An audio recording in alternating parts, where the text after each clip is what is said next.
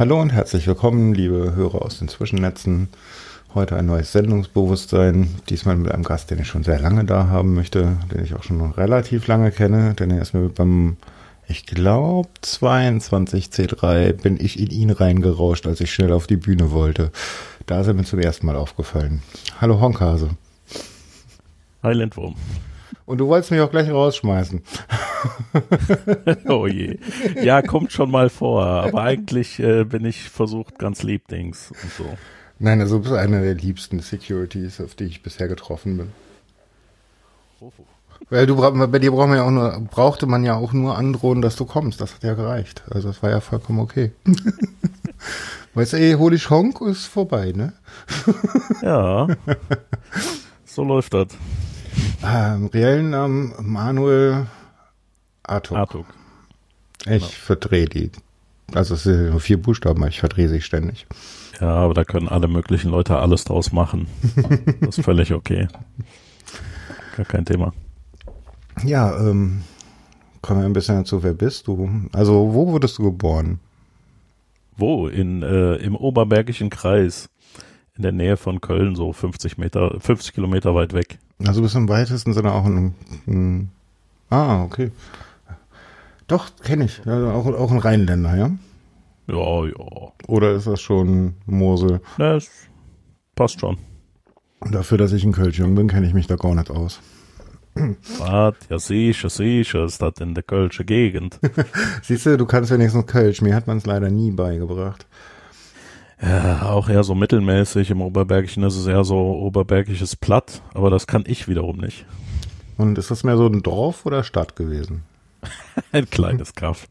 22.000 äh, Einwohner. Wipperfürth. Also das, was man so, so kleinere, mittlere Stadt nennt, ja? Naja, 11.000 Einwohner in der, in der Mitte, äh, in der Dorfmitte und 11.000 11 drumherum damals, als ich so in, in der Jugend da gelebt habe. Aber witzigerweise kommt Carsten Nohl auch daher. Kleines okay. Kaff, aber relevant. Ein Cyberkaff. ja, da wussten wir gar nicht, dass sie in den Topf gefallen sind, ne? Ja, ja. Ja, und du bist dort aufgewachsen, so wahrscheinlich auch zur Schule gegangen, oder? Ja, ich bin da zur Schule gegangen, habe da allen möglichen, Unfug getrieben, äh, die ganze Stadt unsicher gemacht und äh, ja, nach, nach dem ganzen Schulkrams dann irgendwann nach Richtung Bonn gepilgert, genau. Warst du eher so ein so ein Nerd-Schüler oder eher so ein, der auf der beliebten Seite? Boah, ich war eher so der stressige Typ. Alle genervt. Die halbe Schule irgendwie randaliert und terrorisiert und alles zu langweilig und äh, keine gute Zeit. Bin allen auf, auf, auf, die, auf die Pelle gerückt. Aber schwierig. Außenseiter oder? So ein bisschen weil ich einfach auf viele keinen Bock und keinen Nerv hatte. Meistens Walkman dabei gehabt, so mit Kassetten, so und immer einen Bleistift dabei zum Aufrollen. Ne? Mhm. Für alle, die das jetzt nicht wissen, ihr seid zu jung. und äh, ja, ja, dann bin ich eher, eher damit durch die Gegend gegurkt. Mhm. Dann Ausbildung? Oder Studium? Ja, nee, sowohl als auch. Ich habe ah. erstmal einen äh, höhere Handelsschule gemacht, dann äh, Bürokaufmann in einem Versicherungsbüro, habe da also dann äh, aber eine verkürzte Lehre gemacht, äh, die, die konnte man damals, ich glaube, kann man jetzt auch noch von drei auf zweieinhalb Jahre reduzieren.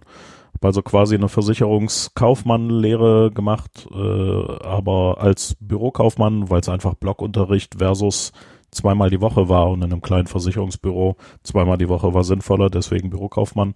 Habe aber die ganzen Versicherungsausbildungen gehabt. Äh, insofern sollte ich auch dieses Büro übernehmen, aber in dem Büro habe ich auch schon nur noch an den Laserdruckern und Rechnern und an der Software von, von der Versicherung gefrickelt und dann äh, bin ich danach eben äh, zur damals noch Fachhochschule Köln, Campus Gummersbach Informatik studieren. Die heißen inzwischen Technische Hochschule Köln.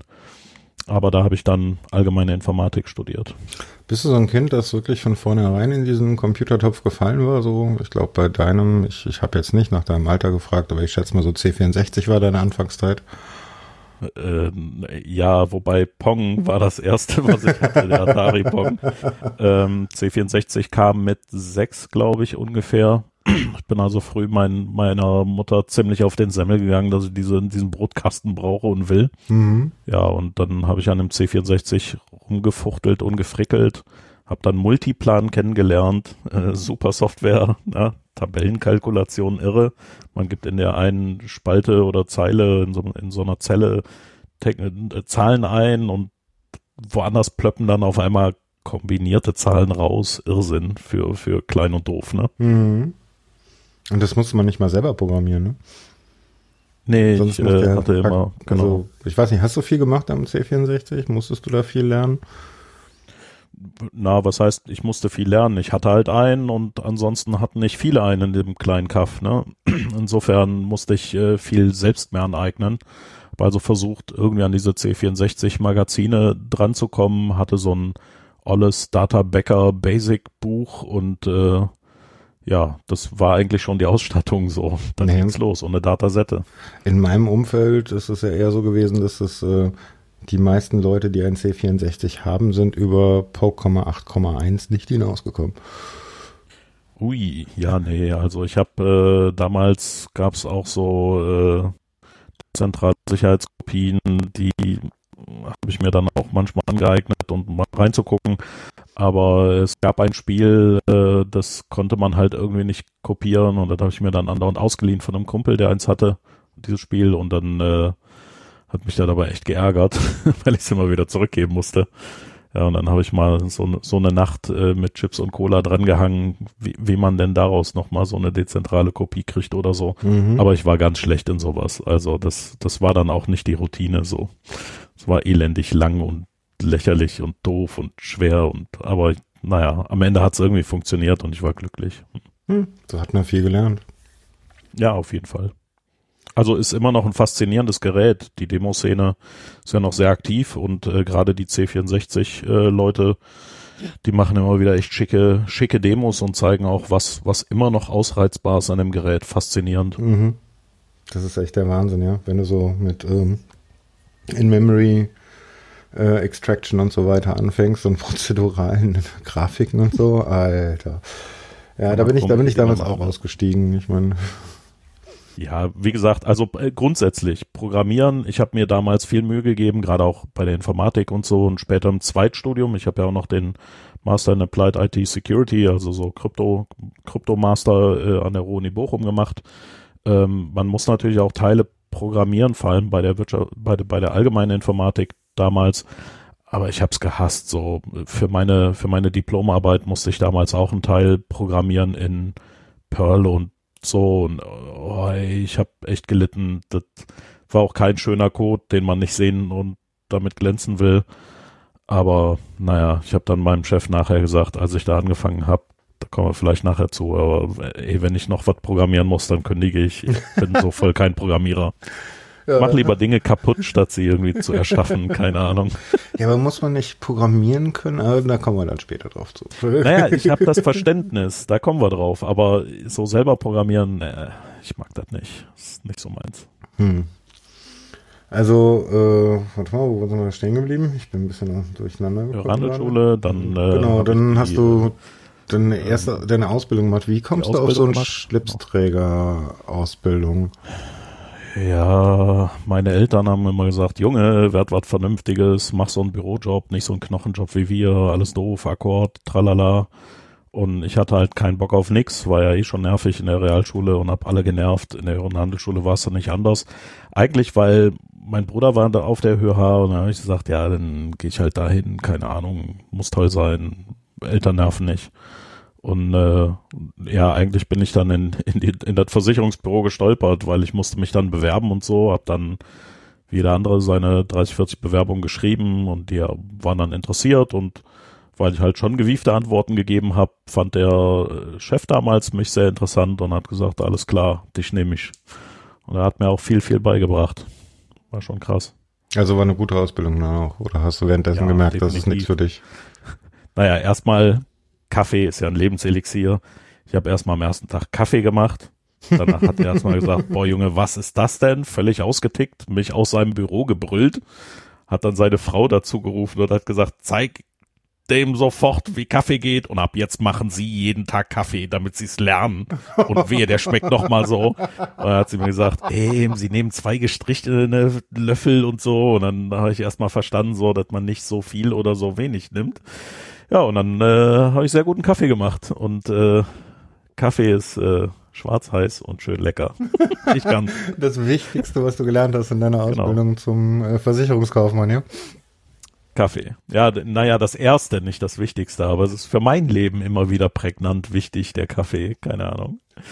Hast du sonst noch was mitgenommen aus der Ausbildung?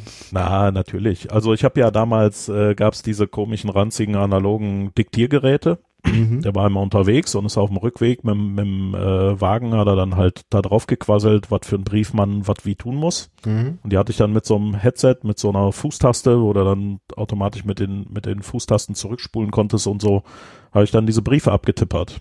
Und äh, allein durch die Formulierung und Korrekturen habe ich immer verstanden, wie seine Gedankengänge sind und was er eigentlich wie herleitet, um zu begründen, dass der Kunde einen bleibenden Schaden an dem verlorenen Finger hat und deswegen eine höhere Auszahlung kriegen muss. Wir, wir haben ja immer im Sinne des Kunden gearbeitet und nicht im Sinne der Versicherung. Äh, und, ja, das äh, ist okay, das ist interessant, ja. Ja, der war also, was das angeht, sehr streng von der alten, alten Schule, aber absolut äh, pro, pro Kunde eingestellt. Ähm, und das, ich habe von dem, von dem irrsinnig viel gelernt, wie man, wie man argumentiert, wie man äh, sozusagen Argumentationsketten aufbaut, wie man formuliert. Das war schon irre. War wirklich sehr, sehr wertvoll. Wenn man das, was du heute tust, dabei bedenkt, dann äh, hat dir das bestimmt eine Menge gebracht, oder? Ja, definitiv. ja, auf jeden Fall. Aber ich habe auch sowas gelernt wie Ablage. Den ganzen Tag lang Ablage. Und ich habe auch gelernt, wenn du was uh, falsch bitte. abgelegt hast, suchst du dann drei Tage. Also lieber einen Tag ordentlich ablegen, als drei Tage suchen. Mhm. Das ja, ja. habe ich dann auch gelernt, ja. Dafür hatte ich Buchhaltung. oh Gott. Ja, okay. Genauso gelitten. Ja, ich glaube in jedem Ausbildungsberuf, oder? Und ja, ja, ja. Wie bist du dann auf die Idee gekommen, noch zu studieren? Weil ich meine, du hattest jetzt eine Ausbildung, Alter, du hättest jetzt Geld verdienen können. What the fuck? Ja, definitiv. Ne? Ich hätte als Außendienstler sofort anfangen können. Er hatte auch eigentlich schon die Vorstellung, dass ich und der andere, äh, der da seine Ausbildung gemacht hat, zusammen das Büro übernehmen sollen, weil er sich dann so langsam mal zur Ruhe setzen will und so. Aber ähm, da schlug mein Herz immer noch hochgradigst intensiv eher so für diese elektronische Datenverarbeitung, EDV. Mhm. Und ähm, da wollte ich unbedingt irgendwie was mit Computern machen und habe gesagt, nee, ey, dieses Studium interessiert mich total und überhaupt.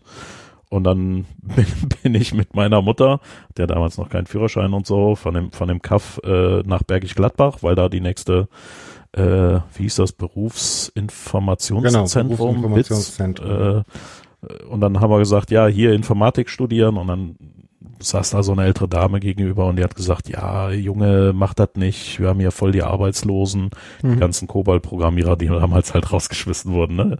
Ende der 90er und äh, meine Mutter, Junge, du hast doch so einen super Job, mach das nicht. Und ich so, ey Mutter, die weiß nicht, wovon die redet. Ich meine was ganz anderes. Ich meine Informatik studieren, nicht Kobold programmieren an einem Großrechner. und sie dann, aber Junge, dein Job. Und ich so, Mutter, vertrau mir.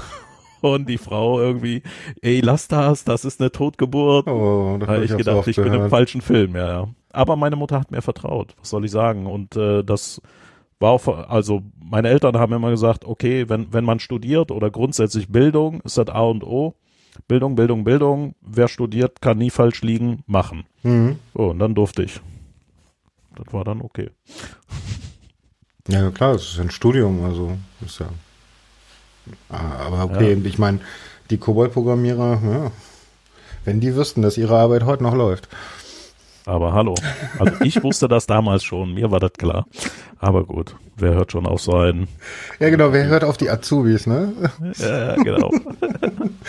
es, äh, mir ist es ja spätestens klar geworden, als ich im dritten, ja, im dritten äh, Ausbildungsjahr mich an SAP setzen musste und SAP R3 programmieren musste. Das war sehr komisch. Das, das war oh, Kobol. Ja. Und ich habe jetzt vor kurzem nochmal so einen JavaScript-Derivat von SAP in die Hand bekommen. Das ist auch, also das ist JavaScript in COBOL.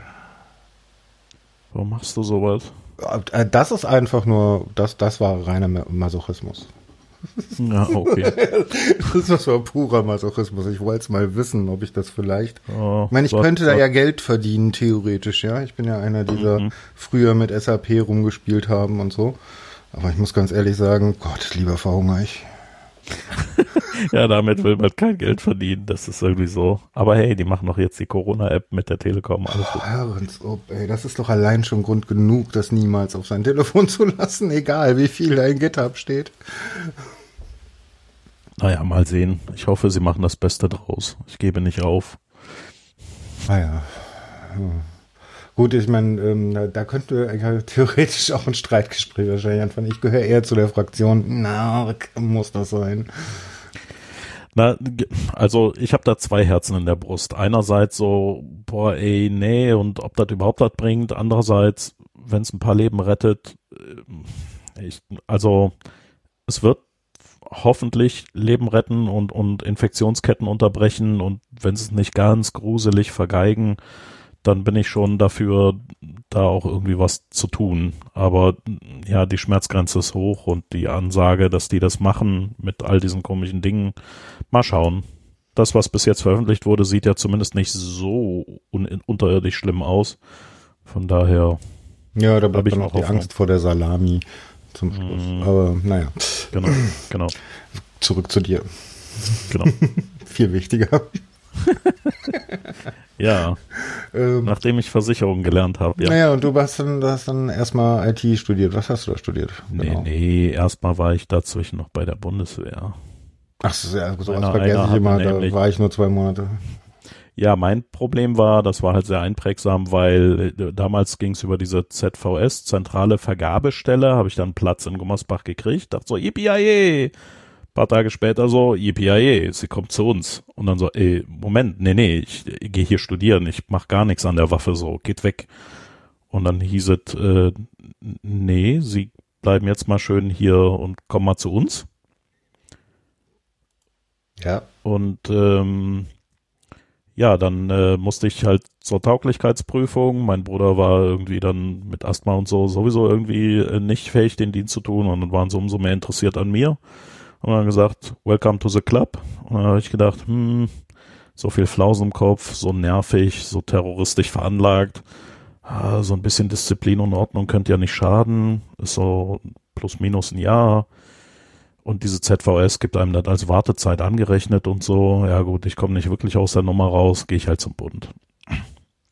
Bin dann also zum Bund gegangen, hab dann äh, ja erstmal Fernmelder gelernt, also war also Funker, konnte an dieser FS200 mit dieser Kryptoknarre ähm, Lorenz-Code generieren, diese Lochstreifen. Mhm. Oder eben einlesen und den, den Text dann wieder da sehen und diese ganzen bekloppten Kürzel, H-Fykto, KDO, äh, was weiß ich, äh, war, war ja alles genau definiert, wie du das in Kürzeln tippen musst und möglichst schnell und ein Fehler und alles neu. Ja, und dann habe ich halt diese Funkausbildung gehabt und danach äh, hatte ich halt aufgrund von diversen körperlichen Drangsalierungen kaum Luft gekriegt und äh, Atemnot und sonst was alles. Äh, so, so ein Aufenthalt von sechs Wochen im, im Bundeswehrzentralkrankenhaus in Koblenz und äh, durfte danach, also die wollten mich eigentlich quasi ausmustern für fünf Jahre und danach, wenn es mir besser geht, komme ich nochmal. Ja, ich gesagt, nee, ich gehe nicht. verschiedene Drangsalierungen, Sekunde. nicht so schnell, Was? nicht so schnell. Was heißt Was du denn? Drangsalierung? Also ich weiß, wie ich rausgeflogen bin bei dem beim Bund. Also äh, äh, Drangsalierung nicht in dem Sinne. Also die, die haben einfach gesagt, pass auf, du bist krank und kaputt, können wir eh nichts mit anfangen, geh nach Hause. Okay. Ja, krank zu Hause bis, bis Dienstzeitende, aber wir unterbrechen das ja quasi nur. In fünf Jahren bist du wieder gesund und dann kommst du. Habe ich gesagt, was, wie, in fünf Jahren komme ich nochmal. Ich wollte jetzt hier einmal hin und dann gehe ich nach Hause und dann ist gut. Mhm. Wenn ich mhm. gehe, komme ich nicht mehr. Mhm. Und dann ging das hinher, hinher, dann bin ich dem Oberstabsarzt so auf den Semmel gegangen. Ich sage, nee, ey, auf keinen Fall gehe ich nochmal nach Hause und komme wieder. Ich gehe nach Hause und komme nicht wieder. Da hat er gesagt, ja gut, dann, aber Sie können ja keinen Dienst an der Waffe machen, kein Sport, kein Tragen über fünf Kilo, alles schwierig. Sagt, ja, ist mir egal, ich äh, laufe hier als Hinkebein rum, aber ich gehe nicht nach Hause und komme zurück. Ja, und am Ende habe ich dann diese ganzen Scheine gekriegt und war dann doch noch da. Und die haben mich natürlich in der Kaserne angeguckt, so, was ist das? Äh, eine ne Kante von einem Mann, aber Krüppel innerlich, was glaubt doch keine Sau. Äh, ja, und dann haben sie gesagt, immer hier im Heeresführungskommando in Koblenz suchen sie jemanden als Bürodame sozusagen für den für den Major und den Unterfeld, nee, Stabsfeldwebel, mhm. irgendwie so. Ob ich da nicht äh, irgendwie dann hin könnte, weil man muss ja vernünftiges Equipment dahin schicken, ist ja hier wichtig, Heeresführungskommando. Da ich gesagt, ja, pf, keine Ahnung, Büro halt kann ich, so mit Rechnern und überhaupt. Äh, ging überhaupt nicht um Rechner. Aber äh, ja, dann hieß es Schniegel, striegel dich, mach hier deine Schuhe ordentlich und bla und blub und voll die Einweisung gekriegt, wie ich mich zu benehmen hab. Bin dann dahin äh, und äh, stand dann in der in der Tür von dem von dem Major, hab meine Hand an die an das Bajonett gemacht und erstmal meinen Text runtergeleiert. Mhm. Obergefreiter, bla blub, meldet sich zum Dienst, düdeldü, tralala mhm. und bla und blub. Und dann, der war, der war halt auf so einem Blatt irgendwas am Notieren, so fünf Meter weit weg, guckte über seiner Brille hoch, guckt mich irgendwie so schief an und sagt, Jung, wenn Sie das alles machen, muss ich das auch. Ich bin in anderthalb Jahren in Rente. Können Sie nicht einfach mal hier reinkommen und mir die Hand geben, dann muss ich das alles nicht machen.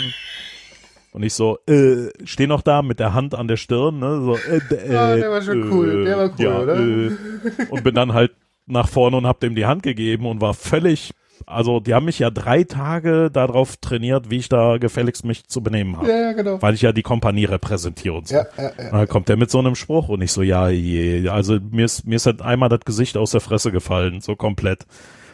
ja, und dann äh, war, war ich da, dann hat er mir gegenüber gezeigt, ja, hier ist der äh, Stabsfeldwebel und äh, das war so ein Typ, Meter 50, Glatze, Kölsche Dialekt und so ein, so ein Bart wie der äh, ja, wie heißt dieser John Koch? Pütz? So ein gezirbelter, ja, so ein John Pütz Bart, genau. Und äh, der hatte halt auch kein Blatt vom Mund, so, ne? So ein typisch direkte, äh, krasse Nuss. Kölsche Schnauze ja, war, halt, ne? Ja, ja, das war voll kompatibel. Ja, und dann habe ich in dem Büro da gehangen. Dann hieß es irgendwie mor morgens, ja, ein Jahr halt, ne? Okay. Ähm, hab dann äh, morgens irgendwie die Post geholt, mittags musste ich für ihn die Bildzeitung holen und ich habe dann immer geguckt, ob es die CTIX irgendwas gibt, was man mit Computern irgendwie, weil mhm. 90 Prozent der Zeit irgendwie gelesen und gelernt. Und sonst, äh, mhm. ja, Post holen, hier mal einen Helikopter für irgendeinen General ausfüllen, weil Verbindungsorganisation hieß dann mit den Franzosen, Engländern und Amis sozusagen im Kontakt bleiben, habe aber nicht viel von denen mitbekommen, nur mal die Helikopterformulare ausgefüllt oder so. Und zwischendurch war auf dem Gang am anderen Ende war irgendwie so eine Art IT-Abteilung oder so. Die hatten dann hier und da so IT-Schulungen und dann hat er ab und zu gefragt, sag mal, da sind noch Plätze frei, hast du Lust? Die machen gerade so eine Excel 4.0 Schulung oder so. Und ich habe gedacht, so Excel, ja, aber andererseits hieß jeden Tag langweilig. Ah, ich krieg sogar einen Bappal dafür. Ja, Bappal sind nicht okay, verkehrt. Wenn du einen Bappal kriegst, dann ist das natürlich ja, genau. wert, ne? Also habe ich da Word und Excel und PowerPoint und weißer Kuckuck für Schulungen da irgendwie halt mitmachen dürfen, weil er mich immer so über über den Gang nebenbei. Äh, ja, aber war nett. Also fand ich super sympathisch, lieb von ihm. Mhm. Und äh, ja, habe dann meinen meinen Dienst da so zu Ende geschoben, ab und zu mal ganz unauffällig was an den Rechner ja, gut, aber, nee, geprickelt. Aber ich, hatte, ich hatte auch eine Zeit Innendienst, ich muss ganz ehrlich sagen, also Hauptsache du hast was zu tun. Ja, ja. Und irgendwann hast du jede CT von links nach rechts umgedreht und ja. gelesen, die konntest du rückwärts aufzählen. Genau. Ja, und unten unter, unter uns saßen dann die äh, Feldjäger, die haben ab und zu ein bisschen was erzählt, war auch ganz lustig, aber naja, das war im Wesentlichen. Hm. Und ich habe natürlich meinen Spind 73 Mal leergeräumt bekommen, weil ich irgendwo eine Knickfalte drin hatte und musste dann alles wieder neu falten. Ach, keine Ahnung, wie oft ich mein Bett gemacht habe. Aber, also sagen wir es mal so, Disziplin und Ordnung habe ich gelernt, Dienst an der Waffe, äh, nicht so. Ganz am Anfang und dann schnell weg. Also ich bin und bleib Pazifist und das ist nicht so meins. Aber der Rest war schon eigentlich gar nicht so schlecht für mich. Aber ich wollte es auch bewusst, von daher. Mein Vater hat mich angeguckt wie ein Auto, ne? Was, du gehst zum Bund wie Militär? Ich sag, ja, was, ich muss mal hier ein bisschen was daran lernen. Junge, dein, dein Opa hat sich blind gemacht, damit er nicht zum Dienst musste. Ich wurde verprügelt in der Türkei als Aramäer. Und als als als Christ, ne? Mhm. Ich, ich wurde zum Dienst geprügelt und geschlagen und und erniedrigt und alles und du gehst irgendwie zum Militär. Was habe ich falsch gemacht in meinem Leben, mein eigener Sohn? Und ich so, du hast nichts falsch gemacht, Mann, da habe ich auch keinen Bock drauf. Aber ich will, das hat er voll nicht verstanden. Der war echt argwöhnig. Danach hat er mich, hat er es dann verstanden. Danach hat er gesagt, okay, jetzt, ja, okay, alles klar. Ich hätte es dir nicht zugetraut, so viel Mist, wie du im Kopf hattest. Aber naja, mein, mein Kopf ist mein Kopf. Den habe ich noch nie irgendwie anderer Leute Nase lang ziehen können. Mit dem Kopf durch die Wand, oder? Ja, auch. auch. Zu lange, oder zumindest so lange davor, bis er blutig ist. Naja, ich habe halt immer, wie soll ich sagen, auch auch damals am C64 oder als ich dann mit den mit den äh, x86ern und so anfing, ich ich habe eigentlich immer mich interessiert, so was ist dahinter, hinter dieser Fassade, was passiert da genau? Die Dinge auseinandergenommen, ewig dran rumgeschraubt, hinter die Software geguckt, wie komme ich per diesem BNC-Kabel auf diesen anderen Rechner, warum eigentlich, wie, wie kann man das, das hat mich immer interessiert, wie man anders, also einfach mal nicht nach Handbuch. Mhm. Und das ist so ein, so ein, so eine intrinsische Geschichte, die ich, die ich immer drin hatte. Und das äh, ist auch immer geblieben so. Der Nerdantrieb, ja. ja, sowas. Der ultimative Nerdantrieb, ja. Hinterfragen und dahinter gucken, genau. Ja. Wie bist du dann wirklich in den Topf-Computer gefallen? So richtig. Weil bisher hörte sich das eher so an, als weißt, würdest du, naja, naja damit arbeiten, aber noch nicht so richtig. Nee, es gab noch das Nachtleben parallel. Ah. ich muss jetzt nur genau überlegen, was ich erzähle und was ich nicht erzähle. Hast nicht du dich auch auf NASA-Server rumgetrieben? Nein, ach Quatsch, sowas nicht. Also um Gottes Willen. Aber ich war natürlich, ich war natürlich auf den äh, Bulletin Boards und äh, diese Demoszene ist ja entstanden damals, weil ein Teil dann irgendwann illegal wurde und das war dann der legale Teil. Und ich habe ja gesagt, ich bin ganz schlechter Programmierer, ne? Also Spiele so, cracken war eher nicht so meins. Alles klar, danke schön. Spiele cracken war nicht so meins, aber ich äh, habe zum Beispiel dann äh, während der Studiumszeit und auch äh, so danach und so ähm, die Infrastruktur betrieben von Aha, du hast es wenigstens Gruppe, in der ich drin ordentlich war. getradet, ja? Also. Nee, nee, nicht das Tra also das Trading haben auch andere gemacht. Ich war kein kein Trader, ich war wirklich Infrastrukturbetrieb. Ja, also ich habe die das Shell Hosting gemacht, die mhm. äh, FXP Proxys, ich habe den Eckdrop konfiguriert, ich habe den den äh, äh, den den oh, wie heißt er denn äh, IRCD äh, aber wir mhm. hatten einen bestimmten boah, das ist alles so lang her. Also den, diesen IRC-Server äh, mhm. mit cloaked IPs und, und Verschleierung und Passwort und hast du nicht gesehen, ähm, ständige Passwortwechsel und, und äh, Umziehen auf andere Proxys, den ganzen Kram halt einfach betrieben. Und äh, dafür hatte ich dann halt, ja, ich war halt Mitglied in der jeweiligen Gruppe, äh, wo ich, wo ich dann äh, mit dabei war und habe dann auch äh, Leech Access auf Topside-Servern gehabt und äh, mhm. zwischenzeitlich dann auch zum Beispiel die äh, den naja einen dieser ominösen Wohnheims FTP-Server betrieben, vielleicht den einen, den alle sechs Wohnheime ganz glücklich benutzt haben und ja, parallel da, ich meine ja, ja, aber parallel zum Studium habe ich dann auch angefangen in einem Rechenzentrum von einer, von einer äh, Bude, die auch so Hochverbrennungsöfen äh, bauen weltweit. Ähm, da habe ich dann gearbeitet als, als Studi, als Werkstudi. Und die hatten damals diese Compact ProLine Server, diese äh, mit einem Pentium 90 oder Pentium 100 oder sowas. Mhm. Das war ja damals schon Raketentechnik und die hatten diesen ISA-Bus, äh, E-ISA Mhm. Und äh, da waren dann SCSI-Karte und, und äh, die ganzen, die ganzen SCSI-Rates drin. Ja, und irgendwann haben sie dann gesagt, Alter, richtig geile Arbeit und das Ding hier ist nur noch eine Mark abgeschrieben, nimm dir den, den Proline-Server mit. Weil ich immer irgendwie geil auf diese Hardware war. Und dann haben sie mir den mitgegeben, dann habe ich da, naja, äh, Wochen, ja, ich glaube sogar Monate gebraucht, bis ich endlich Linux drauflaufen hatte. Weil es ging halt Windows NT super, ne, waren diese ganzen mhm. 73 CDs äh, von, von Compact mhm. mit bei für alles Mögliche. Und selbst das Bootmenü, das ganze Bootmenü war Windows 95. Das ist so kaputt. Die haben Windows 95 als komplette Bootmenü-Konfigurationsumgebung gehabt. Mhm. Also irre. Kenn ich auch ähm, noch, ja.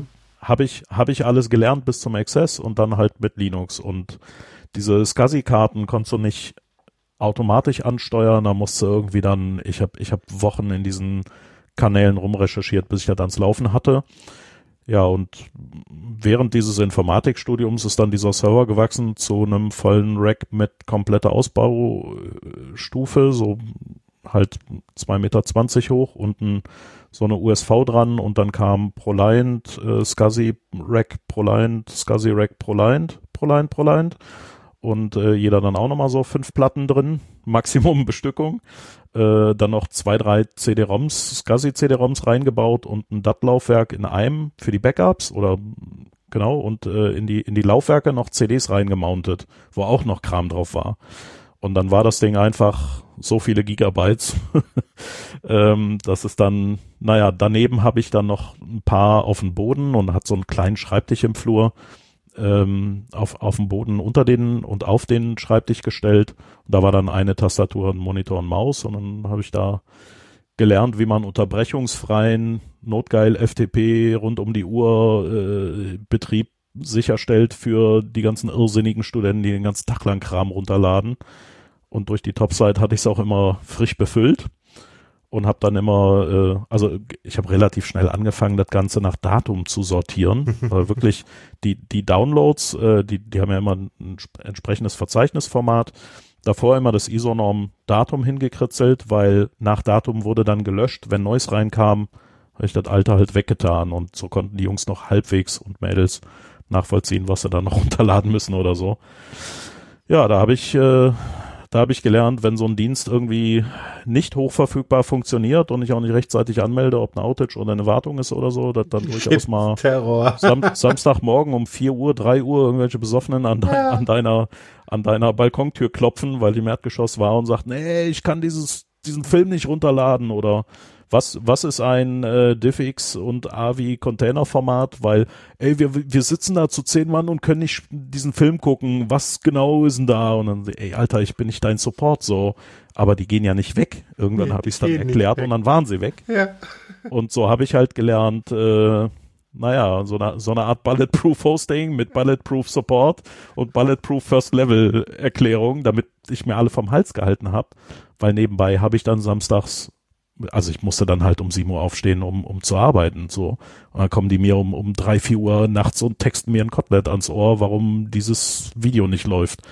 Oh, ja, also da habe ich viel, viel gelernt über Verfügbarkeit und sicheren Betrieb und so.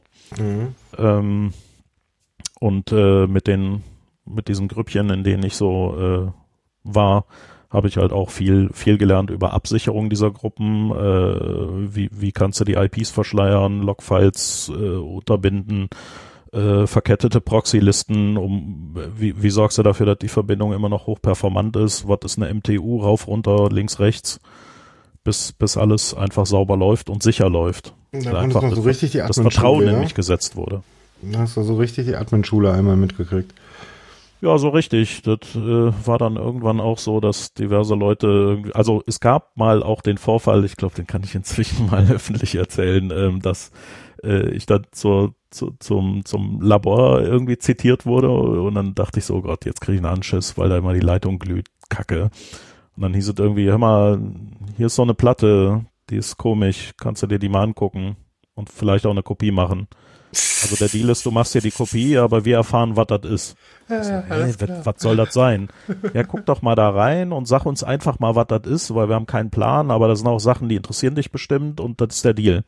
Ich dachte, ey, voll nicht verstanden, was ihr von mir wollt. Und dann hielten die so eine Platte da, 20 Gigabyte SCSI musste mir den, den Sabber nochmal von der Seite wegwischen vom Mund und meinte, 20 Gigabyte, ist unbezahlbar, Alter. seid ihr, was zur Hölle, ich, ähm, ich setz mich ab nach Honolulu oder so, ja.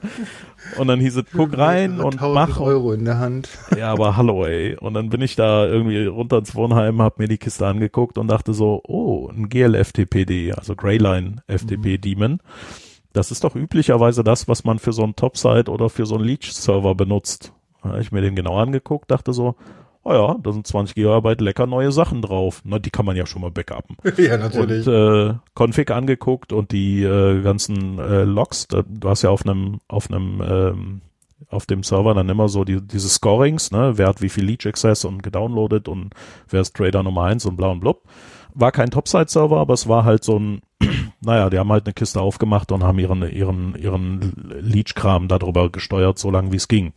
Und das Ding scheint wohl relativ lange die äh, Leitung der FH zugemacht zu haben, während der äh, Sommerferien, was natürlich dann auffällt. Weil so. ein Server echt viel Traffic macht und alle anderen eideln rum, so ungefähr. Mhm. Ja, und War habe ich den, deiner, ja? Nein, nein, eben nicht. und dann habe ich gesagt, okay, ich habe die Sachen schon mal da abgelegt, äh, kann man dann da runterladen, aber vor allem, also der ist am so und so vielen installiert worden, anscheinend war die und die Lücke und so und so sind sie rein und das und das haben sie gemacht und äh, alles, alles ausführlich erklärt. Ja, und dann waren die zufrieden und glücklich und haben die Platte wieder bekommen. Das äh, war schon, das war sozusagen die erste soll ich sagen, un Undercover-Forensik-Analyse eines, eines Incidents oder so. Deine erste Incident-Analyse, ja. Mhm. Ja, für, für extern. Also ich habe ja selber immer alles Mögliche, aber so, so an, angefragt ist, kannst du uns mal sagen, was passiert ist.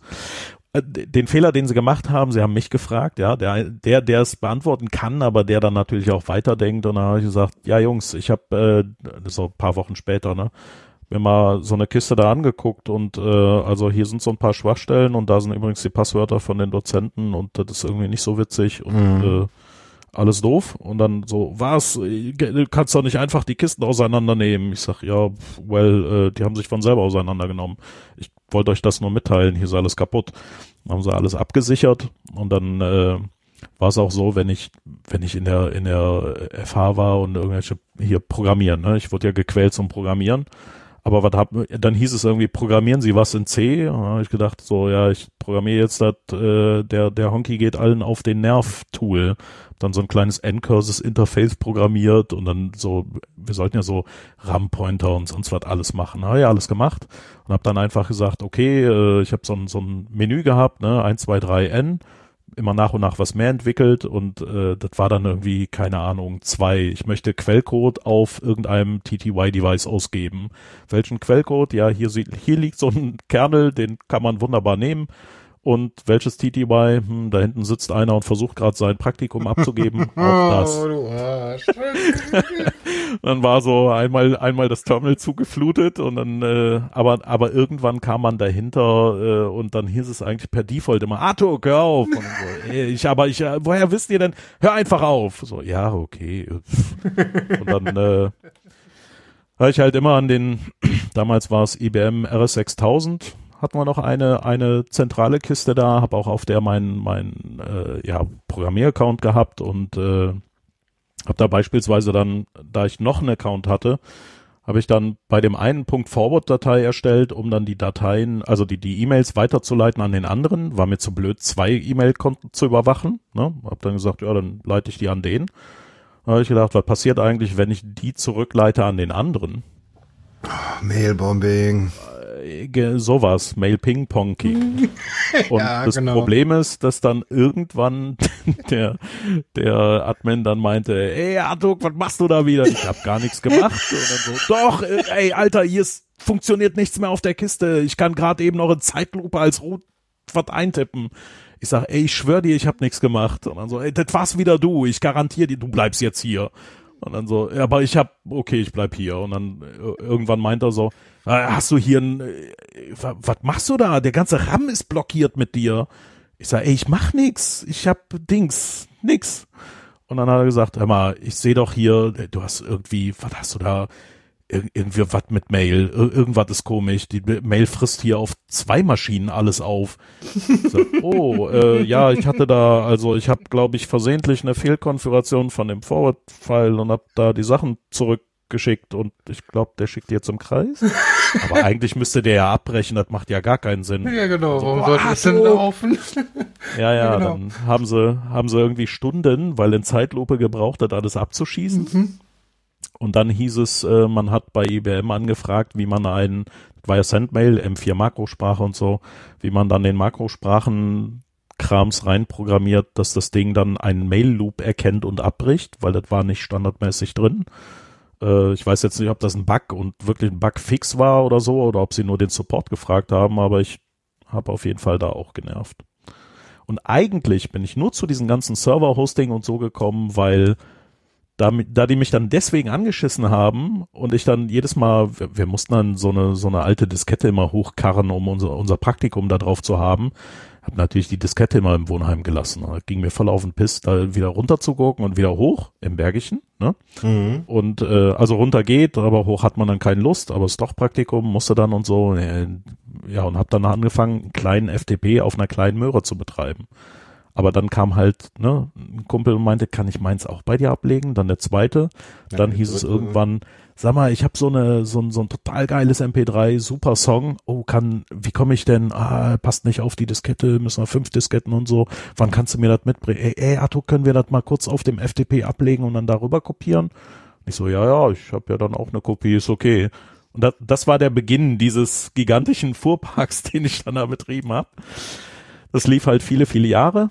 Und ähm, dann hatte ich irgendwann diese, diese äh, USV von, von äh, APC äh, irgendwo günstig über Ebay gekriegt als, als RZ-Ausverkaufzeug.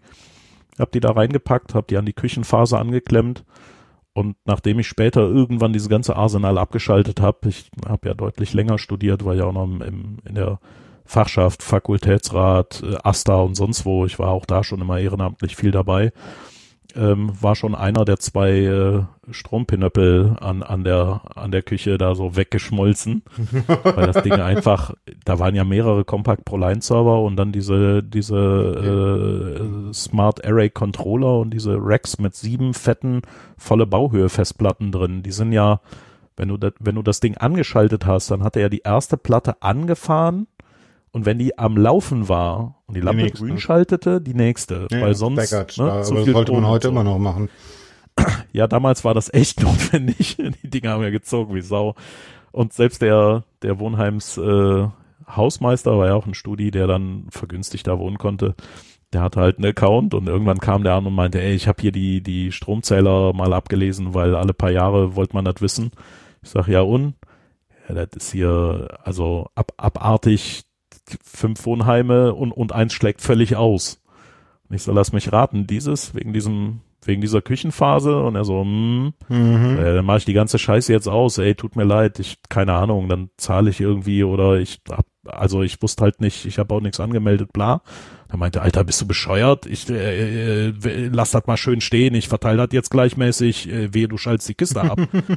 ich habe noch nicht alles runtergeladen, so. Da kommt ja immer Neues drauf. Ich so, äh, okay. Jeder, jeder möchte, obwohl es total illegal ist, möchte ja jeder drauf, ne? Naja, es war ja damals nicht ganz so illegal. Also es naja. war ja mit den strafbewährten Gesetzen noch nicht ganz ausgeprägt wie jetzt. Also insofern ging das schon in Teilen. Also wenn du kein Geld dafür genommen hast und so, dann war das schwierig, weil du da nicht wirklich eine Straftat begangen hast in be bestimmten Dingen. Und ja, äh, heute kann man das immer noch gut umgehen, ne? Also Freundeskreis und so, ne? Ganz gut, genau. Ja, und ich hatte zum Beispiel auch das beste Kabelmodem, also wir hatten alle externe IP und Pentacom Kabelmodem. Er hatte das allerbeste von allen, weil immer wenn jemand gesagt hat, das hier ist die geilste Stabilität, hieß es so, Atto, komm hier, das Modem musst du jetzt anschließen, damit der Server auch immer fluffig läuft. Also ich hatte definitiv immer Netz. Und äh, das war dann wirklich so, dass diese 10 Mbit, die wir damals hatten, die waren von morgens 6 bis circa nachts, so um, um 4 Uhr wurde es dann echt wenig, also bis 3, 4 Uhr. Und zwischen 4 und 6, da war so ein Slot, da konnte man noch so ein bisschen gut ziehen. Ansonsten war immer so 9,8 oder sowas, ne? Immer, immer auf Anschlag. Da, da war echt alles immer in der FDP-Queue bis zum geht nicht mehr und ich habe das Ding fein getuned bis auf Anschlag.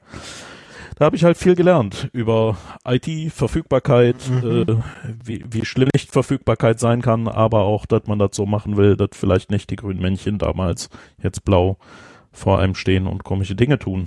Ja, ja. Mhm. Ja, Bulletproof Hosting aus dem Uni ist immer beliebt. genau. Ja, aber so das hat Finger dann auch für fürs Studium halt auch sehr sehr genützt, weil ich viel über Rechnerarchitekturen und Optimierung halt verstanden habe, ne? So also praktisch nebenher noch studiert. Genau. Ja, ja auch, ja. genau, Scheme und Prolog programmieren und so was. Oh, oh Gott, ja. Mach noch eine Prolog, Klammer rum, dann oh. klappt's vielleicht. Ja, ja, boah, ey. Ja, sowas. Genau. Hm, das ist das der Masochismus, also nein, Sadismus mhm. ist das. Nee, ich wohl, ich, ja, Das sowohl als in deinen Code also, beschrieben. Genau. Ja. Ja, das trifft's gut. Und du hast dann gleich noch ein zweites Studium hinten dran gehangen. Nee, nicht direkt. Ich habe äh, mein Praxissemester habe ich bei einer Tochter der deutschen Kreditwirtschaft gemacht, wo eigentlich wollte ich sogar äh, nach USA zu Cisco, wollte dann ganz viel Netzwerk und komische Dinge lernen über Netzwerk. Damals war das ja noch so das Allheilmittel für alles. Mhm. Dann kam während des Studiums dieses Ereignis 9-11. Ich weiß noch, dass ich in der FH das mitbekommen habe an, an der Hausmeister-Fernsehkonsole hab, haben wir dann dumm gestanden. Ich war zufällig da in der Nähe und dann haben wir da gesehen, was abging. Ja, danach sind ja die Amis leider, äh, verständlicherweise, aber auch leider völlig abgedriftet mit ihrem Security-Wahn und, und allem Möglichen. Und äh, innerhalb der ein, zwei Jahre danach habe ich mich dem abgewendet und habe gesagt, nee, das ist kein Land, in dem ich irgendwie Sicherheit und Netzwerke lernen will, weil die Sichtweise so irgendwie völlig spooky geworden und das, das ist nicht das, was ich, also hoch angesehen, alles schick, hatte auch schon eigentlich die Kontakte und welcher Prof mich vermitteln würde und wo und wie. Da gesagt, nee, will ich nicht mehr, das ist mir echt alles zu komisch. Und äh, ja, im Endeffekt hat 9-11 auch mein Leben maßgeblich geprägt und geändert, ähm, weil ich dann gesagt habe, mache ich nicht. Und äh, mein Prof, dem, dem ich echt dankbar bin, ich habe später nach diesem Rechenzentrum bin ich zu dem Prof gewechselt. Äh, der hatte das Labor für Kommunikationstechnik und Datensicherheit mit einem zweiten da gemacht. Mhm. Witzigerweise, als ich im Fakultätsrat war und so, durfte ich als Studi an seiner Berufung teilnehmen. Es darf ja mal ein Studi teilnehmen. Und er hat sich aber nicht mehr an mich erinnert, war ja voll nervös und ist zu spät gekommen und so. Und dann habe ich mir das mit angehört und habe gesagt, boah, der Typ ist krass. Der hatte damals eine BSI Firewall Studie und so was alles gemacht. Und ich hatte das alles Wochen vorher durchgelesen. Mhm. Und dann kommt er da hin und ich denk, ey, ich gucke mir nochmal die Referenzen und den Namen an und denk, kenne ich, kenne ich, kenne ich, kenne ich. Scheiße, das ist ja alles geil. Und äh, ja, de, de, den hätte ich gern. ja, dann habe ich quasi mit dafür gesorgt, dass er, dass er an die FH kam. Und als er dann diese, dieses Labor für Kommunikationstechnik und Datensicherheit betrieben hat, kam er irgendwie in die Fachschaft, als ich dann damals da saß und meinte, ich suche einen Herrn Atuk. Und so, ja, hier. Ja, äh, ich habe gehört, wenn es um Sicherheit und um sowas geht, äh, dann, dann sind Sie der Mann und ich brauche halt einen Studi, der hier irgendwie bei mir im Labor arbeitet. Äh, also, also will ich Sie. Er gesagt, ja, ist schön für Sie, aber ich kenne die Preise, die die FH hier zahlt. Nee, ich habe einen schönen Job im Rechenzentrum, da kriege ich mehr und ist auch lustiges Spielzeug. Äh, kein Interesse, schönen Tag noch. Mhm. Und er dann, ja, ja, die haben mir schon gesagt, dass sie schwierig sind. Aber was wäre denn, wenn ich dieses Labor neu aufbauen muss? Und ich so, hä? Ja, suchen Sie sich jemanden. Was wäre denn, wenn ich dafür eine sechsstellige Anzahl D-Mark habe, die ich investieren müsste? Ja, keine Ahnung, müssen sie dann investieren. Was wäre denn, wenn ich einen Studenten hätte, der mir Empfehlungen gibt, was man kaufen will, das dann auch mit aufbaut und konfiguriert und wenn das so mobile Sachen sind, wie so ein Bluetooth-Adapter oder ein WLAN-Adapter oder so eine Ackermann ISDN-Anlage, ob der da Lust hätte, da dran rumzufummeln und die auch teilweise ausgeliehen zu bekommen.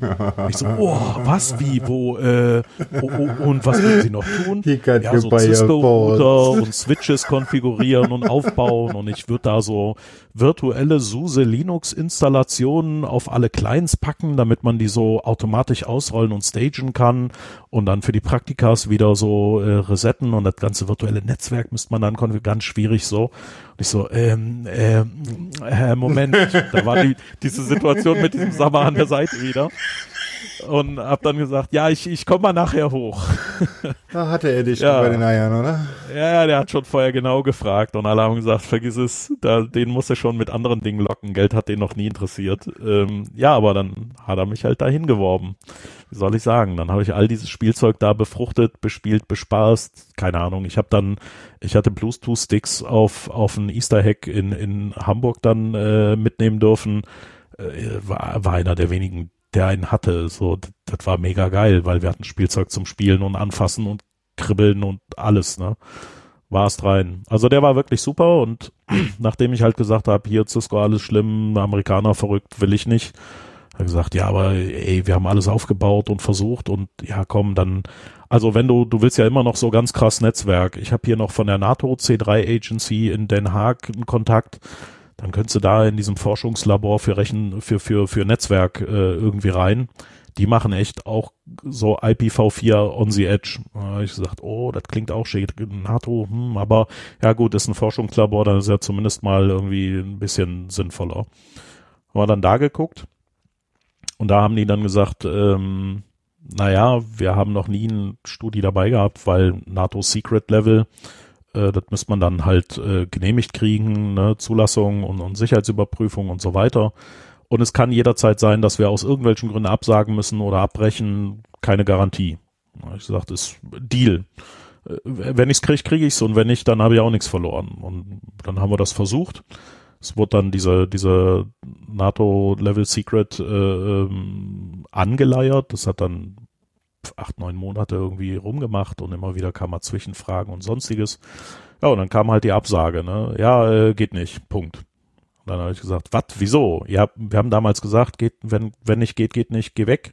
Wir waren am Boden zerstört, ne? So klang richtig geil, ach scheiße, ey. Wieder, wieder irgendwie an mir vorbei. Und äh, hatte mein Prof dann unter, unter der Hand gesagt, hör mal, die haben mir gesagt, das Problem ist, die lösen vielleicht den Standort auf, kann sein in den nächsten paar Monaten. Und dann werden die halt nach England oder nach sonst wo verteilt, aber wir, die müssen dir ja einen, einen äh, Arbeitsplatz sozusagen für, für das Praxissemester garantieren. Können die dann nicht machen. Und du wirst es dann das Clearing für das andere Land brauchen. Das dauert dann wieder fast ein Jahr. Das geht nicht. Ich habe gesagt, naja gut, verstehe ich es zumindest, aber trotzdem doof. Und jetzt alles scheiße. Ich habe gesagt, naja, also die Kreditwirtschaft macht auch ganz komische Dinge, so mit IP und mit, mit Rechnern und Großrechnern und so.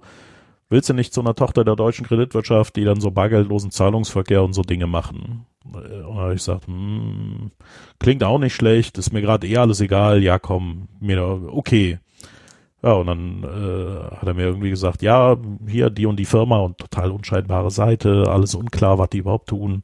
Ich habe gesagt, was ist das für eine Butze? Verstehe ich nicht. Ja, das so, sind die, die, diese unsichtbaren Firmen, ne? ja, ja. So. Oh, davon habe ich etliche ja, erlebt. War, war es denn eine gute unsichtbare Firma oder war es eine von den bösen unsichtbaren Firmen? Ja, bargeldloser Zahlungsverkehr. Ich, aber äh, hat noch Hoffnung.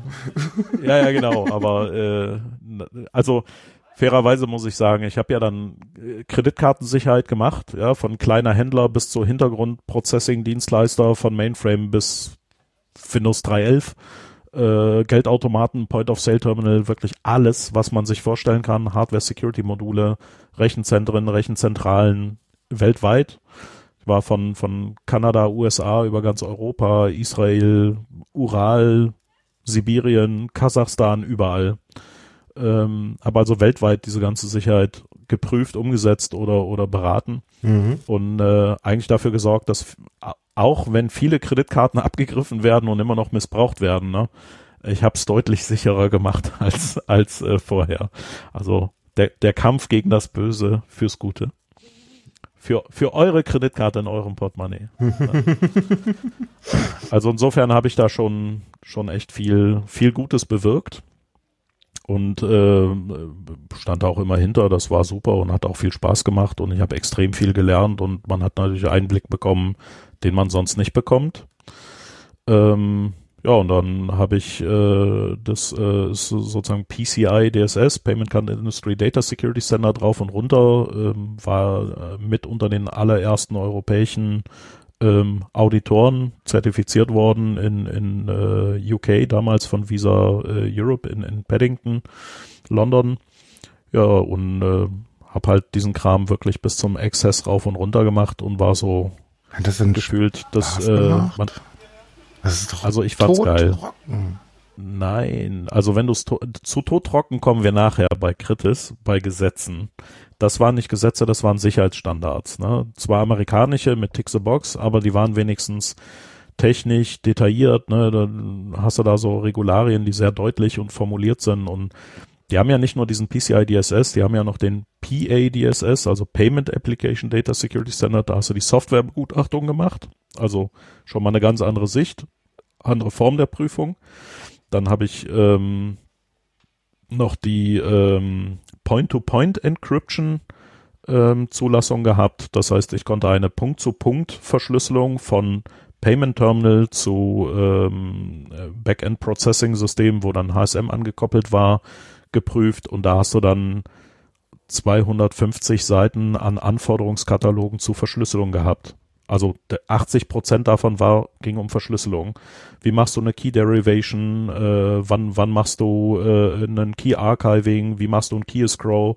wann ist ein Key Custodian unter welchen Voraussetzungen, wie machst du das äh, need, need to know, äh, for Ice Principle, Split Knowledge, Dual Control für ein Key Management äh, bis zum Access. Äh, okay, also wirklich wir alles. Können wir irgendwann eine zweite Sendung machen, du erklärst mir Krypto?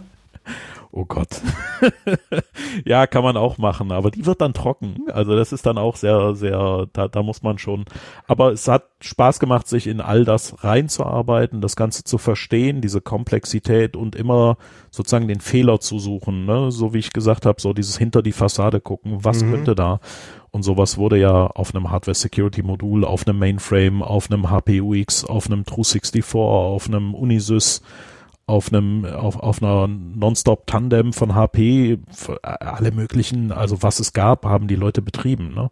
Dann kommen die an und sagen, äh, was weiß ich, unser, unser Zahlungstransfer wird abgewickelt auf dem Mainframe hier, aber die Software, die das Zertifikat macht, läuft nur auf so einem Windows 95, das ist der hier und hier ist die Signaturkarte, die stecke ich rein, dann mache ich die Signatur und dann gehen hier ein paar Milliarden durch die Gegend.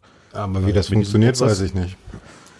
Naja, ich, äh, sie nicht, ich schon. Ich habe es dann interviewt, auditiert, geprüft, gemacht und einen Bericht geschrieben, wie es genau funktioniert und dass es nach den Vorgaben geht. Und das mhm. fand ich schon immer sehr, sehr spannend. Faszinierend, dass man auch mit diesen altkrüppeligen Betriebssystemen trotzdem so krasse Dinge tut. Und habe später dann auch verstanden, warum. Früher habe ich auch immer gesagt, boah, alles alt und kaputt und geht gar nicht und hat keine Patches. Aber Weil es gibt halt auch. Ne? Nee, nicht weil abgehangen, sondern weil zugelassen. Ne? Also Zulassung ja, das Spiel halt auch noch, ja, ja, ja, ein Spiel, aber auch ähm, hochverfügbare und extrem, naja, du möchtest diese Versorgung aufrechthalten, gehst da halt nicht hin und machst Bleeding Edge Zeug und jede Woche einen neuen Patch drauf, sondern du guckst mit anderen mitigierenden Maßnahmen, dass dieses Zeug einfach stabil hochverfügbar ist. So ja. Äh, und in, in kritischen Infrastrukturen nennt man das Vermeidung eines Versorgungsausfalls. Und wenn du einen Versorgungsausfall hast, nur weil du meinst, dein Windows 95 auf ein, was weiß ich, äh, äh, nagelneues Linux oder was auch immer zu updaten oder die neueste Windows-Fassung, aber dann hast du eine Macke drin, hast du, also was hast du davon? Dann hast du neue sichere Sachen, aber die sind aus dem Versorgungsausfallrisiko naja, halt nicht mehr versorgt und dann stehen die Leute naja, ohne da. Da hast du nichts mit gewonnen. Retro ja. betrachtet hast du dann aber auch sowas wie halt ähm, schönen Trojaner, den du dir einfängst, ne? Weil du hast ewig alte naja, Windows-Kisten, die da laufen mit ewig altem Code, die dann am besten noch irgendwie doch noch ans Internet angeschlossen sind, mit ewig alten Exploits. Also wenn du nicht ordentliche mitigierende Maßnahmen hattest oder kompensierende Maßnahmen oder Workarounds oder andere Schutzmaßnahmen, die das Risiko wieder auf ein Niveau bringen, wo du sagst, geht klar. Ja, also Beispielsweise bei einer, äh, bei einer sogenannten Card Production Facility, wo du die Karten wirklich physisch mhm. produzierst, hast du so eine Kartenstraße, wo du die ne, Hologramm reinbringst, das Karten-Embossing, also die, das Rausstanzen der Nummer und des Namens und so machst. Das geht dann in, in einer Charge da durch, 20.000 Stück oder so, werden dann da produziert und im anderen Schutzraum komplett getrennt der Pinbrief wird dann gedruckt. Die sind in einer anderen Reihenfolge, so dass du nicht weißt, wer wohin zugeordnet ist, aber wenn dir dann theoretisch jetzt ein, ein Stapel Karten da mechanisch hängen bleiben würden und runterfallen, kannst die ganze 20.000er Charge wegschmeißen und neu produzieren. Da kannst du nicht irgendwie neu einfädeln.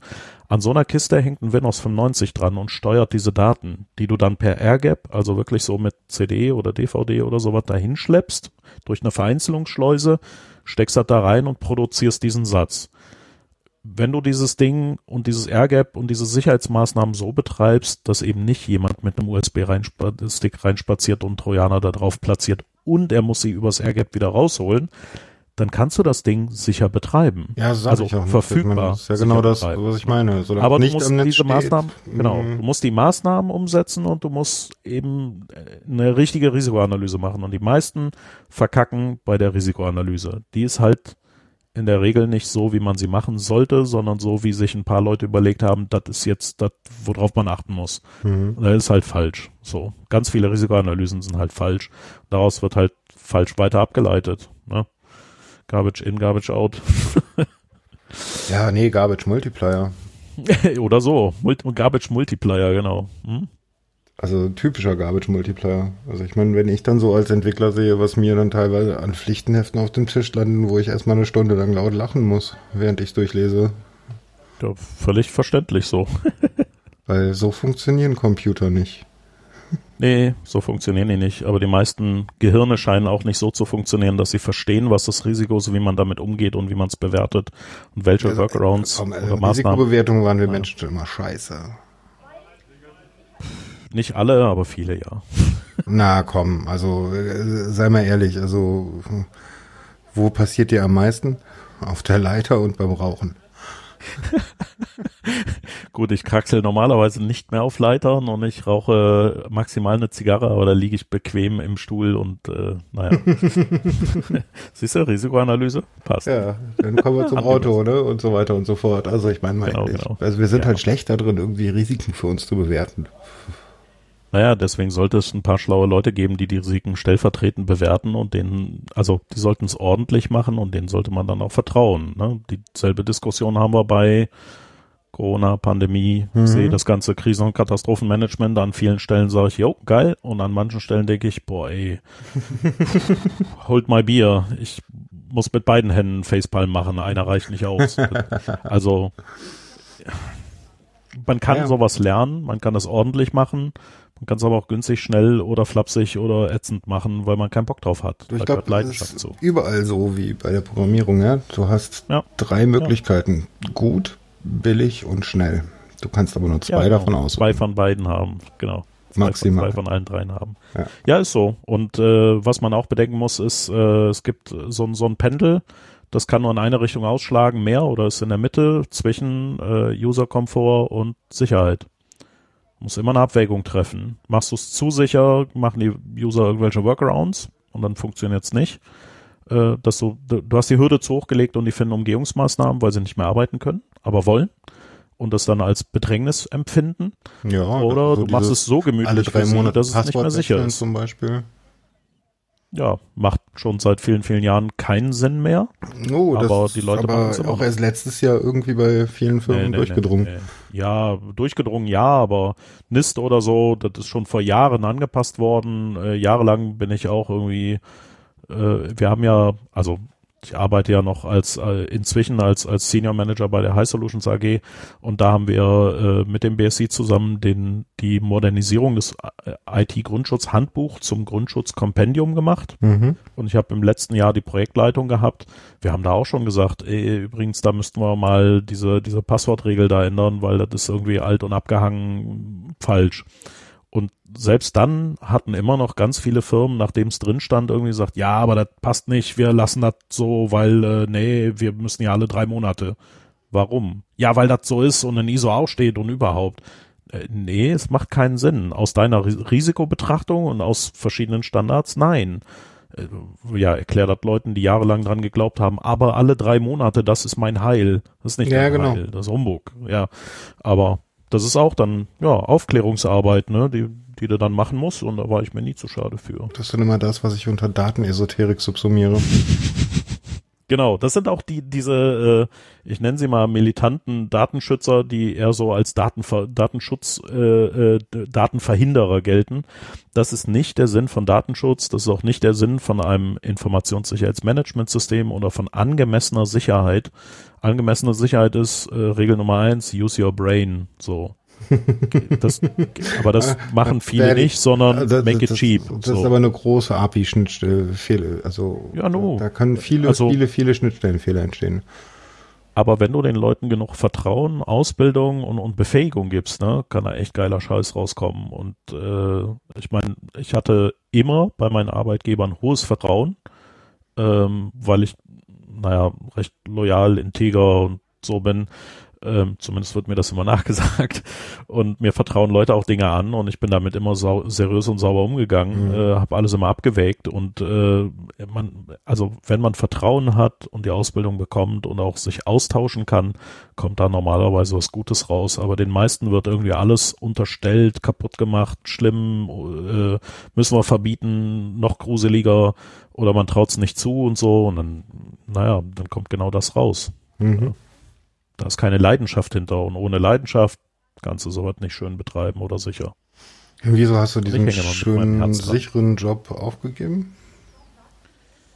Ja, ach, irgendwann wurde das mit diesem PCI alles, äh, ja, äh, 15 Jahre lang gemacht und äh, von, von DAX 30 und, und äh, Rechenzentralen und, und Mainframes bis zu kleine, kleine Bude von nebenan wurde schon bei den Kollegen verschrien als ich bin das äh, wandelnde humanoide PCI Manual, haha, Manuel, ähm, weil mich konnte man immer fragen und ich konnte fast jedes Requirement frei zitieren und genau erklären, was die Intention dahinter ist, wann, warum, in welcher Diskussion in den Gremien sozusagen die Ableitung und Veränderung kam. Hab da äh, hab da viele viele Änderungen ins Positive in diesen Standard integriert. Äh, das führte dann irgendwann so weit, dass auf, auf so einem Mail-Verteiler, wo ich an alle sechs Zahlungssysteme, ja, Visa, Mastercard, da, äh, Amex, Diners und äh, nee, Discover war's, Diners ist ja von Discover gekauft worden und JCB. Und dann hatte ich äh, denen allen geschrieben an die Program Manager und gesagt, hier, ihr habt da so eine Frage, folgendes, brrrt, wie geht man denn damit um? Weil Standard unklar und ich würde ja folgendes empfehlen, aber jetzt brauche ich ja eine Guidance. Da hatte dann der, der, Typ von, von Visa Europe ein, ein total ruhiger englischer Herr, ganz sympathisch, äh, hat nie irgendwie was Böses von sich gegeben. Für den war schon, wenn, wenn er nicht höflich guten Tag gesagt hat, quasi Schmach und Schande, weil total unhöflich. Ganz liebevoller Mensch hatte er in dieser Runde zurückgeschrieben so, Dear Manuel, you do like asking awkward questions, don't you? We will try to find out and it will take several weeks to answer. Also, we have to go back, bla bla bla, in unser Technical Working Group und müssen jetzt erstmal mit den schlauen Leuten irgendwie brainstormen, wie wir die Scheiße vom Hof kriegen, die du uns wieder da mal auf den Tisch gekippt hast. Und alle anderen haben dann oder? einmal zurückgeschrieben, so, bestätigt, ne? Ja, war, war mein Job, weiß ich nicht. Also äh, ich, ich war da schon eine Ausnahme, weil viele haben einfach diese Fragen gar nicht erst gefragt und irgendein random generic äh, Audit gemacht und irgendwas reingeschrieben und gut ist. Ne? Ich bin da eigentlich immer bis zur bis zur Root Cause, zur Wurzel des Übels und habe gesagt, nee, das ist im Standard nicht klar oder was, ihr habt hier eine, eine Endpoint-Encryption und da ist irgendwie unklar, wie die Verschlüsselung geht. Ja, nehme ich nicht ab. Was? Der Hersteller hat uns geschrieben, schon tausendmal PCI zertifiziert in den USA. Ich sage, ja, ist schön für die. Dann können sie ja total einfach erklären, wie das hier gemacht ist. Ich finde im Handbuch nichts. Dann ging da zehnmal hin und her über, über ein Dreivierteljahr und dann kam Kleinau zurück. Ähm, wir würden dann in drei Wochen so eine Beta-Fassung hier ausrollen und wenn Sie dann nochmal genau nachgucken und sagen, das ist in Ordnung, dann geht das Update an alle raus, weil, upsie, Sie haben festgestellt, dass die Krypto da doch nicht so, also mhm. wir haben da mhm. so noch so zwei Bugs drin, die ja, können wir dann auch beheben. Ja, ja. Mhm. ja, genau, sowas. Und meine Kunden waren da immer dankbar für, weil sie eben wirkliche Sicherheit haben wollten und nicht billige oder gekaufte. Und äh, ein, ein israelischer Kunde hat mir das mal erzählt, weil ich gesagt habe, sag mal, ich, ich fliege hier von Deutschland nach Israel, muss irgendwie vier Stunden durch diese Sicherheitsschleuse, weil ich halt halb arabisch aussehe. so Und dann das volle Programm kriege. Ihr zahlt diese ganzen Reisekosten. Ich bin dann da, ich kann kein Hebräisch. Ich prüfe euch auf Herz und Nieren und terrorisiere euch. Ihr könnt ein entspanntes Audit mit irgendeinem Spinner von nebenan haben. Oder in Native Language von einem Typ hier aus Tel Aviv oder mhm. so. Und dann braucht er auch nicht zurückfliegen und schreibt auch nicht so einen garstigen Bericht. Was, was zur Hölle, warum? Und dann sagten die, ja, weißt du, wir machen hier Fraud Management und wollen im Big Business mitspielen und jedes Jahr wachsen und harter Markt und so und Sicherheit kostet Geld und so. Wir wollen deutlich sicherer sein als das, was die Anforderung ist, weil wenn du weg bist, lassen wir nach. Wir sind nicht so gut wie du, wir lassen nach. Das ist wie so ein Sägezahn, so auf, runter, rauf, runter, weil wenn du kommst, zack, oben, also uns dreimal in den Hintern getreten, alles sicher gemacht. Mhm. Dann kommen wir ganz langsam wieder runter. Und dann bist du aber wieder da, bevor wir unterhalb der Minimumanforderungen sind. Und so bleiben wir einfach immer da drüber und sind sicher. Er sagt, okay, ihr seid also, naja, Masochisten halt und ich soll den Sadismus ausleben. Hab verstanden, könnt ihr gerne weiterhaben. Ne? Thiel. und in, äh, in Kiew wissen, hat mir damals spielt, auch noch ne? mal jemand erklärt, warum er mich holt nach Kiew. Ähm, er hatte gesagt, äh, weil, boah, bei denen war ich, glaube ich, insgesamt so um die zehn, zwölf Mal oder so ja, jedes Mal hingeflogen, Woche vor Ort Krams gemacht, wieder zurück und so. Und dann hatte ich dem, dem äh, CISO damals gesagt, war, hör mal, hier in Kiew oder in Russland gibt's russischsprachige, da kannst du gleich in Kyrillisch und so. Muss alles immer in Englisch umsetzen, ich muss diskutieren, dann haben wir irgendwie teilweise noch einen zweiten Auditor, der Native Language ist und versucht mit mir zu übersetzen.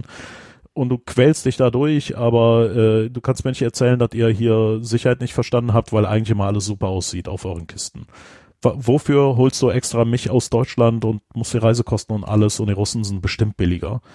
Da hat er gesagt, ja, du bist Auditor. Und ich so, ja klar, mit Herz und Seele und ich malträtiere euch immer. Da hat er gesagt, ja, aber ähm, naja, du bist Auditor. Und ich so, ja, komm auf den Punkt.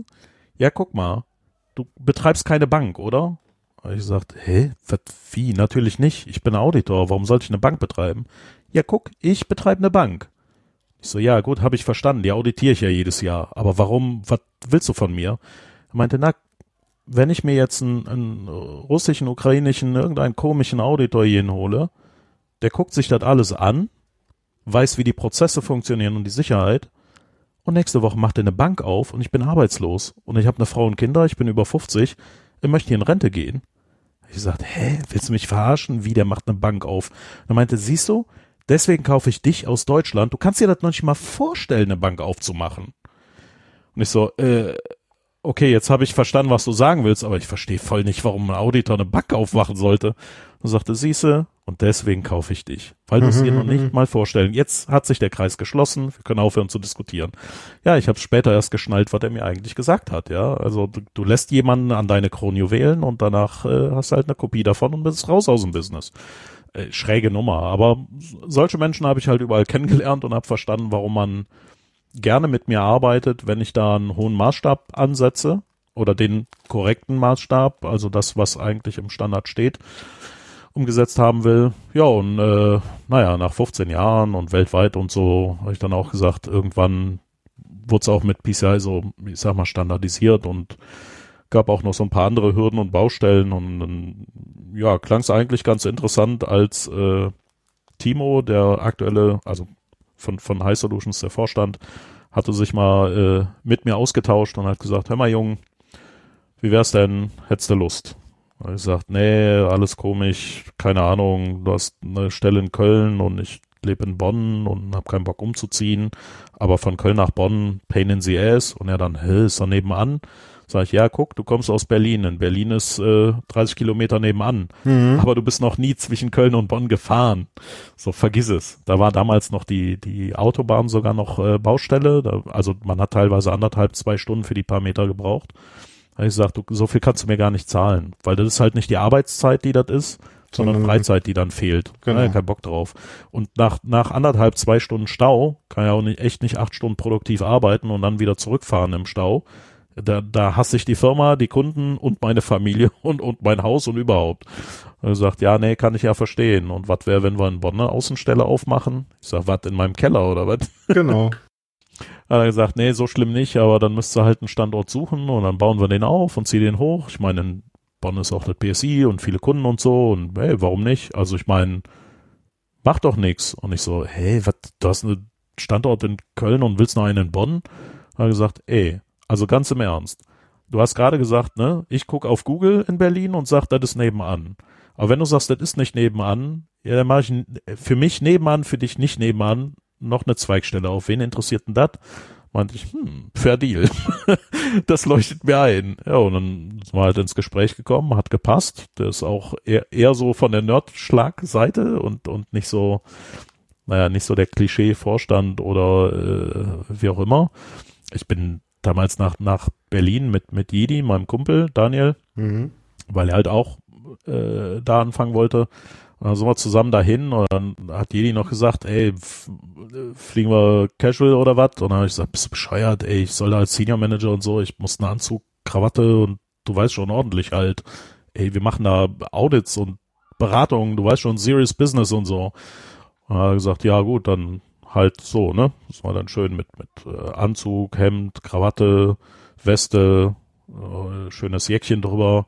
Sind halt nach Berlin geflogen, ne? Gehen dann ins Büro, ins Berliner Büro rein, leiten die uns erstmal an Leuten vorbei, so mit T-Shirt, mit Cargohose, mit Shorts, mit hast du nicht gesehen, der eine war Kicker am Spielen. Ich denke, ey, Berliner Hipster, Berner, Berner, Berliner Hipster-Zeugs hier, was zur Hölle.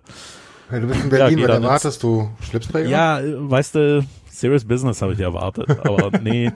Und dann äh, kommst du in das Büro rein und dann war so der, der Business Field Director, unter den ich dann aufgehangen äh, wurde und eben der Vorstand. Der Vorstand hat einen Vollpulli an und der, äh, der, der äh, Director hatte dann so ein Longsleeve an mit, äh, mit, mit äh, Wikinger-Runen drauf.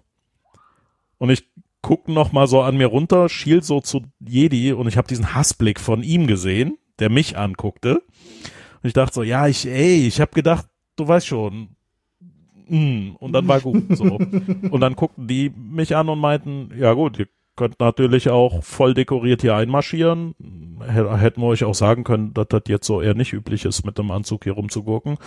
Aber dann macht ihr euch halt hier zum Äffchen und kann sein, dass jemand gleich eine Banane reinwirft, weil sieht komisch aus. Aber fühlt euch frei, wenn ihr wollt. Nehmt mal die Krawatte, Krawatte wenigstens ausziehen das. oder so. Daniel hat die so schnell ausgezogen, so schnell konntest du nicht gucken. Aber der Hassblick dabei war auch nochmal sehr vielsagend. Und ich Dass du dich noch dran erinnerst, das noch ah, vielsagender, das ging dir nahe. Das vergesse ich niemals. Jedi ist so eine liebenswerte Seele und wenn der, also der hat echt, da, da waren ganze, nee, das, da war ein Weltalmanach in seinem Gesicht. So.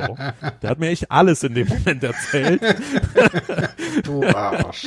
Das war so klar. Er hat echt doof geguckt und äh, naja gut, den ganzen Rückflug über habe ich mir dann und den Rückweg über diese Geschichte angehört. Und es war ja auch berechtigt, was soll ich sagen. Aber so, so sind wir dann, äh, so bin ich dann mit, mit Jedi zur High Solutions gekommen, genau. Ja, lustig. So halt. Und äh, vorher, ähm, also während dieser 15 Jahre, die ich dann äh, Kreditkartensicherheit und bargeldlose Zahlungssysteme, Geldautomaten und so weiter auseinander und wieder zusammengelegt habe, ähm, habe ich eben auch dieses äh, berufsbegleitende äh, Masterstudium an der Uni Bochum gemacht, wo ich dann den Kryptomaster quasi gemacht mhm. habe, den noch draufgesetzt, ja. Kommen wir mal zu einem anderen Thema. Äh, wie bist du denn in den Chaos Computer Topf gefallen? okay, ja, den gibt's auch noch. Also eigentlich über Bande, weil normal wäre ja zu einfach und so. Ich war ja in Oberberg und FH Köln studiert, aber am Campus Gummersbach und das ist überhaupt nicht Köln. Ähm, hab ja da auch im Wohnheim gelebt und hatte keinen Grund mit der fetten Standleitung am DFN mit einem Kabelmodem und einer echten IP irgendwo hinzugehen. Ähm, aber 99 gab es dieses Camp, war das 99 in Holland? Glaub, mhm, 99, ne? 99, 99 glaube ich. Ja. Ähm, und ich bin halt zum Camp nach Holland mit einem Kumpel, wollten halt da zelten und naja, ein Hackercamp ja, halt. Ne? Also ich meine, wie kommt man auf die Idee, zu einem Hackercamp zu fahren? Ja, weil wir irgendwie davon mitbekommen haben und ich Feuer und Flamme war, boah, ey, Nerds und Hacker und da kann man und so.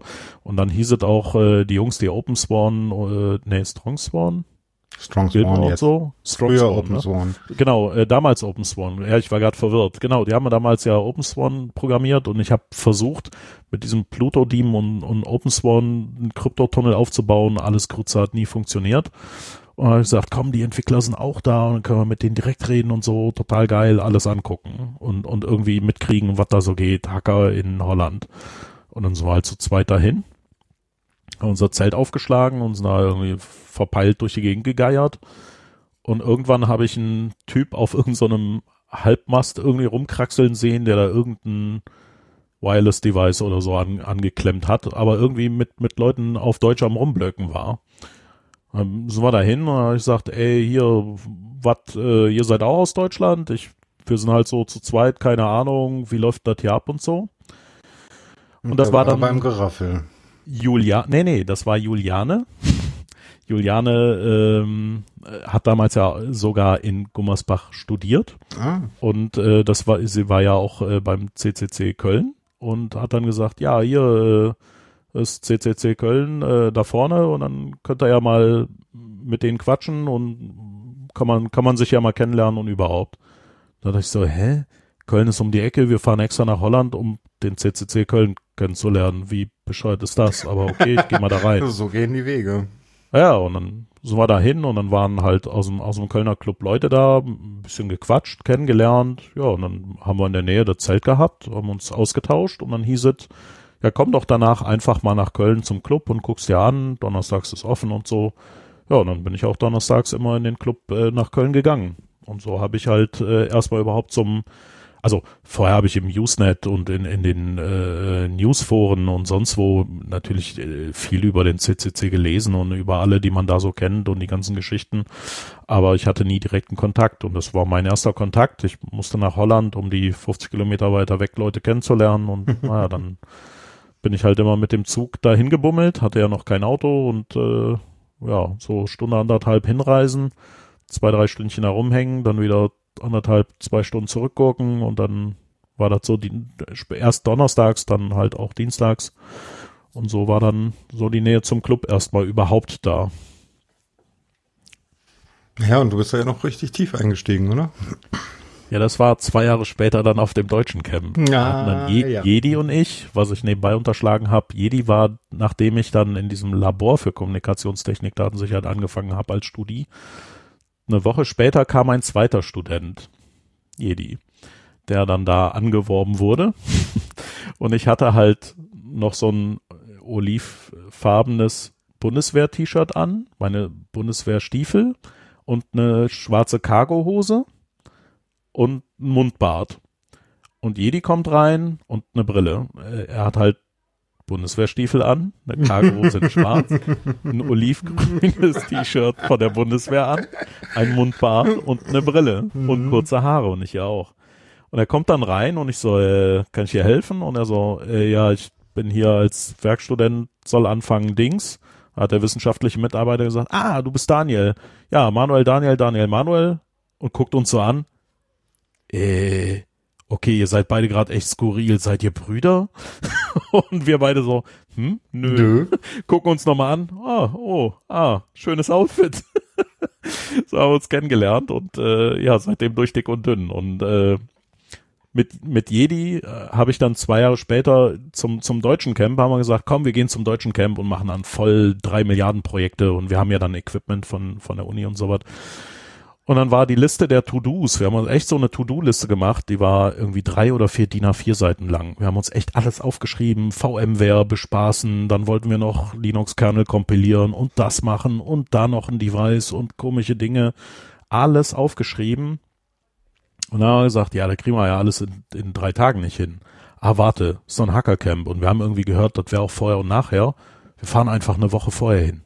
Und dann können wir die ganze Woche in Ruhe arbeiten machen alle To-Dos und dann gehen wir hier schön die Veranstaltung anhören, Leute kennenlernen und dann zurück.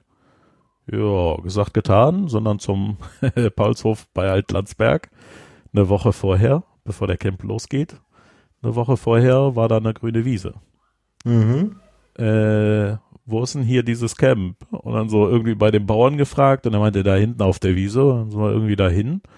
Da war irgendwie nichts. Da waren, da fingen gerade mal so diese, diese großen ähm, Gabelstapler an, so die ersten Paletten hinzufahren. Da stand nichts. Und wir so, hm, was ist denn das für ein Scheiß? Und dann irgendwie rausgefunden, okay, das ist die Wiese, dann komm, hier ist ein guter Platz. Wir haben uns dann, wir haben uns dann da ein, ein Zelt, unser Zelt aufgeschlagen und gesagt, ja gut, dann fangen wir schon mal an. Dann war das Zelt aufgebaut, dann haben wir das Zelt vollgeraffelt. Dann fiel uns auf, ja, so ein Zelt ohne Strom ist irgendwie sinnlos. Äh, festgestellt, dass kein Strom gibt, weil nirgendwo Strom ist haben dann da total bedröppelt gestanden und gesagt, scheiße, was machen wir denn jetzt? Wir können genau nichts an dieser To-Do-Liste machen, weil er alles Strom braucht. Äh, ja, wir müssen warten, bis die Hyopies irgendwie die Zelte aufgebaut haben und Strom gibt. Ja gut, dann machen wir uns jetzt mal hier Dosenfutter auf, auf dem Gasgrill und gucken zu, wie die arbeiten. Ja, dann haben wir nützlich in, gemacht, oder? In, nee, nee, wir haben erstmal uns an, an, an den Zeltausgang von unserem kleinen Quetschkommoden-Ding gesetzt und haben zugeguckt, wie die Nerds versucht haben, große Zelte aufzubauen. Also die ersten zwei Stunden ist das ja lustig und hast echt Bauchschmerzen vor Lachen, ne? oh, aber, aber, aber, aber so die, die Stunde darauf denkst du so, hm. Junge, die meinen das ernst. haben die noch nie gearbeitet? Die Stunde danach dann, Junge, die meinen das wirklich ernst. Und wir haben nur noch sechseinhalb Tage. Das, das wird nie was. Ey, die sind in drei Monaten nicht fertig. Und nach ein paar Stunden sagst du dir, ey, das, ich kann das nicht mehr sehen, das tut doch weh. Mein, mein Vater, mein Chef, mein Ausbilder, jeder hätte mir schon drei Ohrlaschen gegeben, weil er das nicht mehr tragen kann. Das tut weh in den Augen. Und dann haben wir uns wirklich so wie, wie äh, später dann, als, als wir beide dann in, hier in, in Berlin waren und dieser, dieser Blick von Jedi, ne? Mhm. haben wir uns beide todlos angeguckt. und es war klar, ohne dass wir uns besprochen haben, wir sind beide aufgestanden und auf dieses große Zelt zugegangen. Wir konnten es einfach nicht mehr angucken, so, ne? Und haben gesagt, Jungs, pass mal auf, das, dieses Bodenbrett, das setzt du hier an und schlägst es da rein. Warum setzt du das immer falsch an? Das dauert doch Stunden mach es so. Und dann so, ah, ah, danke für den Tipp. Und dann zack, zack, waren die Bodenbretter drin, ne? Und dann wo stehst du da und sagst, ja, wo, wo, bekommen, ne? Wo, wo, sind, wo sind denn die anderen Bretter? Äh, ich glaube da hinten in dem Container. Ja, warum geht ihr zwei nicht dahin und holt die? Was macht denn ihr? Ach so, ja, ja, ja, äh, wir holen mal schnell eins. Voll die Leute irgendwie angetrieben und diese, diesen Boden da in 0, nix hingeprügelt. Ja, erstmal gesagt, so, mal ordentlich was gearbeitet, was geschafft, alles schön. Und dann kam äh, boah, kam Tim? Nee, nicht Tim. Die, äh, wer war denn?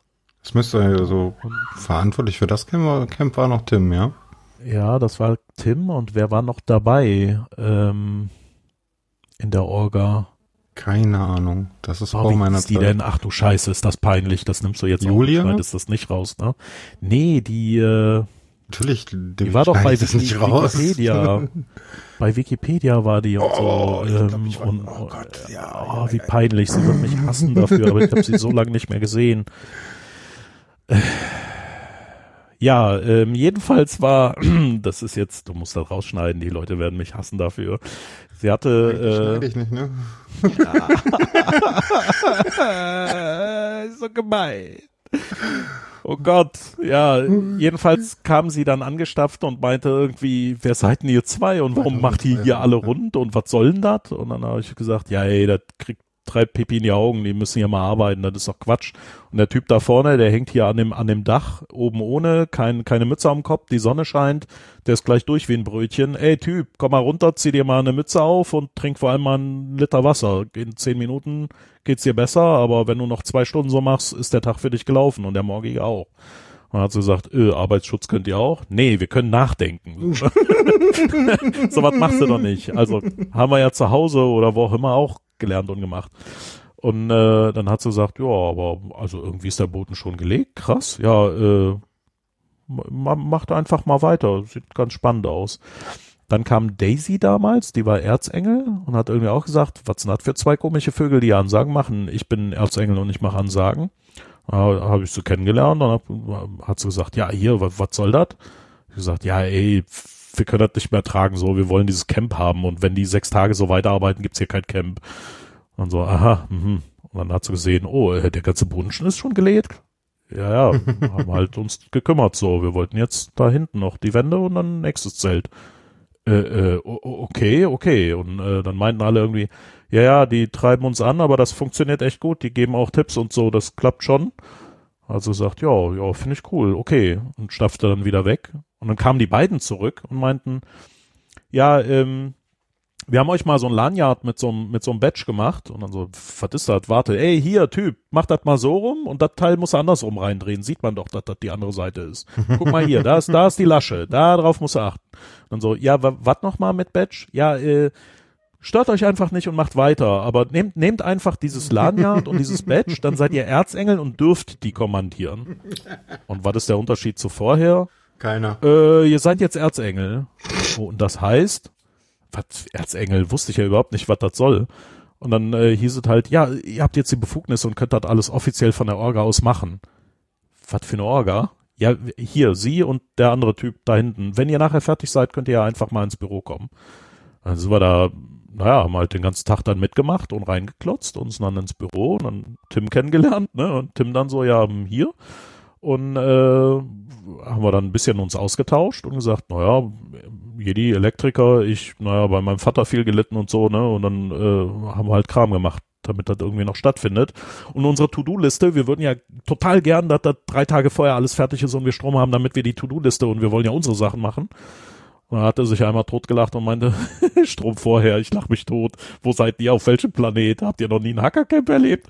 Und dann so, ach so, ah, danke, ja gut, dann nicht. ja, dann bleibt nichts anderes übrig, als jeden Tag hier irgendwie nur aufzubauen, damit wenigstens die Party cool wird und pünktlich anfängt oder so. Ja, und so bin ich dann äh, quasi zum zum Erzengel geworden, ohne es zu wollen. Und äh, das ist dann so geblieben. Für eine ganze lange Zeit, ne? Oh ja, sieben, also insgesamt äh, habe ich 20 Jahre lang äh, jedes deutsche Camp und äh, jeden Kongress äh, Security und Erzengel gemacht, ja. Ja, so habe ich dich ja auch kennengelernt, wie gesagt. Ja. Ich bin dir nicht reingelaufen. ja, hm, okay. Kommt vor, habe ich gehört. Äh, ich war auch in, zu dem Zeitpunkt total gestresst, musste auf Bühne 1 und bin total einfach nur genervt an dir vorbei. Du hast ruhig reagiert, wie immer. so weiter und irgendwann hinterher, nachdem ich von der Bühne kam, ist, äh, weißt du eigentlich, wen du da gerade angeschnauzt hast? so, okay. Alle, alles halb so wild. Alles halb so wild. Ich bin ja. da ja nicht nachtragend, aber also sagen wir es mal so, du bist positiv in Erinnerung geblieben, denn ich kann mich an diese Situation nicht erinnern. Diejenigen, an die ich mich erinnern kann, sind die, die negativ aufgefallen sind. Ne? Da musste ich ja wirklich agieren und so.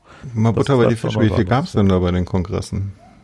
Wie, wie viel gab's da? Ja, so, hattest du oft Stress? Musstest du oft Leute vor die Tür setzen? Nee, tatsächlich nicht. Also es ist, äh, die, was man wirklich sagen kann, ungelogen, ist, die Hacker- und, und Nerd-Community ist eine extrem suche Gesamtsituation. Das ist unglaublich, also echt, echt viel wert. Und da bin, also das ist auch ein Grund, warum ich mich da so wohlfühle und man immer sagt, es ist wie eine Familie. Selbst wenn welche aus dem Ruder schlagen, die, wenn die wieder klarkommen, dann können die, die, die entschuldigen sich, sind aufrichtig oder versuchen es wieder besser zu machen und achten drauf. Es gibt so gut wie nie einen Wiederholungstäter, so ungefähr. Außer es ist so eine Art Hackernummer, ne? Wie komme ich umsonst in, in, in den Kongress, nur um es zu beweisen und nachher mein Badge zu kaufen oder so. Ähm, aber so richtig ernsthafte Vorfälle fast nie und wann immer wir in eine neue Stadt gegangen sind, ne? nach, nach, nach Hamburg, also von Hamburg nach Berlin, dann nach äh, Hamburg zurück, dann nach Leipzig oder so. Mhm. Es war immer so, auch neues Gebäude bespielt, die Polizei, die dann zum ersten Mal wegen irgendwas gerufen wurde, irgendeine Seite wurde aufgemacht oder so, hat dann gesagt, was ist das hier? Und dann habe ich gesagt, ja, so ein Hackercamp, die, äh, äh Kongress und äh, 6000 Leute oder 5000 oder damals 3000 oder so. Dann so, seit wann läuft das? Ja, so seit zwei Tagen. Was, wie? Warum? Wir sind, also, wir haben noch nichts davon gehört. Wir waren kein einziges Mal hier. Nee, nee, ihr seid jetzt das erste Mal hier, das ist richtig. Ja, wie passiert hier nichts? Äh, Randale, Saufen, irgendwas? Ja, da passiert schon eine Menge, schon, aber hier passiert, nichts, aber wir, wir kümmern uns halt ordentlich und normalerweise, also wir haben sie auch jetzt nicht gerufen. Was ist denn der freundliche Besuchsanlass, den wir eigentlich gern verhindern wollen würden? Können wir das direkt vor der Tür klären? Oder und dann so, ja, nee, hier hat jemand angerufen, seine Seite wurde gehackt und so. Und dann so, ah, okay, ja, dann wollt ihr bestimmt mit den Nock-Leuten reden. Was? Ja, die Leute, die dieses Internet hier machen und können das aufklären, oder?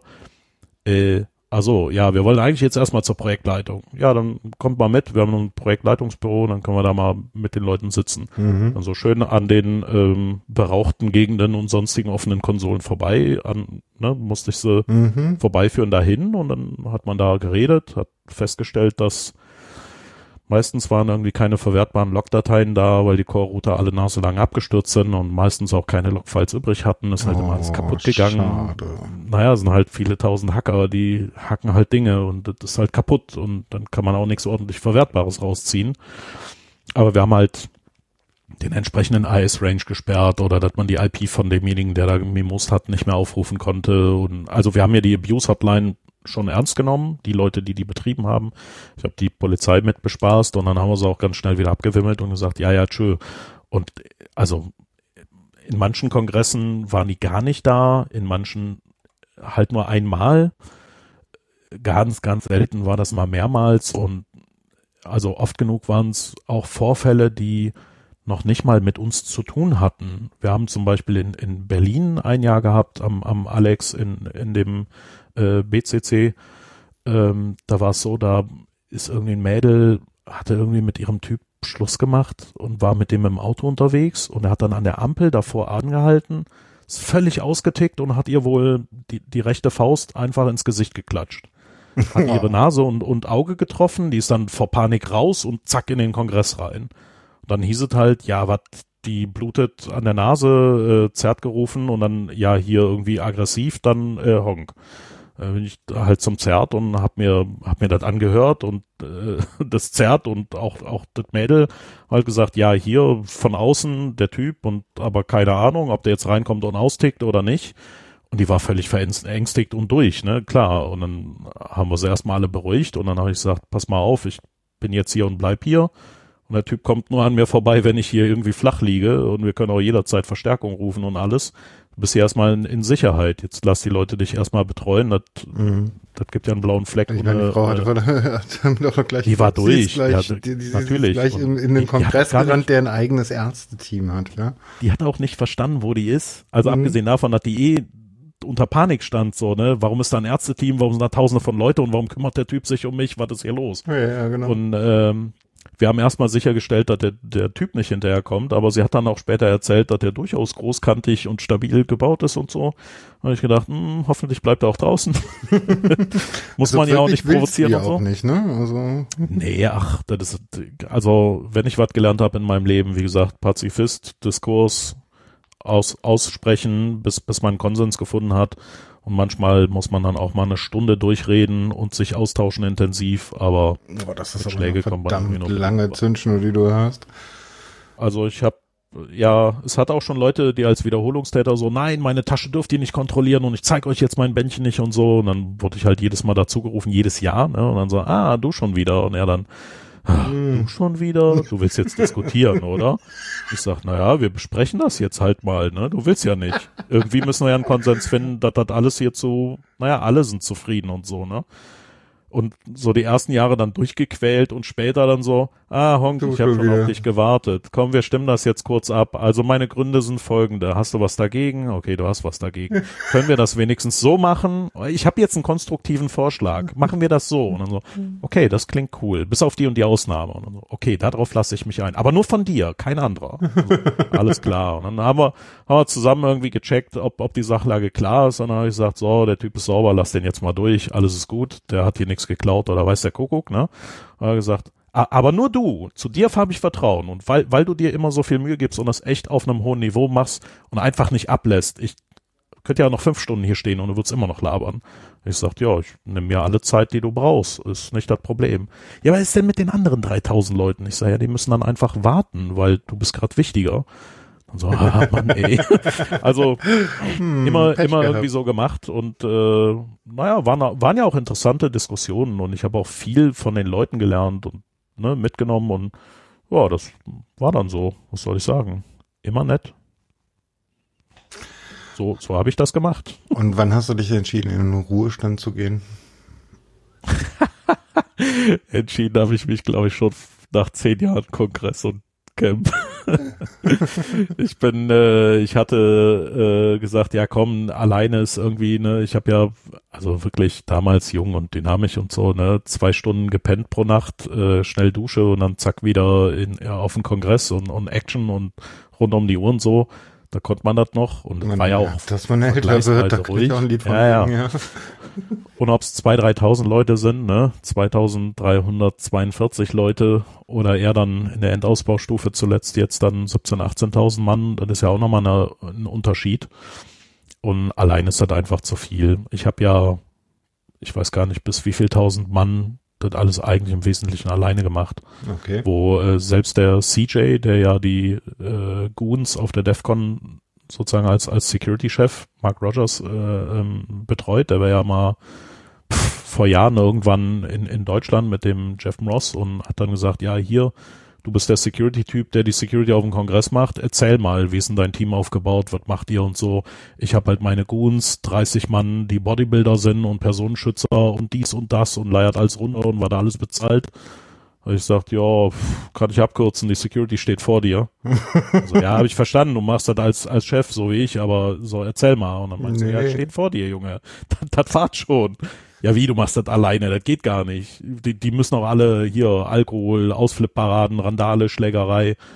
Ich sag, nee, das sind ist keine also Amis. Tut mir leid, wir, das so wir sind sagen halt so zu diese total langweiligen Deutschen, du weißt schon, Good Old Europe, deutsche German Gründlichkeit, you know, Mhm. alles so langweilig. Wenn da eine Schlange ist, stellst du dich hinten an, weil es eine Schlange, das ist hier irgendwie anders. Äh, paar Amis kommen manchmal rüber und stänkern ein bisschen rum, Ja, genau. kann die Crowd dann auch noch kontrollieren. Vielleicht kommen noch ein paar Leute aus Dänemark, Schweden oder so, die halt mit dem günstigen Alkoholpreis nicht so ganz klarkommen. Manche Leute sind halt aus welchen Gründen auch immer beeinträchtigt äh, im Bewusstsein und agieren anders. Aber ansonsten alles flauschig und kriegen wir hin. Und er hat, der kam da gar nicht drauf klar, hat gesagt, Alter, du verarschst mich. Und ich so, "Ge- nein, so. Und dann äh, hat er sich das angeguckt und festgestellt, kranke Scheiße, er macht das wirklich alleine. Ja, aber ich wollte halt eigentlich auch nicht mehr und auch nicht alleine und habe dann immer gesucht und wer könnte denn mal und dann habe ich äh, zum Beispiel ein Jahr auch äh, Fukami mit dabei gehabt. Fukami hat gesagt, komm hier, ich mache Orga und ab jetzt äh, Security. Und der ist dann mit mir mitgegangen, hat gesagt, ich gehe jetzt mal mit und guck mir das an. Hat er sich das ein paar Stunden angeguckt, was ich da alles wie diskutiert habe und gemacht und getan. Und hat dann gesagt, ey Honk, ich, also höchsten Respekt und so, aber du bist total bescheuert und krank und kaputt und das bin ich nicht und also anders, aber nicht so und nee, also so, ey, die ganze Zeit, ich werd ja Banane, da kannst du doch nicht fünf Tage lang so durchziehen.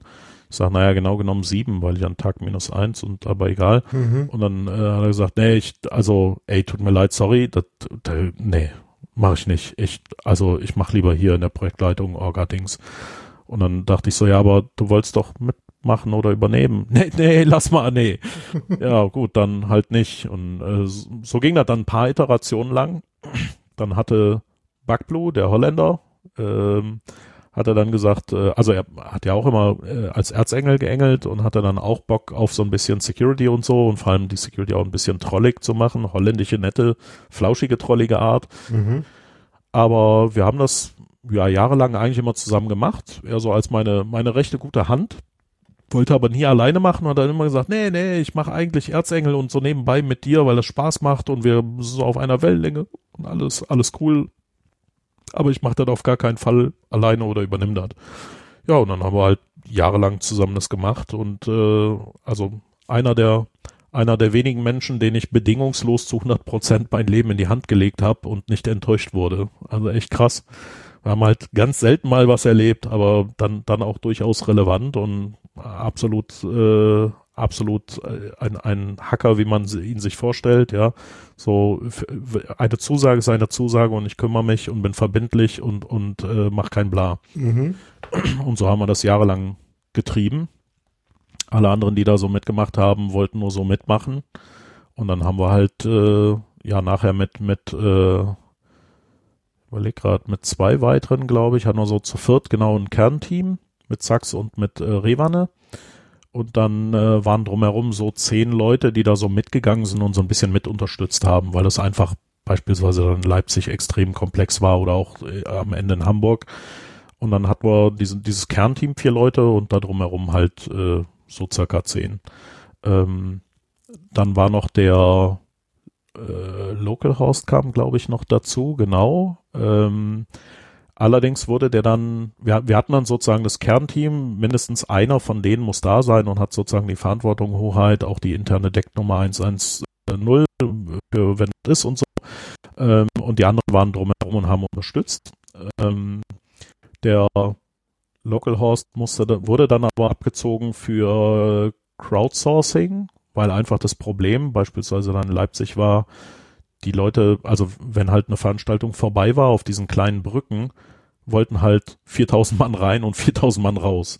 Und auf dieser kleinen Brücke hat das immer Stau gegeben. Und dann hat sich halt der ganze Fahrplan verzögert und es wurde auch vom, vom Risiko her so viele Menschenmassen durchaus gefährlich und so. Und dann haben wir gesagt, nee, das müssen wir jetzt mit dem Crowdsourcing irgendwie anders konzipieren, irgendwo einen Abfluss generieren und dann Reinfluss, aber nicht gegeneinander. Und äh, das hat dann Leipzig Local Host schon krass, gemacht. Ja. Ja, ja. Und da, da hat dann äh, Localhost äh, agiert und äh, dafür stand er dann natürlich nicht mehr im, im, in der Core-Orga zur Verfügung. Und die anderen drei waren schon am Rotieren. Und dann blieb halt nur übrig, dass ich das mache. Und dann habe ich schon wieder viel zu viel zu viel gemacht. Ähm, Aber war halt irgendwie schon die Crew Crew? Ja, die Crew Crew hat nur ganz dezent im Hintergrund agiert. Ähm, aber das war dann schon, ich sag mal, etabliert und eingeführt. Die waren an verschiedenen Stellen dann auch da und haben so ein bisschen unterstützt. Aber sie war nie, ich sag mal, global präsent, sondern eher so im Hintergrund und dezent. Mhm. Und dann äh, war halt so die Idee in der Orga, äh, könnte man denn nicht äh, sozusagen die, die Crew Crew das ne, so übernehmen lassen und so weiter und äh, hab dann auch mit dem Dodger gequatscht. Ja klar, dann zeige ich denen alles, erkläre denen, stehe für Fragen zur Verfügung und dann sollen die das übernehmen und dann es war halt nach und nach raus. Und wenn, dann müsste man das von der Projektleitung aus irgendwie organisieren. Dann haben wir das so in die Wege geleitet und die Crew Crew hat das auch super übernommen, äh, mit ein paar an, an äh, aber die gehören halt nun mal dazu, sind ja auch Nerds, die irgendwie innovativ anders agieren, da muss man sich auch erstmal drauf einlassen. Und dann hieß es irgendwie, ob ich nicht Bock hätte in der Orga mit so viel Erfahrung und so. Und ich sagte, ey, das finde ich mir nicht ans Bein. Ja, aber jetzt haben wir dich doch freigeschaufelt, jetzt kannst du doch. Und ich so, mhm. nee, nee, ich bin freigeschaufelt und jetzt bleibe ich frei. Ja, aber du kannst doch nicht einfach nicht Kongress, das geht ja, das nicht. Geht doch, also, wie, wie machst du das? Doch. Kongress und die Füße stillhalten? Naja, also im, im ersten Jahr habe ich natürlich mit Argus Augen auf die Security geguckt und was die Crew Crew macht und wie die Projektleitung macht und manchmal noch ein bisschen so gemault oder kommentiert. Ähm, man kann ja die ne, 20 Jahre Baby nicht einfach irgendwie in den Rücken kehren. Aber habe dann auch viel Zeit gehabt, mit, mit Freunden irgendwie rumzuhängen, mit Leuten, die ich 20 Jahre vertröstet habe, immer so dieses, ey, ich komme bei euch am Stand vorbei oder ja, wir quatschen nachher mal in Ruhe und dann doch nicht gesehen oder äh, bin dann zu jemandem in die Runde und haben gesagt, ey geil, super, dass wir uns mal sehen, lass uns mal quatschen, ja, und was gibt's Neues? Und dann, oh, warte, ein Anruf, ja, ach so, ah, ich komme sofort und ey, ich bin gleich wieder da und mhm. zack. Und die Leute wussten immer, wenn der Honk sagt, ich bin gleich wieder da, der Abend ist gelaufen, der kommt nicht mehr. Und selbst meine Frau, die in Hamburg hochschwanger war, weil sie so äh, äh, paar Monate vor der Entbindung war, die saß halt mit einer dicken Kugel da und hat gesagt, naja, mein neues Laptop richte ich dann hier an der, im, im Eingangsbereich an der Treppe, an den Tischen in Ruhe ein und dann kannst du ja da hinkommen und dann können wir halt ein bisschen sitzen und zusammen essen gehen oder so boah, ihr habt die so oft vertröstet und irgendwie war nicht da oder dann hat sie irgendwann mir nur noch geschrieben so, ja, nach drei Stunden warten bin ich dann jetzt alleine essen gegangen. du wolltest gleich wiederkommen und ich so, oh scheiße, aber da waren 13 Dinge hintereinander, alles schwierig. Und wenn ich dann mal zu ihr bin, kamen dann auch gleich zehn Leute dazu. Sie hatte ihre Ruhe nicht mit mir. Ne? War auch ja, irgendwie ja, okay. anders, aber ähm, naja, sie hat's, sie hat's halt ertragen mit Würde. Ne? Sie wusste ja, worauf sie sich einlässt. Und ähm, ja, aber es, es hat eigentlich immer gut funktioniert. Was soll ich sagen? Ich habe mein Leben dafür gegeben, 20 Jahre und das wirklich mit mit Herz und und mit mit Wille und Motivation gemacht. Aber man muss auch loslassen können. Das ist ja auch oft etwas, was äh, sagen wir jetzt mal so dieses Klischee ist alter weißer Mann. Ne? So, ich bin auch eher so dann dieser bedrohliche Kulisse, alter weißer Mann, Macho-Style, aber nicht irgendwie äh, aggressiv, aber das Gebärdeszenario ist da, Drohgebärde und äh, das ist auch nicht immer willkommen in den neuen Trends. Ähm, aber ich kann eben auch loslassen, wenn, wenn Leute da sind und es aufgreifen und die haben es super gemacht. Also die Crew Crew, die Projektleitung und so. Und das habe ich im ersten Jahr dann gesehen und dann habe ich gesagt, okay, dann ist es doch in guten Händen. Ich muss da auch nicht im, im Backend irgendwie doch panikmäßig unterstützen oder so ein Quatsch. Und habe dann gesagt, dann lasse ich die Finger davon, das ist schon in richtigen Händen. Ja, und dann, dann habe ich halt auf dem Kongress frei.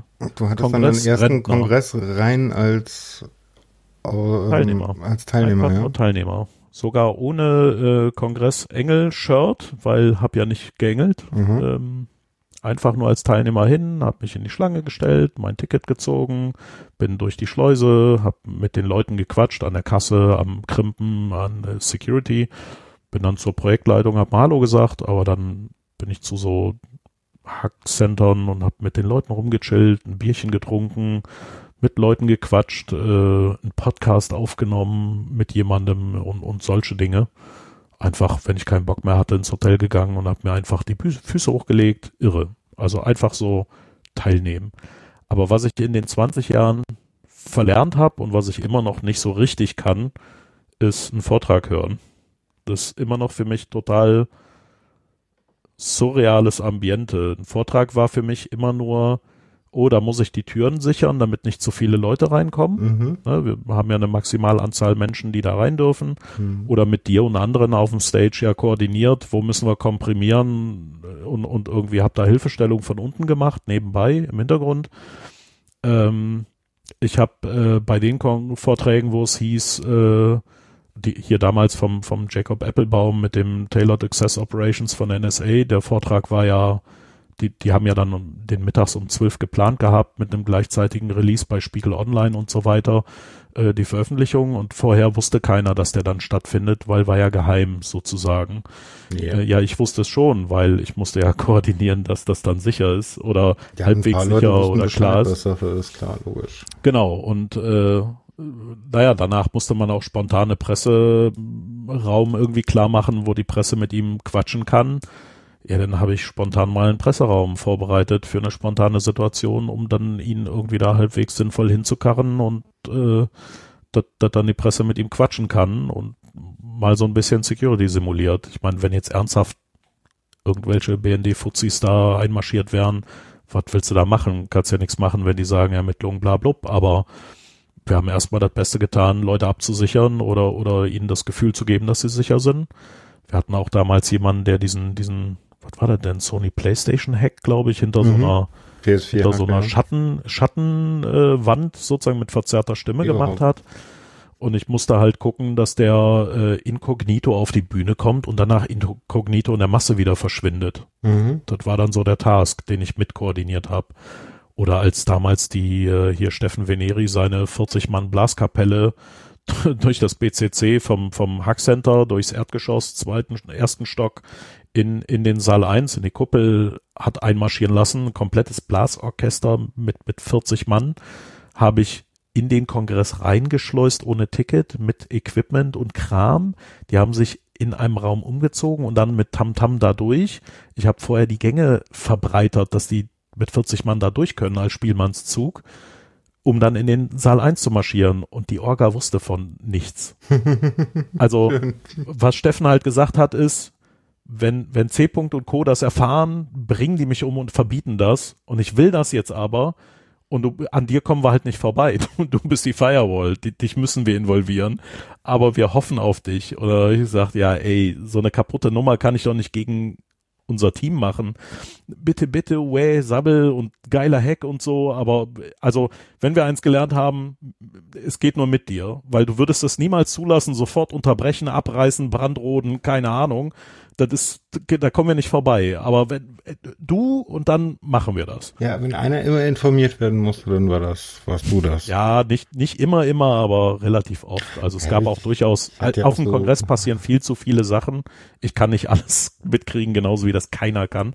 Aber an vielen Dingen wurde ich halt so involviert und äh, habe auch, naja, dazu ja, beigetragen, mein, dass er so ist, wie er ist, soweit wie ich konnte. Ja. Manchmal musste man auch Sachen vor dir verstecken, das stimmt schon.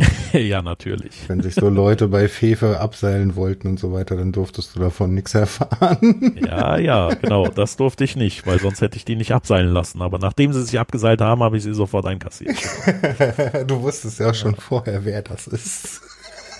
Ja, ich, man kann sich ja auch denken, wer welche Aktion so macht oder von, von der Art und Weise, als zum Beispiel diese, diese äh, Lärmtröte war, da habe ich mir gedacht, so, es gibt, es gibt wenige Menschen, die eine Lärmtröte remote gesteuert auf der Bühne versenken und Dinge tun. Ist mir schon klar, aber jetzt muss ich das Ding finden und ausschalten und danach finde ich jemanden und rede mit dem über Ausschaltoptionen. Gesagt, getan, Tröte ausgeschaltet, Fefe hat weiter vorgetragen. Ich meine, fairerweise muss man das mal aus seiner Sicht sehen. Ne? Der steht da im Lampenfieber. Ich, jeder, der mal einen Vortrag gehalten hat oder auf einer Bühne ja. steht, weiß, wie, wie anstrengend sowas sein kann, dieses Lampenfieber. Und dann hast du ein, so, so ein Konzept, so eine Vorgehensweise, wie du deinen Vortrag halten willst. Und dann kommen andere und Interrupts. Und Interrupts bringen einen voll aus der Tüte. Und er hat mir also ich fand das auch immer wieder lustig, aber er hat mir auch leid getan, weil sie natürlich voll aus dem, aus dem Tritt bringt und er trotzdem danach eine gute Performance leisten will. Und äh, deswegen habe ich auch immer geguckt, dass es nicht überhand nimmt und manche Dinge auch tatsächlich vorher schon unterbunden oder abgemildert, mhm. weil ich einfach gesagt habe, das könnt ihr nicht machen, ey, respektiert bitte den Vortragenden und ganz nebenbei wollen wir auch diese Botschaft vermittelt bekommen und die Leute kommen dahin, um sich das anhören zu wollen. Die wollen halt nicht nur euren Humbug, so, ne, das Hacken ist so lang ein Hack, wie es irgendwie noch allen als Hack Spaß macht und wenn es auf den Sack geht, ist kein Hack, sondern Sack. So ja, geht mehr als ein, zwei und Kleinigkeiten oder so sollten es dann auch nicht sein, aber ganz ja, aber das wird ja wurden wir ja auch ne? nicht ne? ja, ja, manchmal wurde also wir mussten, extrem, oder gab's auch es gibt schon gab Sachen, Sachen habe ich einen Tag gebraucht, den Leuten das ja. alles auszureden und zu sagen, das passiert auf meiner Bühne nicht. Ja? Es gab auch Dinge, die sind durchaus strafbewehrt gewesen und gingen mhm. auch nicht, also nicht nur auf der Bühne, auch außerhalb, ne, dann wurde ich halt zu komischen Zeiten, zu komischen Situationen gerufen und dann hieß es, solve the problem, Mann, du bist doch dieser Angel of Death. So, Mr. Wolf-Style, I solve problems, hier ist ein Problem. Mhm. Dann stehst du da und denkst, oh, wieso macht man sowas so? Ja, Dinge aus Gründen so. Dann stehst du da und sagst, ja, aber der, ey, ist euch nicht klar, dass hier die halbe Heilsarmee reinmarschieren könnte? Seid ihr eigentlich völlig von guten Geistern? Ja, schon, aber Dings und weil wegen. Dann denkst du, okay, Flausenkopf, doofe Ohren, jung, keine Ahnung, mhm. nicht drüber nachgedacht, Hackerantrieb, mhm. whatever. Und dann hast du halt die Abwägung so, zerstörst du deren Leben? Nein, danke. Müssen sie jetzt eine Lektion kriegen? Auf jeden, vielleicht auch zwei. Aber haben, also sie müssen es auch kapiert haben. Und dann kamen halt so Dinge wie, so Junge, du kommst jetzt mal mit und ihr alle nehmt eure Kameras und kommt auch mit. Und dann gehen wir mal spazieren da hinten rüber. Und dann so, wat, wohin gehen wir? Alter, wenn du jetzt nicht mitkommst und diskutierst, werde ich richtig garstig. Weil du gehst mir gerade echt auf den Strich mit der Nummer, die du durchgezogen hast. Ja, ist schon gut, ich komme mit. Und dann sind wir halt zur Toilette und sagt er, ey, wir wollen jetzt da rein? Ja, wollen wir. Und wir wollen alle da rein. Du vor, ich nach. Und der Rest kommt dann. Äh, das klingt gerade ein bisschen spooky. Ich möchte da nicht rein. Pass auf, du gehst jetzt da rein oder ich tritt dich durch die Tür da rein. Möchtest du da reingehen? Okay, ich gehe da rein. So, dann sind wir da rein. Ich dem die Bürste in die Hand gedrückt und gesagt, du kannst jetzt das Scheißhaus reinigen. Einfach nur, weil du so scheiße bist, diesen Schwachsinn mit IP zu machen. Da kannst du jetzt auch in echt machen. Mhm. So, bürste einfach mal die Scheiße. Weil das so scheiße war, da kannst du dir gar nicht vorstellen, wie scheiße. Kümmer dich um diese Scheiße. Dann so, okay, du bist gerade echt sauer. Na gut, ich bürste jetzt so. So, Kollegen. ihr wart ja beteiligt und habt aber irgendwie nicht geinterruptet. Ihr lasst noch mal Gnade walten, weil ich habe jetzt nur eine Halskrawatte gegen einen, aber von euch höre ich nie wieder von irgendeinem irgendwas und ihr macht jetzt Fotoshooting mit ihm. Und er dann, äh, ich habe recht, recht am eigenen Bild. Ich sag, ja, das können wir jetzt gerne ausdiskutieren. Willst du? Mm, ich mach dieses Klo sauber und wir können ja ein bisschen posen dabei. Haben wir ein paar schöne Fotos gemacht. und dann haben, haben die Jungs sich noch, ey, die haben sich Tage danach noch totgelacht über diese Bilder und das Gemeinsame. Aber tatsächlich aus dieser Runde war nie wieder irgendeine doofe Idee. Es war sogar eher anders. Die kamen irgendwann Jahre später auf einem Kongress dann zu mir und meinen, ey, da hat einer, weißt du, hier und total bescheuert und so. Und ich so, oh nee, nicht schon wieder so. Warum? Dann so, ey, alles ist gut. Wir wollten es dir nur erzählen, damit du weißt, falls was passiert. Wir sind sofort hin, haben das mit dem abgestimmt, alles besprochen, äh, uns um alles gekümmert, haben dem nochmal erklärt, warum das eine ganz doofe Idee ist und worauf man achten muss und so. Und ist alles erledigt so. Kein Beef, kein Problem, ist alles aufgelöst. Nur wenn was passiert, weißt du Bescheid. Nerdkultur, ja. ja, total. Also Replikation, ne? Multiplikator. Fand ich super. Also ganz, ganz oft ist das so passiert und so ist es eigentlich, dass die, diese Impacts, die wir so hatten, wurden dann auch ganz schnell wieder eingefahren, eingefangen. Der Lerneffekt war da und es hat skaliert. Und das ist halt, warum da so selten was passiert. Äh, und wenn was passiert, ja, dann selten nochmal. Ist ja, einfach cool, ich mein, diese Community so. Ganz ehrlich, glaubt jemand, ich lasse jemanden sich auf der Bühne abseilen, wenn ich nicht genau weiß, der Typ ist seit 15 Jahren Profikletterer? Ja? Industriefassadenkletterer, um genau, genau, zu sein. Ja, ja. Und macht das an so ganz großen Dingen auf hoher See oder anderen Orten. Also, ja, ja, ja also das ist, Sicher. genau. Das sind halt so, so die Dinge, äh, das sieht alles immer nerdig und bescheuert und total irre und witzig aus. Dahinter ist aber eine knallharte Risikoabwägung, weil alle genau sagen so, den völligen Hirnschiss fabrizieren wir hier nicht. Ne? Ja, es will sich auch keiner wirklich in Gefahr bringen. Also es ist ja, kein, es ist eine, das ist was, was mich an dieser Crowd Ausnahme. immer wieder fasziniert. Es ist eine total mitdenkende Crowd. Ja, ja. Überwiegend ja. ja, gut, du hast es immer mal wieder und wir kennen auch alle Meltdowns, oder? Ja, ja, das ist genau. Kommt kommt vor, aber es ist wie gesagt sehr human. Ja, und dann habe ich es halt an den Nagel gehangen und und äh, Zeit mit den Leuten verbracht, ne, musste dann nicht immer schnell weg nach angefangener Satz und dann war ich den ganzen Abend weg. Es haben Leute auf mich manchmal echt Stunden oder sogar einen ganzen Tag gewartet. Ähm, Essen war in der Regel schwer. Mit mhm. Freunden essen noch mehr. Immer, immer irgendwie schwierig auf dem Sprung, bla. Aber äh, so war ich und so wussten das auch alle und haben das auch immer supportet und unterstützt. Ja, dann gab es auf, dem, auf dem Camp im Geraffel irgendwie äh, gab es dann immer, wenn gegrillt wurde, irgendwie ein, zwei Koteletts wurden auf Seite gelegt für den Honk, wenn er dann irgendwann kommt. Und dann hieß es irgendwann so, ey Alter, das sind nur noch so gefühlte Briketts eiskalt, weil wir haben es noch stundenlang warm gehalten, aber du kommst ja nicht. Manch, ey, da war einer, der hat epileptischen Anfall gehabt, dem mussten wir helfen. Dann war einer verwirrt und kam nicht klar. Dann waren drei mhm. Kinder verloren gegangen, die habe ich aufgetrieben. Und dann so, ja, ist ja gut, du brauchst dich nicht rechtfertigen. Wir wollen nur sagen, ey, sorry, das schmeckt einfach kalt und ätzend. Da ich gesagt, ey, das überhaupt was da ist, super. haben sich immer um mich gekümmert, äh, so, so wie es ging überall und ja, dann habe ich das nebenbei schnell gemacht. Mhm, aber immer alles freiwillig, ich wurde zu nichts gezwungen. Ja, aber der Herr kann ja die Füße auch nicht stillhalten, ne? Kaum hat er da aufgehört, sucht er sich was Neues. Ja, ja, sowas. Aber dann habe ich halt aufgehört und habe dann gesagt, so, 20 Jahre Kongress reicht, jetzt ist es in guten Händen und jetzt bin ich Kongressrentner und bin dann auch zum Kongress Rentner geworden. Jetzt kann ich, jetzt kann ich renten und muss nicht mehr arbeiten. Na dann rant halt mal. Mit, mit Leuten quatschen und rummaulen und ach, was weiß ich. Naja, wie so ein alter Parkplatzwächter, weißt du, hier können sie nicht parken, ich rufe sonst die Sicherheit. oh, ja. Für dich nee, war das so eine, so eine ähm, na, nicht Tribüne, wie nennt man das denn, wenn das Loge. Loge, würde ich müssen wir so, so eine Loge. Waldorf von Stadt genau, so eine kleine, würde ich so eine Waldorf Loge machen, genau.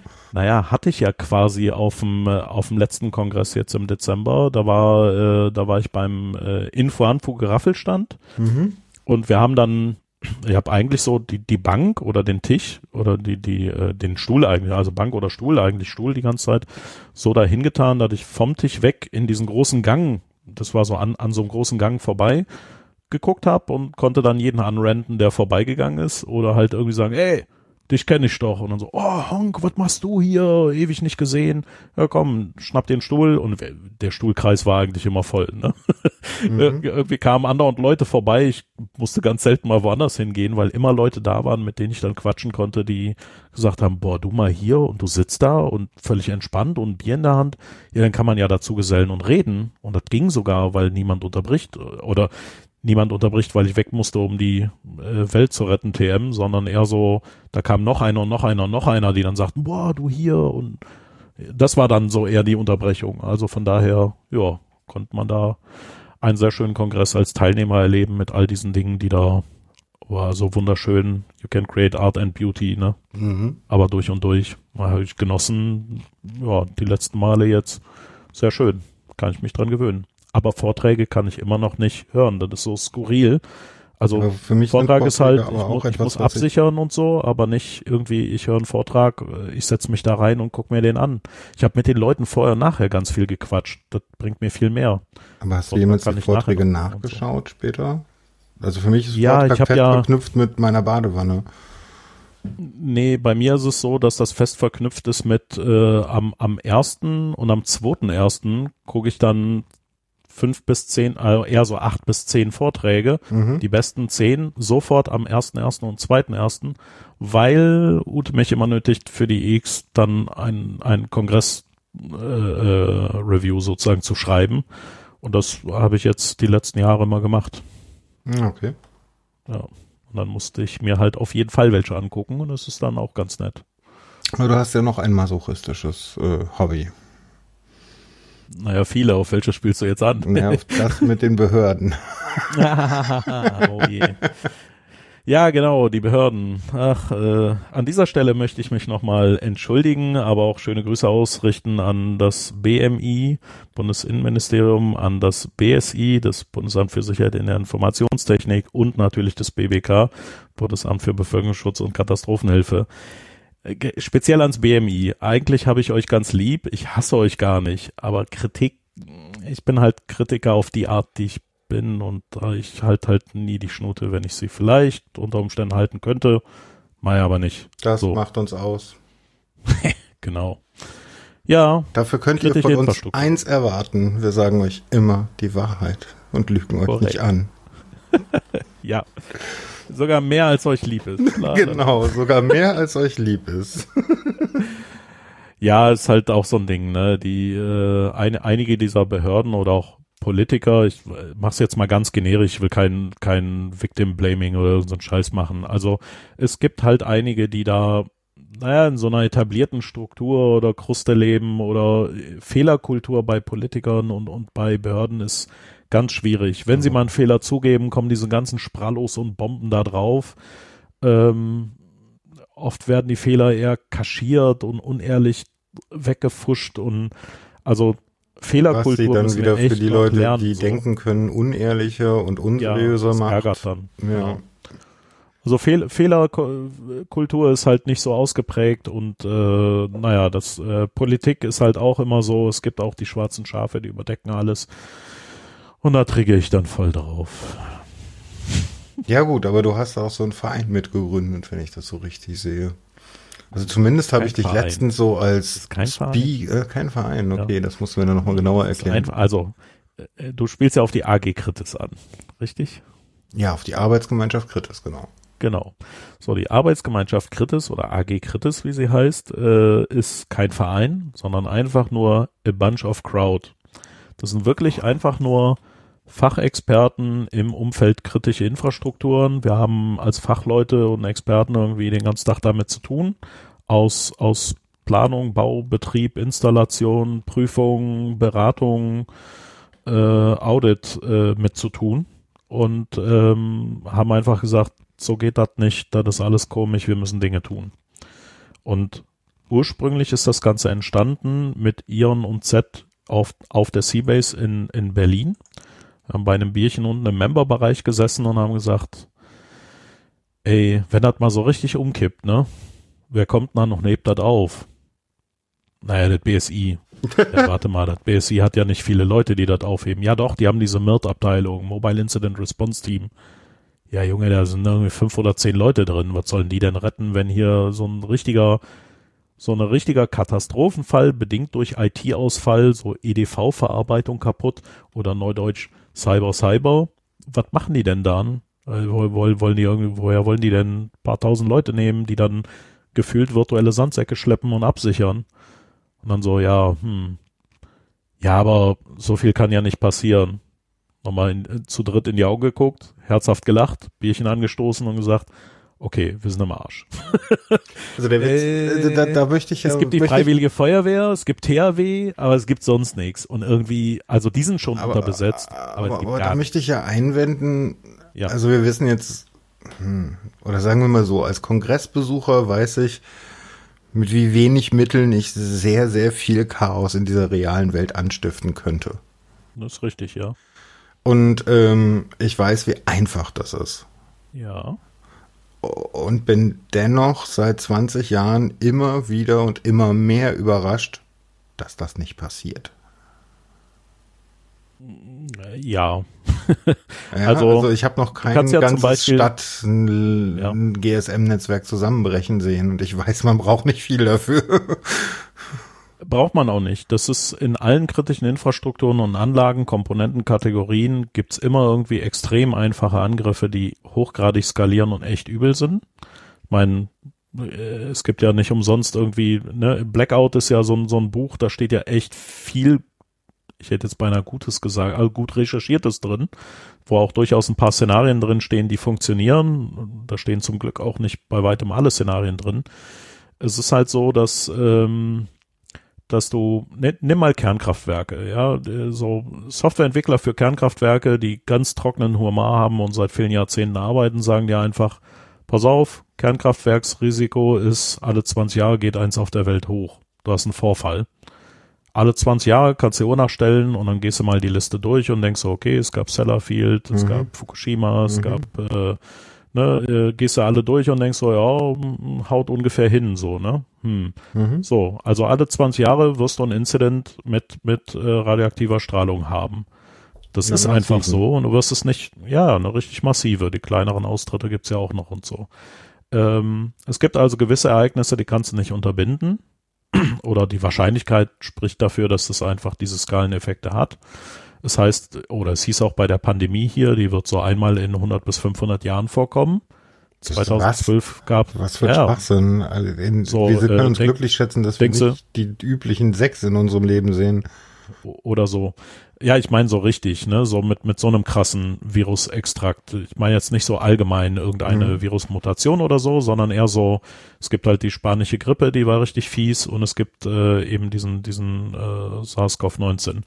Ähm, und äh, 2012 hatte das BBK eine Risikoanalyse gemacht und das Übungsszenario war genau eine eine Mutation sozusagen dieses äh, Typs, nur eine krassere Ausformulierung und so weiter. 2009, glaube ich, gab es im Land Hessen eine, eine Krisenübung, die auch gesagt hat, okay, Pandemie, wie gehen wir damit um? Airlines und sonstige, die haben Pandemiekonzepte seit Jahren und wissen genau, wann sie was wie tun müssen, um ihre Leitwarte, um ihren Leitstand, um ihre, was auch immer, Departure Control Systeme irgendwie zu steuern und zu schützen, Energienetzbetreiber auch. Das ist, also diejenigen, die sich mit, mit Risiken ernsthaft beschäftigen müssen und zwar nicht aus Security-Sicht, sondern aus Safety-Sicht, aus mhm. Menschenleben erhalten, haben sich da lang und breit Gedanken drüber gemacht und gesagt, was muss man alles tun, damit man das wirklich absichert. Und es ist immer noch so, dass viele dieser Komponenten tatsächlich abgekoppelt sind. Ja, in ein Kernkraftwerksleitstand gehst du nicht einfach per IP rein. So. Das ist nicht einfach so rein und kannst auch nicht den Reaktor rauf runter konfigurieren, mal ebenso. Ja, also das funktioniert nicht überall. Ja, aber das funktioniert nicht überall einfach so und sie haben gegen, also sie haben auch immer analoge Maßnahmen, um dagegen zu steuern. Selbst wenn du die Scheiße anfängst, können sie dagegen steuern und im Zweifelsfalle die ganze IT abschalten und brandroden und trotzdem Gegenmaßnahmen aktivieren. Das ist halt der Fallback-Modus, den es auch noch gibt. Mhm. Ja, bei einem äh, anderes Beispiel, damit wir nicht immer bei denselben üblichen langweiligen, also für mich ist Energie so echt totgelutscht, jedes Mal Energie. Nehmen wir mal äh, ähm, Klärwerk, ja. ja, oder ein Wasserwerk. Da kannst du jedes oder fast jedes, ich meine, man kann nie zu 100 Prozent irgendwie sagen, ne? fast jedes Wasserwerk kann den Betrieb mechanisch, also voll analog langweilig, weiter betreiben über Wochen. Es kostet viel Schmerz, es kostet viel Personal, es kostet viel. Aber selbst die Büromenschen haben einen Handgriff gelernt, den sie im Notfall manuell schalten und betreiben im Schichtdienst. Und dann kannst du die ganze IT brandroden und die machen den mechanischen Betrieb und halten hm. das Ding aufrecht.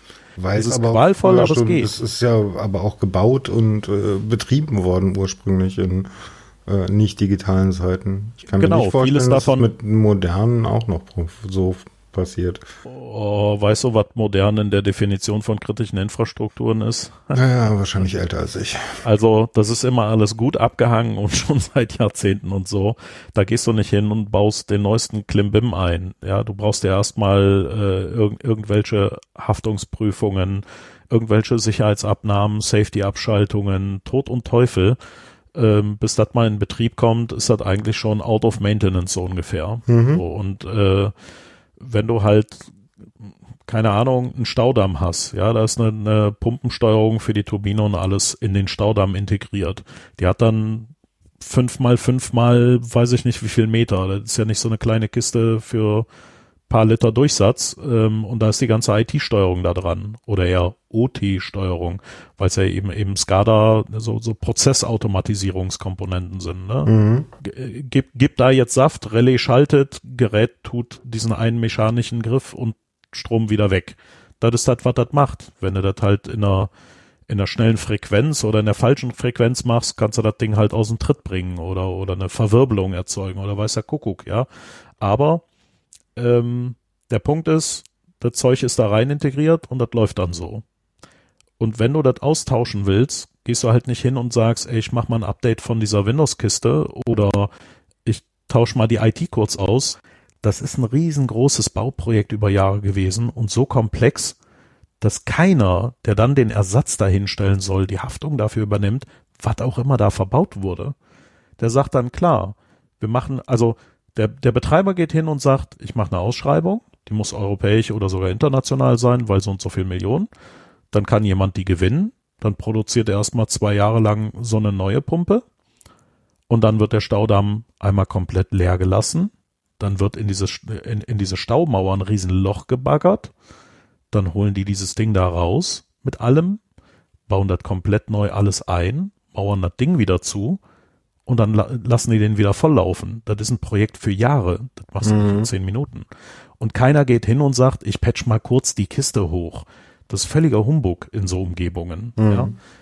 Und der Punkt ist halt Versorgungsausfall. Da sind wir wieder. Ne? Willst ja, du gut, den Versorgungsausfall? Ich, ich Air Gap. Also ich meine, das was, also ich erinnere mich An noch. An vielen Stellen gibt's den ja auch. Ja, na, etlichen ja Stellen gibt's den, gibt's den nicht. Also ich meine, wie oft, äh, also äh, am eindrücklichsten für mich war irgendwann vor drei oder vier Jahren ein Talk. Ich glaube, das war noch in Hamburg, wo mal das Kongressnetz dazu genutzt wurde, äh, alle VNC-Endpoints, die mit Standardpasswort oder offen stehen, ähm, einzusammeln. Hm. Ja, und da waren ja. etliche Atomkraftwerke dabei, da war etliches an Steuermechanik für Lebensmittel dabei, da war etliches an genau solchen Dingen wie Turbinensteuerung und so weiter dabei. Also die meisten davon kann, also damals fand ich das auch schlimm. die meisten davon sind tatsächlich eher Monitoring oder kannst du zugucken, aber nicht verändern. Ja. Und wenn du veränderst, gibt es Safety-Abschaltungen, die auch nochmal gegensteuern. Also ganz so trivial einfach ist das nicht, dass du da irgendwie drei Mausklicks machst und dann ist, äh, fährt der Kernreaktor rauf runter.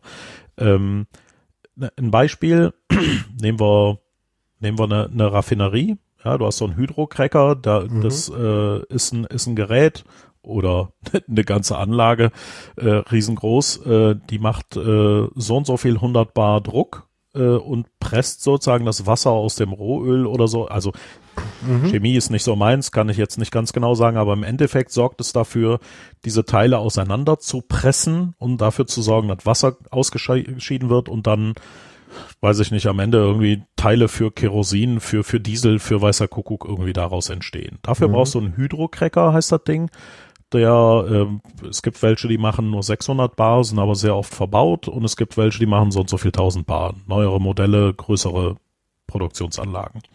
So, jetzt macht das Ding also viele 100 Bar oder viele 1000 Bar. Da kannst du dir vorstellen, dass das Ding ziemlich schnell in die Luft fliegt, wenn er irgendein Parameter doofe Ohren hat. Ja. So. Und wenn das Ding in die Luft fliegt und da ist jede Menge, naja, Öl, Kerosin, was auch immer, dann gibt das einen Feuerball, Junge, um mal New Kids zu zitieren. Und zwar so ein Feuerball, wie in Maßkante. Ja. So. Mhm. Ähm, du kannst zum Beispiel, oder das haben viele, dass sie einfach sagen, wir extrahieren Daten raus, um das Monitoring remote zu machen. Wir können also, wir wollen ja nicht vor Ort monitoren mit Leuten, weil es auch immer eine gewisse Gefahr ist, vor Ort zu sein mit ganz, ganz vielen Leuten. Wir wollen mhm. lieber im Sicherheitsabstand ein Monitoring raus exfiltrieren und die Anlage überwachen und sehen. Solche Monitoring-Schaltbilder kannst du dann auch leider von denen, die doof sind oder halt einen Dienstleister haben, der so nebenan Feldwald-Wiesen-Support, oh, ich hänge mal kurz einen VNC davor oder so oder machen mal ein RDP dran. Ja, dann hast du da sowas. Aber die wenigsten, also viele davon sind reines Monitoring und du kannst da nicht wirklich parametrisieren oder verändern. Selbst wenn du es tun würdest, Sagen wir mal, du würdest jetzt sagen, ja, dann schließ doch mal dieses Ventil. Du würdest einen Überdruck produzieren und das Ding macht nicht seine geplanten 600 Bar, sondern die, die, der Druck steigt, weil dieses Ventil zu ist. Da kommen Safety-Abschaltungen, die würden ein, ein anderes Ersatzventil oder eine Notfall-Relais-Schaltung aktivieren, die nicht IP-gebunden sind in der Regel und würden dann dafür sorgen, dass der Druckabfall wieder passiert auf ein Niveau, dass es eben mhm. nicht Peng macht. Ja, also Safety, ganz andere Baustelle als Security. In der Regel eher weniger IP, aber die IP-Welt hält natürlich immer mehr Einzug da rein. Und genau damit holt man natürlich alle IP-Probleme mit rein. Mhm. Ne?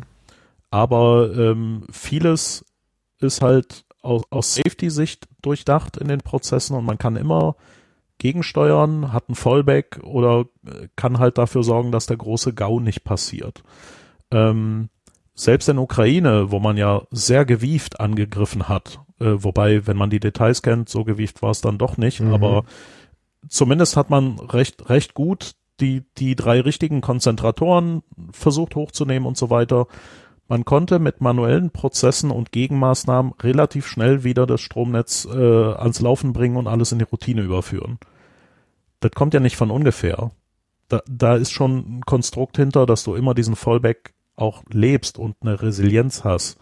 Nur, wie gesagt, mit IT fällt diese Resilienz immer mehr und es wird immer schwieriger. Das ist halt so das Problem, weil es wird immer mehr äh, ja, Komponenten an IP angebunden, die nie für IP gedacht waren und auch die Schutzkonzepte nicht haben und nackelig in so einem Produktionsnetz waren und auf einmal nackelig im Produktionsnetz mit IP von außen gesteuert werden können. Und dann das ist in der Tat ein Problem. Alle, ja gut, und dann, dann, ja.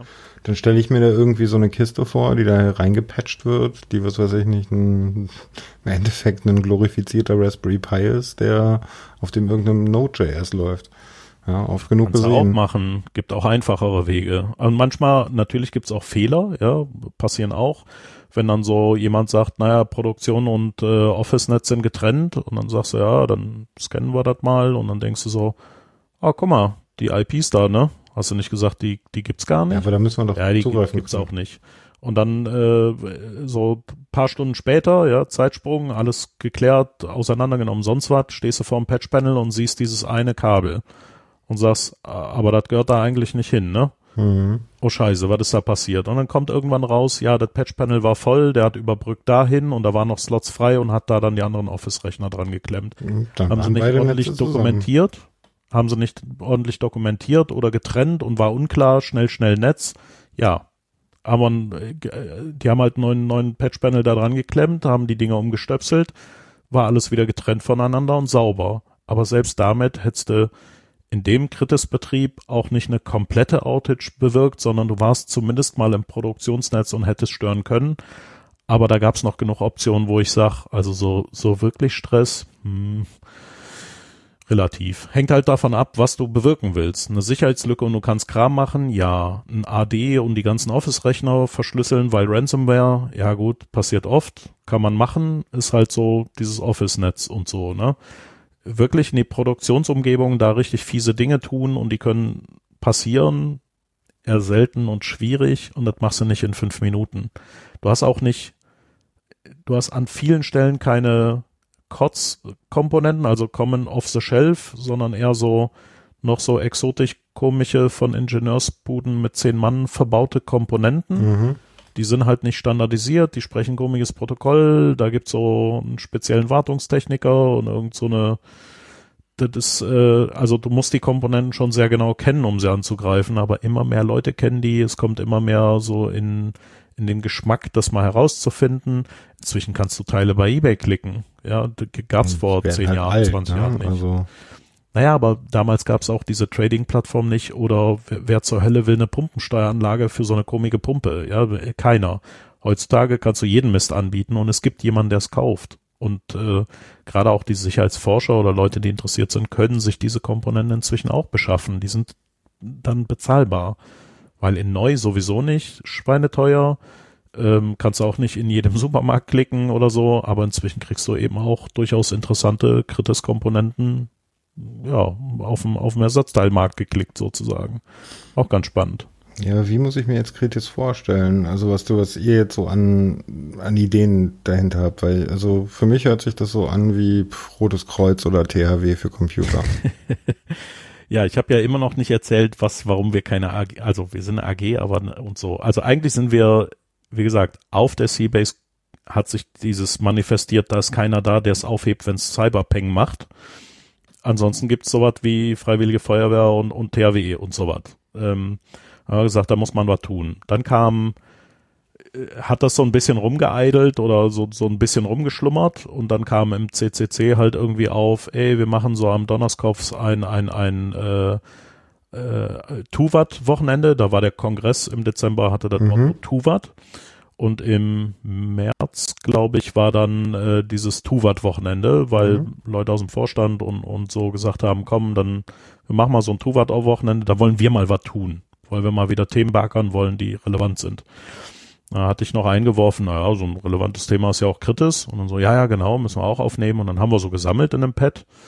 Und dann hieß es halt, äh, ja, müssen sich halt so Kümmerer für die Themen finden und dann kann man an dem Wochenende am Donnerskopf äh, mal drüber reden, was ist eigentlich die Clubmeinung und so. Ja, gesagt, getan und dann kam das Wochenende immer näher und ich habe auch gesagt, ja, ich gehe mal mit dahin, kann man ja ich so angucken nicht. und mitmachen und so.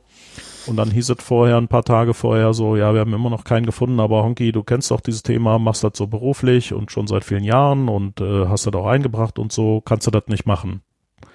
Ja, schon, aber nur so nebenbei und aber nur so bis, also ich gründe sozusagen diese Gruppe vor Ort und dann soll die arbeiten und dann bin ich wieder weg. Ja, ja, klar, sicher, passt schon. Hm, danke. Ähm, wann, also die war Gruppe war dann. klar, dass das nicht funktioniert, oder? Naja, die Gruppe war interessierte Leute, aber keiner kannte Kritis wirklich. Da habe ich gesagt, Jungs, Mädels, ähm, ihr wisst noch nicht mal genau, was kritische Infrastrukturen sind. Passt auf, ich erkläre euch mal, was das ist, weil ich habe ja unter anderem mit dem BSI zusammen äh, in einem Workshop die Unterlagen entwickelt und auch die Art, wie man Prüfer ausbildet, damit sie kritische Infrastrukturen prüfen. Nach diesem BSI-Gesetz, Paragraph 8a. Das ist eine Nachweiserbringung fürs Gesetz, ist keine Zertifizierung. Die, das Prüfermaterial, also wie bildest du einen Prüfer aus? Der muss eine zweitägige Schulung haben mit einer Prüfung und so. Das habe ich alles mitentwickelt mit dem BSI, wie auch andere äh, Schulungshäuser sozusagen. Und äh, ich habe gesagt, naja, ich weiß ja, was man beibringen muss. Ich kann euch das im Schnelldurchgang frei Nase erklären und, und bringe euch bei, was sind die wichtigsten Punkte und was ist anders als bei einer ISO 27001 Prüfung oder bei äh, sonstigen, also was sind die Kritisbesonderheiten? Da haben wir alles durchgesprochen und danach hieß es, ja, super, jetzt haben wir verstanden und alles doof und was machen wir denn jetzt? Wir müssen Dinge schützen, machen, tun, kommt immer mehr IP, immer mehr Cyber, Cyber, alles doof und Militär will auch mitspielen und, und komische Leute und die OK, also organisierte Kriminalität. Und dann haben wir darüber gebrainstormt und die haben halt alle gesagt, ja, pff, ich ziehe mir den Schuh nicht an, kenne ich nicht das Thema. Ähm, aber sie haben alle ultra konstruktiv mitgemacht und dann hatten wir an dem Wochenende so ein erstes Konstrukt von Informationen im Wiki zusammengesammelt. Und dann habe ich gesagt, naja, dann mache ich jetzt erstmal weiter, weil es gibt keinen. Ähm, ja, und dann haben wir gesagt, okay, wir treffen uns alle zwei Wochen in einem, in einem Mumble Call und diskutieren. Im Wiki wird weiterentwickelt und wir bräuchten eigentlich auch eine Mailingliste. Und dann haben wir halt vom CCC eine Mailingliste eingerichtet und genutzt. CCC Wiki äh, Reingeschmissen und am Ende dieses äh, Wochenendes mal so intern in diesen ganzen Arbeitsgruppen ähm, unsere, unser Thema vorgestellt und auch ein bisschen erklärt, dass wir schon erste Ergebnisse haben und so. Und so ging das ja reihum mit allen Arbeitsgruppen zu, zu den einzelnen Themen. Ja, und dann haben wir das Jahr über sehr aktiv gemacht und auch weitere Leute geworben. Ähm, Ion und Z haben dann auch mitgemacht und, und waren ja auch aktiv immer mit dabei. Und ja, in, äh, im, im Jahr darauf, im Mai, gab es dann nochmal ein, ein äh, Donnerskopf-Wochenende. Äh, da sind wir dann nochmal hin als AG Kritis und haben gesagt, gut, dann reden wir über Kritis und da waren wir schon deutlich mehr Leute und haben konkrete Inhalte diskutiert auf einem hohen Niveau waren also sehr weit fortgeschritten. Andere Gruppen waren auch recht weit oder eben noch weit zurück, weil nicht genug Leute oder hm, konnte man das Thema nicht so schnell vorantreiben oder so. Ja, und wir waren dann so weit, dass wir auch gesagt haben, also eigentlich haben wir ein Unabhängigkeits-, Abhängigkeitsproblem, weil es auch doof irgendwie äh, am Club zu hängen, weil wenn wir kritische Infrastrukturen bewerten wollen und die Sicherheit, müssen wir die echt vogelfrei betrachten so freigeistmäßig. Der CCC ist schon extrem frei, aber er hat ja trotzdem eine bestimmte, ich sag mal, Thematik, Ausrichtung, so komplett frei denken. Wir haben ein Manifest, dann, ne? wir haben einen Doktor. Ja, ja, es gibt bestimmte Einschränkungen. Und da haben wir gesagt, es könnte sein, dass sie vielleicht doch beeinträchtigen oder uns zu sehr in eine Ecke drücken, wo man nicht frei mit uns reden kann. Mhm. Wir wollen aber mit jedem über alles reden können, um dann auch knallhart zu sagen, das passt uns nicht. Und wir wollen auch eine ganz klare und unabhängige Clubmeinung haben. Die können wir aber nicht kriegen, wenn wir Teil des Clubs sind, sondern von außen, da kann der Club am besten draufhauen, wenn wir es falsch machen. Mhm. Aber auch gemeinsam beschlossen, dass das ein bisschen abgekoppelt und abgenabelt wird und im Dunstkreis des Clubs bleibt. Haben dann inzwischen eine eigene, eigene sozusagen private Cloud-Installation, wo wir den Kram hosten, haben einen Blog als Webseite, haben ähm, ein eigenes Wiki, das Mumble separiert und so weiter, aber tauschen uns natürlich eng mit dem Club aus, so um, um sicherzustellen, dass es zwar ähm, eine enge Verbandlung im Dunstkreis gibt, aber auch wirklich frei Schnauze gesprochen werden kann. Und äh, das, ja, deswegen haben wir halt gesagt, wir sind eine komplett unabhängige Arbeitsgruppe, die sich mit kritischen Infrastrukturen befasst und aus allen Seiten Freinase reden kann. Und das hat dazu geführt, dass das äh, eben auch wirklich von allen Ecken inzwischen wahrgenommen und akzeptiert wird, ähm, als, ja, obwohl wir kein Verein sind, sondern nur ein loser Haufen von Leuten, dass wir da verstanden werden als äh, ja, zivilgesellschaftlicher Zusammenschluss der eine fundierte, hergeleitete Meinung argumentiert. Und da hören inzwischen einige drauf und finden das interessant. Was ist denn euer Ziel? Na, unser Ziel ist zu sagen, was passiert eigentlich, wenn es eine Großschadenslage durch einen, wie auch immer, Cybervorfall, EDV-Vorfall gibt im Bereich kritische Infrastrukturen und diese diese Ressourcen, die die Bundesrepublik Deutschland hat, um gegen eine solche Großschadenslage sich aufzustellen, reichen nicht aus, um die Auswirkungen einer, einer Krise und Katastrophe, die daraufhin folgt, zu bewältigen. Wie können wir damit umgehen? Es wurde für sowas ein THW geschaffen, es wurde für sowas eine Feuerwehr und freiwillige Feuerwehr geschaffen, aber für diesen ganzen Cyber-Cyber-Krempel gibt's sowas nicht wirklich. Wie gesagt, im BSI gibt's da inzwischen, glaube ich, 12, 15 Mann im, im äh, MIRT-Team. Die können noch mal so 10, 15 Ressourcen drumherum dazuschalten, aber mit 30, 40 Mann jetzt total Maximum gerechnet, mehr können die nicht machen. Die reichen auch aus für hier und da mal ein Problemchen und unterstützen. Aber wenn du jetzt wirklich eine Großschadenslage, also ein ja, langanhaltendes überregionales Problem hast, ja, was wäre das, das denn? Also ich meine, mal, mal ehrlich. Ja, das Banalste ist ein Blackout. Ja, ein ja. Blackout, okay, aber da so. gibt's da noch andere Probleme. Also da ist jetzt ja, nicht mein erstes du, Problem, wenn, den Strom für den Server wiederherzustellen. Wenn Sondern, die Kanalisation in ganz Berlin ausfällt, ist das, glaube ich, nicht so lustig. Das stimmt schon, aber ich glaube trotzdem wäre meine erste Tat, den Strom wieder für die Krankenhäuser herzustellen, zum Beispiel. Ja, also ja wenn, meine, da ist ja dann wenn der IT Strom ausfällt, hinten, ja, aber wenn der Strom nicht ausfällt, sondern deine Kanalisation oder die Klärwerke nicht mehr laufen, du, da bilden sich auch Gase, Abfälle, gefährliche Seuchen, ja. Die das kann relativ schnell passieren. Aber das kann die, sich doch alles manuell äh, noch betätigen lassen. Theoretisch schon, aber in der Praxis, ne, wo eine Krise ist, gibt's auch immer irgendwie, naja, Notfallpläne und manchmal funktioniert's halt nicht rund. Wenn du jetzt ein, ein du, du brauchst halt viele Ressourcen. Wenn das jetzt in einem kleinen Abschnitt passiert, ne, in einem Klärwerk oder in einem Wasserwerk oder so, dann kannst du das noch handeln und kümmern. Wenn aber gleichzeitig 50 oder 100 oder sogar 1000 in ganz Deutschland betroffen sind, was machst du dann? Es kommt ja auch ein THW zur Hilfe oder was auch immer. Die Behörden fangen an zu reagieren und Sachen zusammenzukratzen. Im Worst Case würde man sogar die Bundeswehr äh, im, im in, inländischen Einsatz sozusagen noch, noch anfragen.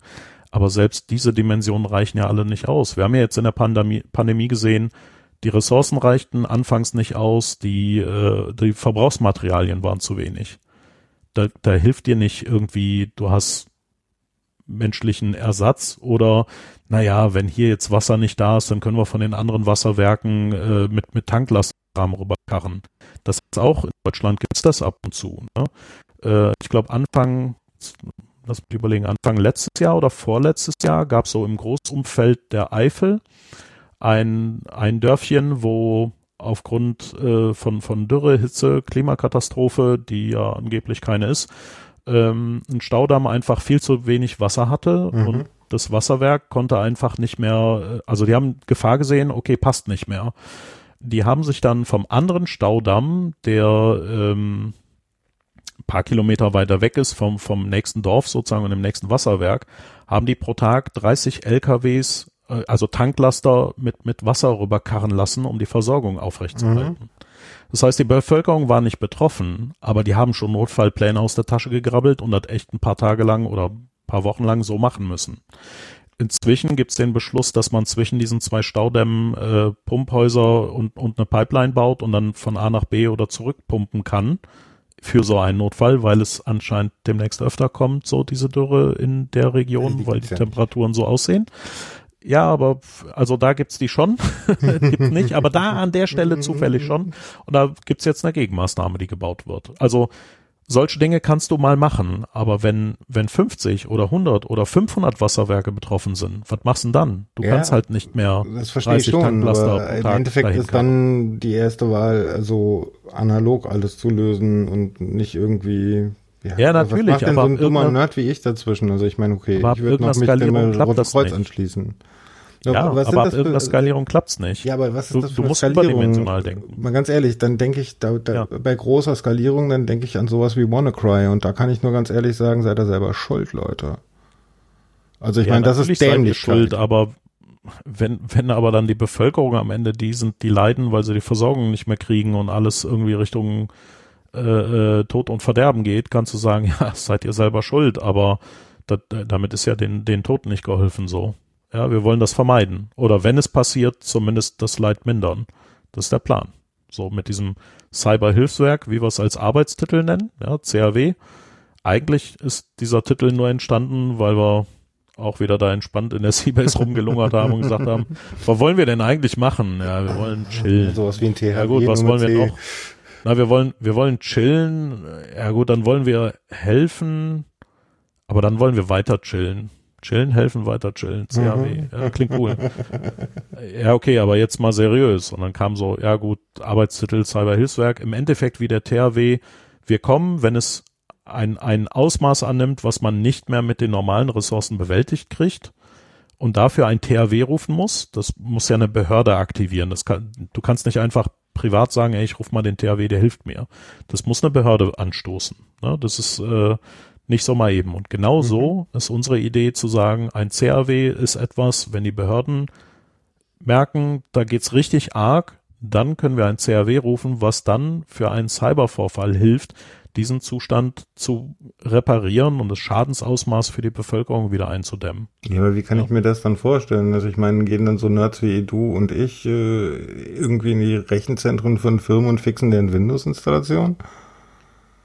Ja, salopp gesagt äh, so, aber nicht nicht so wirklich. Ja, es kann zum Beispiel sein, dass aufgrund eines, äh, ähm, was weiß ich, die haben jetzt irgend, irgendwas per Cyber Tralala angegriffen, Malware platziert, irgendein Stromgenerator ist hops gegangen. Du kannst ja physische Schäden durch durch äh, äh IP bewirken. Ja, ist ja zum Beispiel in dem Projekt Aurora nachgewiesen worden, dass man so ein Stromgenerator halt äh, mechanischen Schaden verursacht durch ganz schnelles An- und mhm. Abschalten. Also der fährt halt an und gibt richtig Wucht mhm. und dann zack, Not ausschalten. Mhm. Das machst du dann zehnmal hintereinander, dann ist das Ding Fritte. So, im richtigen Moment. Du brauchst, das ist halt das Schwierige, du brauchst die richtige Frequenz. Ja, aber wenn du das hinbekommst, dann kannst du das machen. Wenn das Ding jetzt abschaltet und dadurch vielleicht ein Funkenschlag und es explodiert und dann hast du einen ganzen Patchschrank, der zusammengeschmolzen ist da ist aber jetzt der, der zentrale Verteiler dran. Äh, dann brauchst du vielleicht auch einfach mal 50 Mann, die in einer Stunde 300 Kabel krimpen. Dann rufst du halt die als CAW oder 3000 Kabel, ja, damit, äh, damit das irgendwie ruckzuck gemacht wird. Parallel hast du noch irgendwie welche, die in deiner SCADA-Anlage mit deinem SCADA-Techniker zusammen gucken und sagen, okay, was ist der Incident, wo ist das Problem, wie können wir die Steueranlage wieder anschmeißen. Die, die kommen ja nicht und machen alleine, sondern die Idee ist, das CAW wird dazugerufen und die haben dann Know-how in den Steuersystemen, in den Safety-Abschaltungskomponenten, in den Leitständen, in, naja, in, in Incident Response, in Ethik. Ja, sie sollen auch die Ethik lernen, um zu sagen, wir wollen helfen, aber wir wollen natürlich nicht Firmengeheimnisse stehlen. Wir wollen auch nicht militärische Einsätze oder so. Ja, das, äh, wir sind nicht Kombatanten, wenn wir ein CHW sind. Das ist auch in dem, in dem Konzept sozusagen verankert, weil man als Nicht-Kombatant dann auch in Krisen Gebieten eingesetzt werden kann, ohne angegriffen werden zu dürfen. Ähm, und so könnte man eben auch äh, zum Beispiel einem, einem Roten Kreuz oder so helfen und sagen, ähm, wir kommen und helfen euch, dass die Helfer in einer sicheren Gegend sind oder so. Ja, aber wenn es einen, einen großen Ausfall gibt in einer Großstadt, äh, sei es ein Wasserwerk, Stromwerk oder was auch immer, du hast ja erstmal Chaos in dieser Stadt. Das ist ja nicht so, als ob ein CRW dann einfach sagt, hey, Juppie Dade, äh, hier steigen jetzt vier Mann kurz ins Auto und flauschen gar, mal kurz nach Hamburg und klären mal mitten in Hamburg bei diesem Betreiber Ding Dong, wir würden mal gerne an deine Schaltzentrale. Äh, wenn du da einen Ausnahmezustand überregional hast, kommst du erstmal gar nicht so einfach in die Gegend. Das CAW muss also bestimmte gesetzliche Rechte oder Pflichten haben, um dann auch sich Zutritt verschaffen zu dürfen. Ja, während alle anderen da Chaos, Ausnahmezustand oder was auch immer haben, müssten die Jungs und Mädels da erstmal hinkommen. So, erste Hürde. Ähm, das alles muss konzipiert und mit gesetzlichem Hintergrund und, und mit Behördenauftrag sozusagen abgesichert und unterstützt werden, damit man überhaupt ja einsatzfähig wird und zum Einsatzort kommt. Und dann kann man eben schauen, muss man da irgendwie patchen, muss man irgendwelche Systeme resetten, muss man vielleicht irgendwelche Konfigurationen rauspopeln, helfen, eine, eine hochkomplexe Automatisierungsanlage wieder anlaufen zu lassen, dann kann man da eben mit unterstützen, damit dieser überregionale Ausfall eingedämmt oder wieder ja, schnellstmöglich behoben wird. Das ist so die Idee dahinter. Hm. Ich spiele natürlich auf der einen Seite so ein bisschen Advocatus Diaboli gerade. Ja, mach ruhig. Also auf der anderen Seite ist das dann aber auch eine Einladung zum Schludrich sein. Nee. Also Einladung zum Schludrich wird oft vorgeworfen, äh, wird auch gesagt, ja, dann weißt du, spare ich mir mein Incident Response Team, ich rufe oder ich lasse es knallen und dann kommt der CRW. Ähm, Vergleich ist, ist jetzt immer schwierig, einen physischen Vergleich zu nehmen, aber wenn dein Haus brennt und du rufst die Feuerwehr, also den Schaden, die die mit dem Löschwasser anrichten, ne, ist normalerweise so, du kannst das Haus wegwerfen und neu bauen, wenn es richtig brennt. Nicht jetzt, mhm. wenn es ein kleines Flämmchen mhm. ist. Mhm. Abbrennen lässt es aber nicht, weil es könnte ja die ganze Siedlung abfackeln. Also muss die Feuerwehr rufen. Alles andere wäre ja völlig bescheuert. Das Feuer muss gelöscht werden. So. Nach dem Löschen liegst du vor einer Katastrophe, dein, dein Haus ist Schutt und Asche oder dein Firmengebäude. Ist ja nicht so, als würden am nächsten Tag die Leute ein, wieder reinkommen und sagen, hey, wir können wieder arbeiten und Geld verdienen, ähm, und die Feuerwehr geht auch nicht hin und repariert den Löschschaden. Die hat das Feuer gelöscht und ist dann weg. Dann kannst du dich mit deiner Versicherung, mit deinen Reserven oder sonst wie kümmern, dass du irgendwie wieder auf die Beine kommst. Das CAW würde nur in einem solchen Hochbrand-Szenario kommen und nicht bei einem Feuerchen, sondern wenn die ganze Siedlung am Brennen ist, dann kommt das CAW und macht den Brand in der Siedlung aus. Aber die Schäden in Anführungsstrichen, die danach sind, die rechtfertigen nicht, dass du sagst, ich mache einen Schludri und warte aufs CRW. Das ist kein Business Case. Ja, ja gut, aber kein kritis Betreiber. Auf der anderen Seite frage ich mich, was ist dann wirklich kritisch? Ich meine, wenn ich dann wirklich dastehe und sage, alles was kritisch ist, also kritisch ist in der Form, dass es also auch Menschenleben beeinflussen kann an der Stelle und ich achte darauf, dass all das auch noch nicht digital betreibbar ist, dann bin ich an der Stelle fein raus. Ja, so die Theorie, aber nimm zum Beispiel mal Dinge, die einfach gar nicht, gar nicht, gar nicht ohne IT funktionieren, weil sie Kommunikation benötigen. Ähm, IT und TK, also äh, ähm, ist, ist ein Sektor, der auch kritisch ist, sprich Mobilfunknetze, Festnetz, Datenübertragung. Äh, da kannst du nicht offline agieren, weil bringt den Leuten ja nichts, die Versorgung ist dann ausgefallen.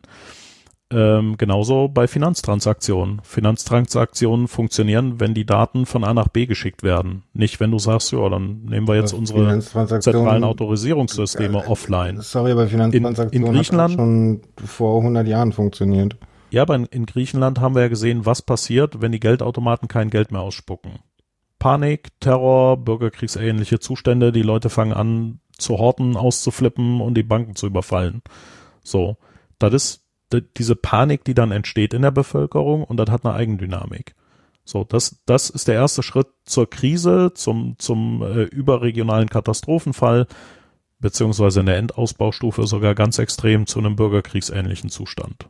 Ja, wenn du, wenn du einen Blackout hast, kannst du in, in dem, äh, die, das äh, technische, wie heißen die immer, Technik, Te Büro für Technikfolgenabschätzung des Bundes, wow, Bundesamt, Bundesrat, irgendwas, egal. Das Büro für Technikfolgenabschätzung des Bundes hm, ähm, hat ja auch eine Blackout-Studie gemacht und hat gesagt, okay, wenn wir Stromausfall haben, was passiert nach so und so viel Stunden, nach so nach dem ersten Tag, zweiten Tag?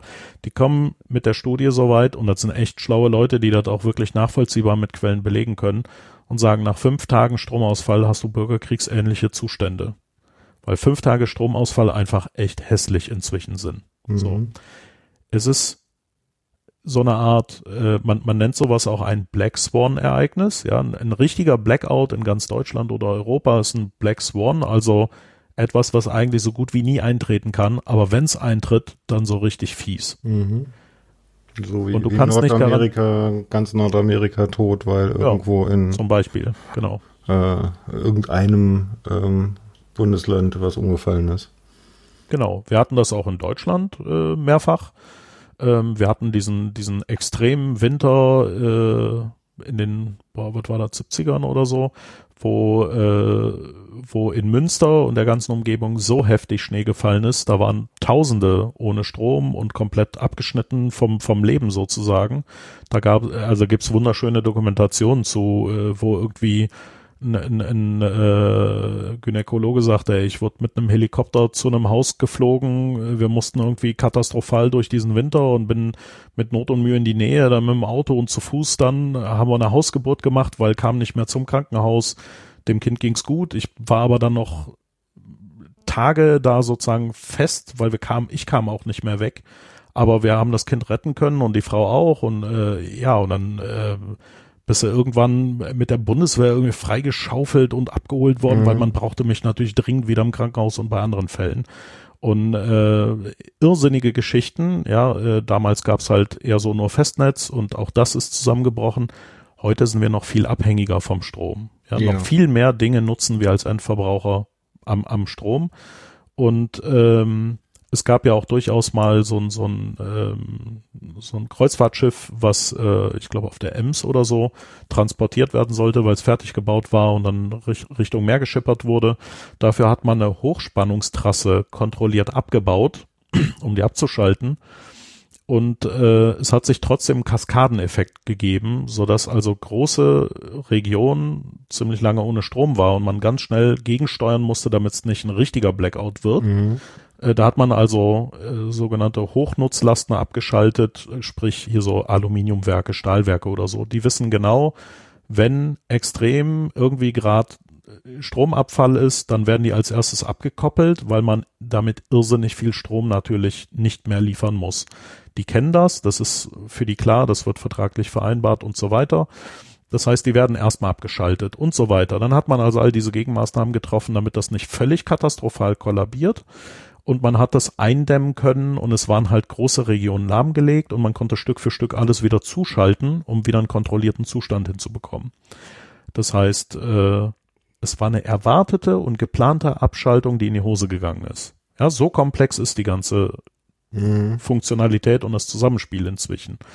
Und das ist eben nichts, wo man sagen kann, komm, das machen wir mal kurz und äh, da wird schon keiner, das ist, ist hätte noch, also was du vorhin angesprochen hast, ist ja dieses hätte noch immer Jutje Jange. Ne? Ist noch nie was passiert, geht er weg. Die äh, Risikobetrachtung und Wahrscheinlichkeit ist genau andersrum. Mit jedem Tag, wo nichts passiert ist, steigt die Wahrscheinlichkeit, dass das, es passieren passiert, wird. Ja. So. Und ähm, nur weil 40 Jahre nichts passiert ist, heißt das nicht, dass du für die nächsten 40 Jahre, geschweige denn 40 Minuten gesichert bist. ja, das ist, das ist die falsche Ansage, aber das ist schnell eine Ableitung, die jemand macht. Das macht natürlich keinen Sinn. Ja, ähm, man tut viel dagegen, aber man kann halt auch mehr tun und wir haben halt gesagt, eine Skalierung, um, um wirklich zu sagen, in einem Großschadensbild kann man da irgendwie helfen, kann eigentlich nur skalieren mit, mit Ehrenamtlern und es gibt genug Leute, die da Bock drauf hätten. Auch in dem CCC Dunstkreis oder der Hacker Community gerade. Und äh, auch ja, Leute, die jetzt in Rente sind und sagen, naja, ich habe 40 Jahre lang so eine Komponente betrieben, ich kenne die auswendig, die würden damit Gutes tun können im Problemfall. Warum nicht? Ja. Äh, wenn wir sie nicht brauchen, sehr geil, aber ich befürchte fast, ja, jeder Tag spricht dagegen, weil immer mehr Standardkomponenten, immer mehr IP-basiert, immer mehr Vernetzung, immer mehr Kommunikation, immer mehr immer weniger wissen, wie es wirklich funktioniert. Auch das und das äh, führt alles dazu, dass man es vielleicht doch in der Hand halt haben will. Also es ist ja eher so eine Art präventive Maßnahme für den Schadensfall danach. Ja, aber das Prävention ja, war noch nie das sexy. Das hieße dann ja im Endeffekt, dass für diese ganzen Kritis-Unternehmen und so weiter das Netzwerk, die Art und Weise, wie dort gearbeitet wird, die alles dokumentiert wird. Auf eine Art und Weise, ja, die, dass jemand also, von außen Zugriff drauf hat. Nochmal, das wird nicht ein CAW alleine machen können, sondern immer mit den Technikern von dem Kritis-Unternehmen selbst. Ja, also es wird die alten Hasen, die das kennen da, aber die, die schaffen es einfach nicht alleine oder kennen eben auch Incident Response und so weiter nicht in dem Ausmaß. Da, da sind die Cracks von denen, da kommt der CRW zur Hilfe und Unterstützung. Ja, ein, ein THW oder eine Feuerwehr sagt auch nicht vogelfrei, ey, wir kommen jetzt mal und machen einfach die stimmen sich mit den Leuten vor Ort ab und sagen, okay, von wo, was, wie, da gibt's vielleicht Anfahrtpläne und so, ne, wo ist der nächste Löschwasseranschluss, mhm, aber schon klar. alles, ne, aber ansonsten, die besprechen sich ja auch mit Leuten vor Ort, wenn Zuständige vor Ort da sind und sagen, okay, was, wo, wie können wir machen gemeinsam. Die, die gehen ja nicht einfach los und sagen, ach, wir stellen uns jetzt hier auf und bombardieren mal das ganze Haus mit 300.000 Liter Wasser. Ähm, so sollen CAW auch nicht alleine einfach vogelfrei agieren, sondern Sie haben unterschiedliche Expertisen und Techniken. Das kann man jetzt auch wieder vergleichen mit so einem Ortsverband oder den einzelnen Spezialisierungen im THW. Du hast die, äh, die Stromleute, du hast die Wasserrettung, du hast, äh, was weiß ich, äh, die, diese ganzen verschiedenen Expertisen oder Befähigungen. Und ein Ortsverband kann eine oder mehrere dieser Befähigungen haben. Und es gibt viele hundert Ortsverbände. Und CRW könnte eben auch äh, einen Ortsverband haben, der hat sich fixiert auf Leitstände und hat da auch ein Ausbildungsgerät und kann üben und trainieren oder entsprechende Schulungen machen, damit dieses Know-how da ist. Vielleicht für die Ehrenamtler auch der Anreiz zu sagen, oh, ich kann an coolem, coolem Kram spielen oder lerne das auch und kann diese Schulung lernen, die ich sonst nicht kriegen könnte. Mhm. Dafür aber, wenn was passiert, stehst du mit diesem Wissen zur Verfügung. Und ja, du wirst nicht alles immer bis zum Exzess können, aber streng genommen, die Feuerwehr und der THW haben dieselben Fragestellungen. Sie müssen auch eigentlich jedes Gebäude, jede ja, Katastrophensituation meistern und überlegen, wie sie damit umgehen. Und genau dasselbe wollen wir halt für einen CHW konzipieren und aufbauen. Und wie steht's da mit den Diskussionen mit den Behörden? Wo seid ihr da gerade? Also wir haben, wir haben zum Beispiel mit dem BSI, mit dem BBK und mit Vertretern des CCC so ganz offiziell mal aus Meinungsbild des CCC, wie, wie so eine Community tickt und was so K.O.-Kriterien oder Bedingungen sind, ethischer Sorte beispielsweise, mh, am, am Tisch gesessen und haben Workshops gemacht, haben die diskutiert, äh, haben die Do's and Don'ts oder die wichtigen Punkte in der erste Fassung des CRW-Konzepts äh, aufgeschrieben und was halt sehr beeindruckend war, ist, so weit wie es ging, haben diese ganzen Behördenteilnehmer mit uns sehr, sehr offen gesprochen. Das heißt, selbst das BSI, und da kann ich nur meinen echt meinen Dank und meinen Respekt nochmal ans BSI aussprechen. Die haben gesagt, Leute, wir haben damals diese Cyberhilfe sozusagen konzipiert. Ne? Unternehmen können Incident Response Menschen abtreten, 20 Tage im Jahr für andere Incidents und so. Das sollte so über Kreuzhilfe sein. Ne? Haben wir nicht hingekriegt, waren Rohrkrepierer, weil, äh, und dann haben die uns ganz transparent aufgezählt, was die K.O.-Kriterien waren. Arbeitnehmerüberlassung äh, und äh, irgendwelche komischen Gesetze, dass sich derjenige dann da reinklagen könnte und sonst was. Die haben gesagt, also wenn man, wenn man da ein Konzept angeht, so und so und so dürft ihr es auf keinen Fall machen. Das und das ist No-Go. Da sind wir böse auf die Schnauze gefallen. Und das und das und das hat übrigens sehr, sehr gut funktioniert. Also die haben uns wirklich den Maßnahmenplan und die Fehler, die sie daraus mitgenommen haben, offengelegt und gesagt, lernt daraus, macht es besser. Und das war auch etwas, was auch das BBK äh, zum Beispiel sehr viel gemacht hat, uns äh, viel aus dem Nähkästchen mitgegeben und Empfehlungen oder naja, sie haben sich halt beteiligt, so, haben gesagt, okay, wir geben mal unsere Meinung preis, worauf müsste man achten, war das wichtig und äh, was wäre vielleicht doof? Ihr wollt bestimmt auch mal mit einem Anwalt über die so und jenes reden oder ihr müsst euch auch Gedanken machen zu, was ist mit so einem Szenario. Und ja, da haben wir einfach äh, einen sehr, sehr konstruktiven Austausch gehabt und auch der CCC, der da mit am Tisch gesessen hat, hat gesagt, naja, wenn du eine Community aktivieren willst, achte auf folgende Parameter. Ne? Die Ethik muss stimmen.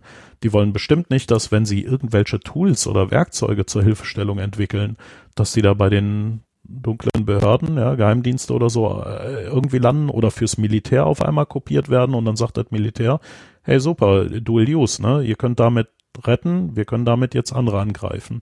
Soweit ist ein No-Go. Das darf niemals passieren. Oder Non-Kombatanten-Status, total wichtig, wäre super, weil ich glaube, äh, keiner aus der Community oder nur ganz, ganz wenige würden das cool finden, wenn man sozusagen als Kombatant gewertet werden würde in einem Krisengebiet. Äh, und da haben wir zum Beispiel auch diese ganzen Kriterien besprochen und gesagt, worauf muss man achten. Und äh, das alles plus, wir sind im Moment in der AG Kritis so um die 40 Männlein und Weiblein, ähm, haben wir in dieses Konzept, CRW-Konzept gegossen, haben es auf ag.kritis.info veröffentlicht. Und äh, ja, also die Behörden fragen auch durchaus mal an und fragen nach, wie ist denn der Stand, wann geht's weiter. Wir wollten eigentlich, und das hatten wir damals in den Workshops auch gesagt, so ungefähr Mai, Juni den nächsten Workshop machen, um mal so in eine, in eine Endphase zu kommen. So Konzept ist jetzt ausgereift, alle Fragestellungen, soweit wie man kann, als nicht äh, Juristen und nicht hochgradig Experten bis zum Exzess diskutieren. Und ab jetzt muss man eigentlich mal mit Behörden an den Tisch nach dem Motto, welche Behörde übernimmt denn jetzt eigentlich die Federführung und macht und nimmt dieses Thema einfach in die Hand und gründet ein CAW, weil wir sind, naja, wie ich sagte, ein, ein Haufen interessierte Experten, die sagen, man muss was tun. Wir sind aber nicht der Gründer und nicht der Betreiber von einem CAW. Wir haben nur das Konzept und die Expertise gegeben.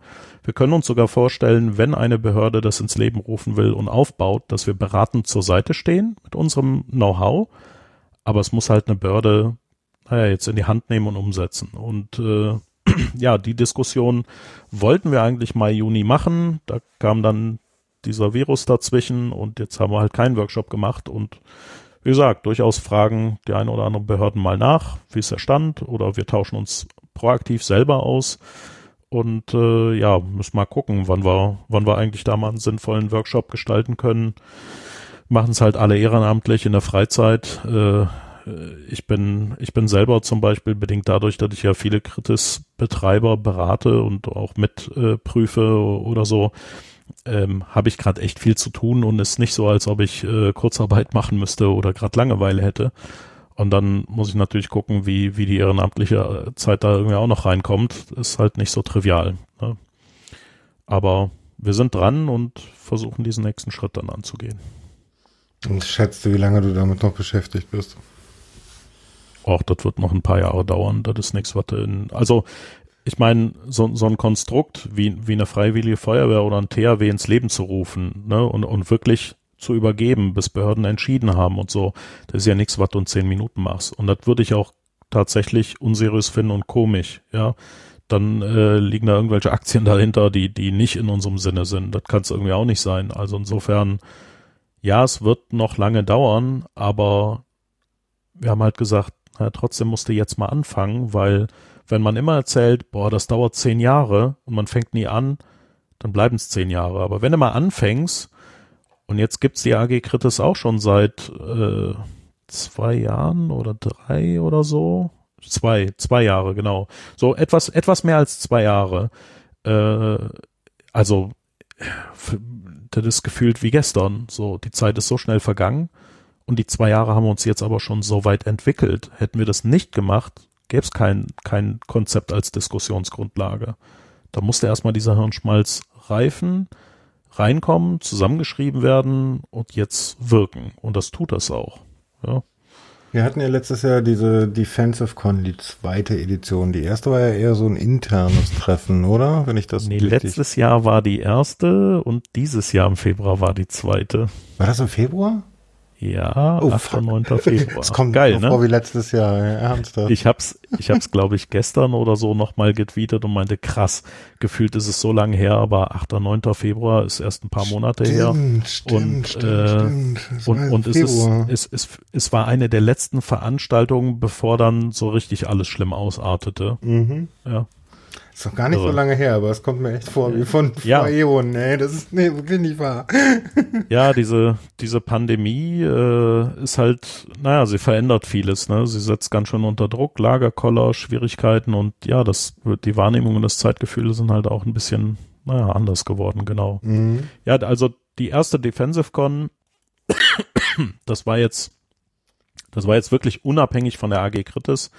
Ähm, es war so, ich habe letztes Jahr wollte ich auf die Offensive Con, weil ich hier und da auch Vorträge über Ethik und Responsible Disclosure und so halte oder Ethik und Moral und so und auch viel zum Beispiel Aufklärung betreibe zu Hackback und militärischen Vorgehensweisen vom KDOC in Deutschland oder auch von den anderen Militärs, was für Gedankengänge die so haben, wenn die Cyber sagen. Ähm, Laws-Systeme, also Lethal Autonomous Weapon Systems, Drohnen, die äh, mit KI automatisch Ich sehe eine zweite Sendung auf uns zukommen, ja. Ja, sowas. Die haben dann so kinetische Wirkmittel und, und sowas dran. Also all dieses Zeug gibt's und dazu erzähle ich und sage immer, hier Ethik, denkt dran und so, auch vor CTF-Teams von, von Unis oder so. Äh, wer dazu was hören will, dem erzähle ich das. Äh, und im, im Kontext dessen wollte ich halt einfach mir mal ein Ticket klicken und zur OffensiveCon gehen, um mir mal anzuhören, wie diese Veranstaltung tickt, äh, wie da so dieses, naja, Offensive wahrgenommen wird, weil ich ja, ne, Pazifist, eher defensiv und so, Resilienz für kritische Infrastrukturen. Hab gesagt, naja, offensiv ist eigentlich nicht so der Knaller, andererseits ohne kannst du auch nicht, weil ohne offensive Gedanken kannst du auch nicht den Täter simulieren, um irgendwie mehr Resilienz hinzubekommen und so. Aber wollte halt eben auf die Offensive Con, um mir das anzugucken. Und dann habe ich halt kein Ticket gekriegt, weil war schon ausverkauft und so. Und dann äh, war wieder so ein Ereignis, also immer passiert alles auf der Seabase, ist spannend.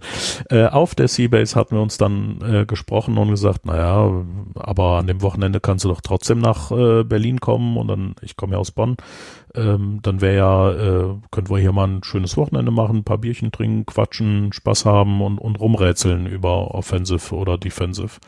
Also, ja, komm, an dem Freitag kann ich dann auch in die, in die Firmenzentrale und so, ja, ja, machen wir dann war so, ja, aber wenn wir uns dann treffen, naja, dann ist die Bude voll und ah, wir sollten uns den Seminarraum reservieren, dann können wir uns da ordentlich hinsetzen. Ja, gut, dann machen wir das so.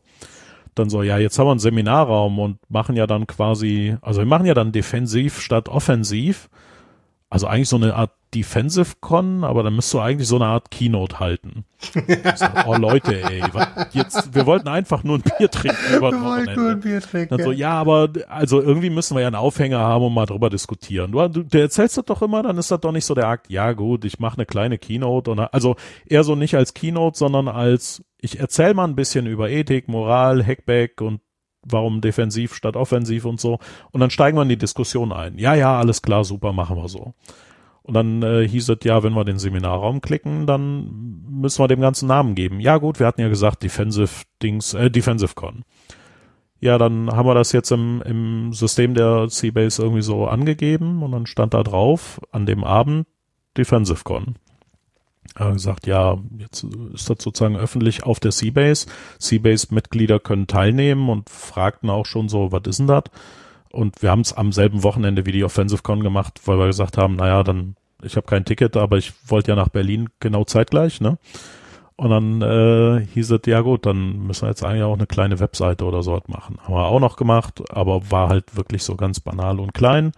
Ja, und dann an dem Abend äh, haben wir dann gesagt, gut, dann machen wir jetzt Defensive Con. Und dann haben wir in, dem, in diesem Seminarraum mit 12, 15 Mann gesessen und ich habe halt so diese Keynote gehalten und mal so ein bisschen erklärt, was so das BMI plant, was so mit Hackback ist, was mit Vulnerability Disclosure ist und, und wie äh, der Staat so damit umgeht, wie die Geheimdienste oder in Deutschland Nachrichtendienste, es sind ja keine Geheimdienste damit umgehen, was so die Bedrohungen sind, wie man das aus ethischer Sicht bewertet, warum Defensive sinnvoller ist und mehr Investment hat, mehr Resilienz erhöht.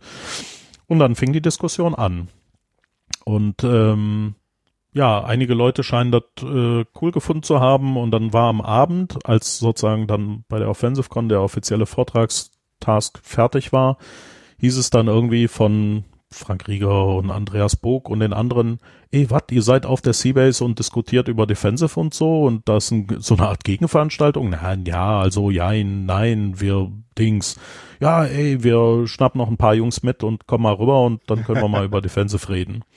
Ja, und dann waren das so über den Abend, ich weiß nicht, 50, 60, 70 Leute, keine Ahnung. Wir haben mhm. da den ganzen Abend gequatscht, auch mit, mit sehr offensiven Menschen, mit äh, Leuten, die da sehr beide Richtungen vertreten haben und diskutiert haben, aber ein offener Diskurs und Austausch. Und das war das Coole daran. Ne? Also es ist auch immer wieder beeindruckend, wie andere Menschen denken, wie dermaßen konträr es ist, aber man lernt halt so diese anderen Gedankengänge kennen. Und das war dann so die Defensive Con, Punkt. Und danach haben wir halt äh, gesagt, so in dieser kleinen Runde, ja, war schick. Und müsste man, also könnte man, aber ja, nee, müsste man koordinieren und kein Bock und eh schon tausend Ehrenamtstasks, nicht noch eine Con. Aber wie das so ist, wenn man Dinge toll fand, aber nicht machen will, haben wir halt mit der AG Kritis parallel, ne, immer mehr dieses CAW-Konzept gereift und dann hatte ich gesagt, ey Leute, irgendwie, mich drückt der Schuh, mich nervt so ein bisschen dieses Resilienz und Defensive ist echt kritisch und wichtig, gerade für Kritis. Aber es gibt auch so Dinge wie Völkerrecht oder, oder juristische Bewertung oder halt so dieses äh, wissenschaftliche mit den Techies zusammenbringen und, und Naturwissenschaftler mit, mit den Geisteswissenschaften, weil dieser interdisziplinäre Austausch, den gibt's eigentlich nicht so wirklich. Es gibt diese Policy-Menschen, die reden unter sich, es gibt die ganzen Politiker und politisch Ambitionierten, die reden unter sich, die Techies unter sich, äh, Resilienzmenschen unter sich, die Philosophen unter sich. Und irgendwie ist alles, äh, aber eigentlich ist es ein Thema, was uns alle irgendwie trifft. Und äh, können wir da nicht irgendwie mal, und dann war die Idee geboren, ja, Defensive Con machen wir nochmal im Februar nächstes Jahr. Ah, als Spaß gesagt, wann macht die Offensive Con, dann machen wir auch. Und dann so, nee, aber wir wollen ja keine Gegenveranstaltung. Haben wir also absichtlich ein anderes Wochenende genommen und haben dann gesagt, so, komm hier Anfang Februar. Das war jetzt das Wochenende davor, ne? Ich glaube, ja, so ungefähr, genau. Und dann, äh, also die Überschneidungsmenge der Orga bei, äh, bei, bei der Defensive Con und bei Mitgliedern der AG Kritis ist halt hoch, aber tatsächlich unterschiedlich. Gibt, mhm. Schon noch unterschiedliche Leute. Ähm, insofern sind das zwei unterschiedliche Tasks, aber von einer hohen Überschneidungsmenge Leute zufällig, äh, weil die Interessen ja ähnlich sind. Und dann hieß es halt, ja, wen wollen wir denn als Speaker haben? Und dann kam so, ja, Technik und hier und voll der Techie-Event und so. Und dann habe ich gesagt, nein, aber mi, mi, mi, ich will unbedingt diesen interdisziplinären Austausch. Ich habe immer noch nicht geschnallt, Völkerrecht, was heißt ein Hackback und äh, ich will das ganz anders haben. Und dann bin ich allen so auf den Semmel gegangen, bis alle gesagt haben, ja, okay, dann eigentlich ist das ja dein, deine Hirngeburt-Dings, mach doch, wer unterstützen das? Ja, und dann habe ich alle meine Kontakte, die ich so kenne in dem Umfeld, irgendwie genervt, ja, oder Leute haben mir gesagt, ey, hör mal, hier ist noch so ein Mädel, die macht supergeil Forschung in dem und dem Umfeld, frag die doch mal, die wird bestimmt auch einen Vortrag halten. Und so habe ich dann diese was waren das, 15, 16, 17 Leute genervt und, und die haben alle zugesagt. Hat noch ein paar mehr, aber die konnten dann nicht. Ja, und selbst der Dr. Scharphüser, der äh, Vizepräsident vom BSI, den, den habe ich genervt und er meinte auch, ey, das finde ich eine coole Idee, mal mit euch irgendwie auf über, über das IT-Sicherheitsgesetz 2.0 sprechen, so richtig Klartext und harte Ansage auf einer Podiumsdiskussion, komm, mache ich. Dann habe ich den THS vom, vom, als CCC-Vertreter genervt und äh, selbst die Theresa von, vom Bitkom-Verband hat gesagt, kommt ihr alle und dann diskutiert ihr mal wild untereinander, so die Wirtschaft, die, das BSI als Behörde und gut, vom BMI wollte keiner, aber und, und der Club so als, als NGO. War eine supergeile Diskussion. Auch die, die äh, Forscher haben supergeile Vorträge gehalten und äh, Mamusha zum Beispiel zu, zu äh, OT, also SCADA-Systeme und so diese ganzen Bedrohungslagen diskutiert. Ähm, da waren also echt ganz tolle Menschen, die ganz tolle Themen aus Blickwinkeln diskutiert haben und nachdem sie ihren Vortrag gehalten haben, der super interessant war, kamen halt die Fragen und der Austausch und die Diskussion und das war echt so, das war die, die, die, das krasse Erlebnis auf diesem Event. Da kamen Fragen auf, wo, wo irgendwie die Redner sagten, da fuchst, also äh, da muss ich mal drüber nachdenken, die, weil krasse Nummer, ja, okay, interessanter, oh, ich muss mir das mal gerade notieren, das ist so krass, ich habe noch nie über irre, äh, ja, geil und das war genau dieses Interdisziplinäre. Mhm. Immer wenn so eine Frage kam, ist mein Herz aufgeblüht. Ich dachte, das, genau ja, das, das wollte ich. Also das, das ist mir auch Also richtig geil. Und äh, ja, eigentlich war es das, was so tief in mir steckte, was raus musste. Ne? Diesen, diesen interdisziplinären Austausch. Und der hat super funktioniert. Äh, das Event ist gut angenommen worden. Wir haben die 15 Videos oder was das sind, äh, auf defensivecon.org verlinkt, beziehungsweise im YouTube-Kanal äh, reingeschmissen wir haben immer noch so ein, wir müssten mal irgend so ein XML bauen, frickeln, klöppeln, damit das endlich auf mediaccc.de kommt und irgendwie schaffen wir es nicht und es kompliziert und Dinge und man, also Dinge aus Gründen und deswegen, aber irgendwann wird das auch auf mediaccc.de sein, aber es ist zumindest erstmal auf YouTube geraffelt. Hörer ja, ich, äh, also derjenige aus der Orga, der das irgendwie dann machen wollte, hat dann keinen Bock gehabt. Der andere hat dann gesagt, ja, mache ich, aber nicht alleine. Dann wollte ich mit ihm und dann hat er Zeit gehabt, ich nicht und umgekehrt. Und hm. wir müssen uns einfach mal treffen und Dinge tun. Irgendwie treffen wir uns nicht und haben keine Lust, ja, dieses langweilige XML zu ne? machen. Ne? Also wir sind jetzt ja, ja, genau. also vier Monate auf Hold gestellt. Ja, der der Virus ist schuld, per IP könnten wir das gar nicht tun, das ist total blöd und so. Ja, das ist nicht das Gleiche. Das ist nicht naja, das Gleiche, aber, wie in der Seabase zusammensitzen ja, bei genau. einem Bier und einem Laptop auf, vor der Nase. Auf der Seabase, auf, auf der Seabase. Ja? Genau. Immer wichtig, auf der Raumstation, auf der Seabase, habe ich mhm. gelernt. Mhm. Als, als treu doofes Mitglied seit vielen Jahren. Ich bin auch treu Ja, aber. alles klar. ich kann das mit der ähm, Sprache auch nicht, also von daher. Ja, kann ich auch nicht, aber dieses auf der Seabase habe ich mehrfach lernen müssen über all die Jahre und ich kann es immer oben ist aber, auf und unten ist innen. nee, unten ist Member-Bereich, oben ist äh, für alle. Aber wie gesagt, DefensiveCon da gemacht, also zwei und äh, die ist super angenommen worden. Die äh, die ganzen Leute, die vor Ort waren und die die äh, ich sag mal Forscher, Wissenschaftler, Techies und so waren also überwiegend, ich kann ja auch nicht für jeden reden, aber überwiegend sehr, sehr, äh, fand das sehr fruchtbar und interessant. Danach noch viel Feedback bekommen nach dem Motto, boah, ich habe noch folgende Frage oder kannst du mich mal mit dem da verlinken oder hier ist noch und so.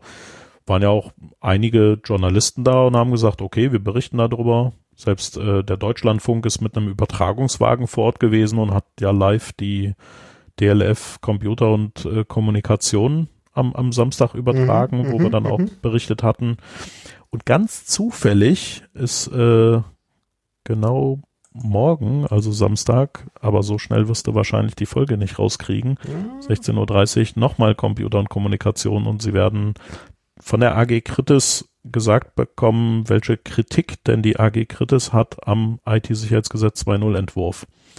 Also die Folge vom äh, 23.05 beziehungsweise, ja doch, ähm, ist dann die, wo, wo wir, äh, schönes Datum, wo wir dann äh, erklären, warum, warum das IT-Sicherheitsgesetz an welchen Stellen doofe Ohren hat. Das heißt, wenn ich morgen im Deutschlandfunk mir das anhöre oder podcaste, ja? Ja, du kannst, also kann man ja im Nachhinein noch als Podcast hören, genau. Die DLF-Folge vom 23.05. wird aus Kritis Sicht äh, erklären, was äh, dem der AG Kritis wichtig ist, was da vielleicht noch optimiert werden könnte. Hm. Ist ja noch ein Entwurf und man kann auch über, über Ergebnisse reden. Zum Sehr Glück schön. ist er geleakt. So, wir haben jetzt eigentlich also fast die Schallmauer durchbrochen für meine normale Sendenlänge, Sendungslänge. Wie viel ist normal und wo sind wir? Ich habe keine Ahnung. Wir sind bei drei Stunden und 14 Minuten. Ach du Scheiße. Gott, das will doch keiner hören, ey. Ähm, also meine Folgen mit Enno sind am meisten derzeit abgerufen und das waren dreimal vier Stunden. Dreimal vier Stunden. Ja gut, Enno hat auch wirklich viel zu erzählen. Ach, du das auch. irre. Was, der, hat, der hat ja auch unheimlich viele und viele gute Dinge gemacht. Also Enno ist so ein so ein Typ, den habe ich irgendwie als, äh, ich hätte jetzt beinahe gesagt, Knalltütenballon ja, ja, ja, unter, genau, genau unter so Rot irgendwie kennengelernt. An, ja, ja, ne? da dachte ich auch, Völlig was gestörte Person, ja. aber super lieb und nett und immer, immer geliebt ohne Ende sozusagen. Echt, echt verliebt in diesen Kerl, wie, wie in all diese Nerds. Ja.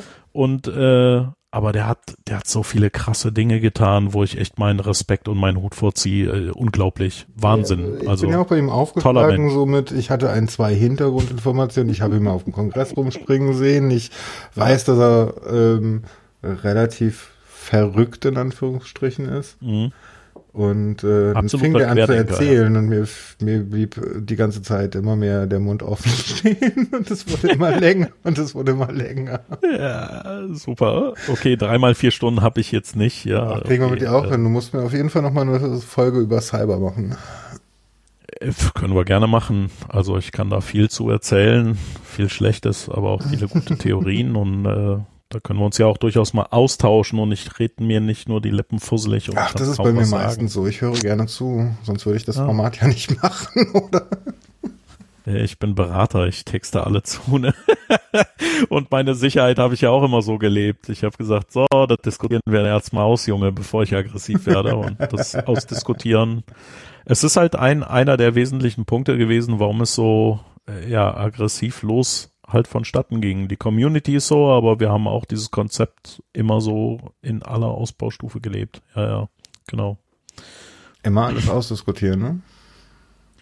Naja, also wenn ich, wenn ich was in meinem Leben wirklich liebe und auch wertschätze, ist äh, nicht die Ja-Sager oder die, die sagen, ey, toll gemacht, sondern ich, ich gehe meistens immer aktiv Feedback einholen und sag, ja, ist ja schön, aber jetzt lass mal das gut gesagt auf Seite und nenn mir mal die drei Dinge, die du ankreiden würdest. Nee, mhm. ihr habt nix. Na komm, drei kriegst du zusammen. Was, was würdest du denn zumindest irgendwie anmäkeln? Ähm, ich provoziere ja auch gerne und rente rum, ja, auch wenn man jetzt auf Twitter oder Veröffentlichungen oder so mal guckt. Ich halte ja auch manchmal mit meiner Meinung so gar nicht vom Berg und mache das recht rüpelhaft.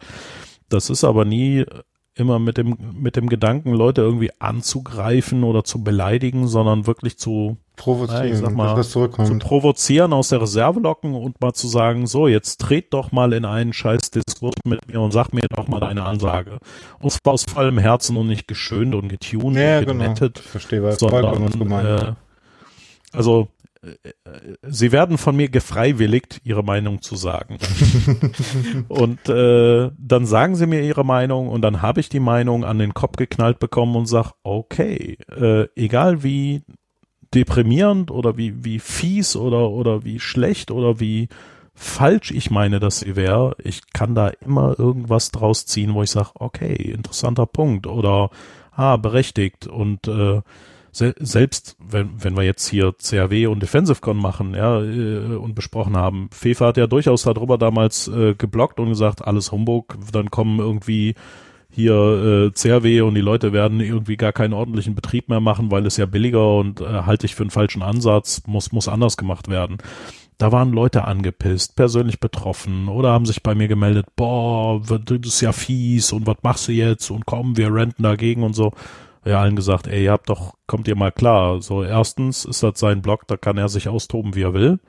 Mhm. Zweitens ist das seine Meinung. Und drittens, äh, egal wie fies das vielleicht formuliert war oder wie, wie weiß der Kuckuck, ich guck mir das mal in Ruhe an und ich werde keine Gegenstellungnahme oder so einen Scheiß machen, aber ich werde sagen, er ist ein Kumpel, er hat mir die Kritik ins, ins Gesicht geschmissen und ich weiß damit umzugehen und ich guck mir das jetzt mal an und werde daraus lernen. So, warum hat er diese Gedanken? Was ist die Root Cause, also der Ursprung? Was muss ich eigentlich noch in diesem Konzept oder in der Erklärung integrieren, damit diese Argumente seriös und nachvollziehbar hergeleitet unterhöhlt werden können und einfach keinen Bestand mehr haben? Wenn ich diese Kritik nicht bekomme, kann ich sie nicht verstehen. Wenn ich sie nicht verstehe, kann ich nicht die Punkte und Maßnahmen dagegen aufbauen. Insofern war ich sogar Fefe sehr, sehr, sehr dankbar für diese harte Kritik, denn sie hat dazu geführt, dass ich auch und auch innerhalb der AG Kritis oder auch generell mal ein paar Argumente entwickelt wurden nach dem Motto, okay, das ist ja ein, das ist ja eigentlich eine falsche Sicht und die wollen, also wir dachten, wir hätten es auch erklärt, aber anscheinend haben wir es nicht ausreichend erklärt. Dann müssen wir es besser argumentieren und besser herleiten und erklären, dass das nicht das Szenario ist. So. Und jetzt können wir das auch durchaus erklären. Ja, ähm, insofern bin ich ihm sehr, sehr dankbar für sowas. Kritik und, und äh, Feedback oder Diskurs und, und hitzige Debatten, all das, daraus nehme ich extrem viel mit und bin da jedem Einzelnen dankbar für, dass er äh, mit mir oder durch mich gelitten hat. ähm, es hat mich zu dem gemacht, was ich bin und meine Argumente äh, verbessert. So, es ist ein mühseliger und harter Weg, aber der einfache Weg ist meist der falsche und den will ich nicht gehen. So, das ist zu billig. Das kann irgendwie jeder. Das nee, das treibt mich nicht an. Ja, aber gibt's hm. keine Punkte, wo du nicht auch mal unter der Decke hängst wie eine Katze und fauchst? Ja, sicher. Warum nicht? Also, ich, also ich, ich, ich bin auch so nur ein erlebt. Mensch. Das Hallo? ist das andere. Also für mich bist du so der sendigste Mensch, den ich kenne. Nee. Oh. Also frag mal Jedi. Ich glaube, Jedi hat mich in seinem Leben dreimal, drei, viermal, na, ich glaube nur dreimal. Also er kennt mich ja seit 2000, 2001 rum. Das heißt, ja, so 20 Jahre. Ich glaube, der hat mich so dreimal richtig austicken sehen. Meine Frau jetzt seit acht Jahren zweimal. Ein, einmal bin ich genau, also im, im Erdgeschoss, ich habe mich einfach vor der Tür draußen aufgeregt über was privat und habe dann äh, ja äh, sozusagen alle Vögel und Ameisen weggebrüllt und bin völlig ausgerastet und musste einfach dem ganzen Druck schaffen. Und einmal habe ich äh, ich sitze jetzt im, im Keller in meinem Arbeitsraum, äh, habe ich mich echt über etwas geärgert. Ähm, so richtig und habe so sehr gebrüllt und auf meinen Holztisch geschlagen, dass hier so, ein, so, eine, so eine Mulde drin ist. Mm. Ähm, und das ein bisschen kaputt gegangen ist, aber ich tausche den einfach aus Prinzip nicht aus. Das ich fix das auch nicht. Ich will das einfach sehen und sagen, ja, auch ich kann mal Verstehe. ausflippen und mal dem ganzen Druck lassen, aber äh, ja, Kommt auch mal vor. Meistens bin ich der, der, also man sagt mir ja immer nach oder sehr oft nach so, du guckst immer so böse, voll der Grummelbär. Ja, wenn ich, ich meinen ersten so Kaffee, wenn ich meinen ersten Kaffee nicht aufhab, oh, schwierig. Also ja, okay. ich, ich, ich, habe einen ganz gesehen, persönlichen, ich habe einen ganz persönlichen Kritis-Sektor Kaffee. Ja, Kaffee ist nicht Kritis, aber für mich auf jeden Fall systemrelevant. Also und, äh, Kaffee ist auf jeden, also ganz ehrlich, wenn es keinen Kaffee mehr gäbe, ich glaube, es würde so schlecht in der Welt aussehen.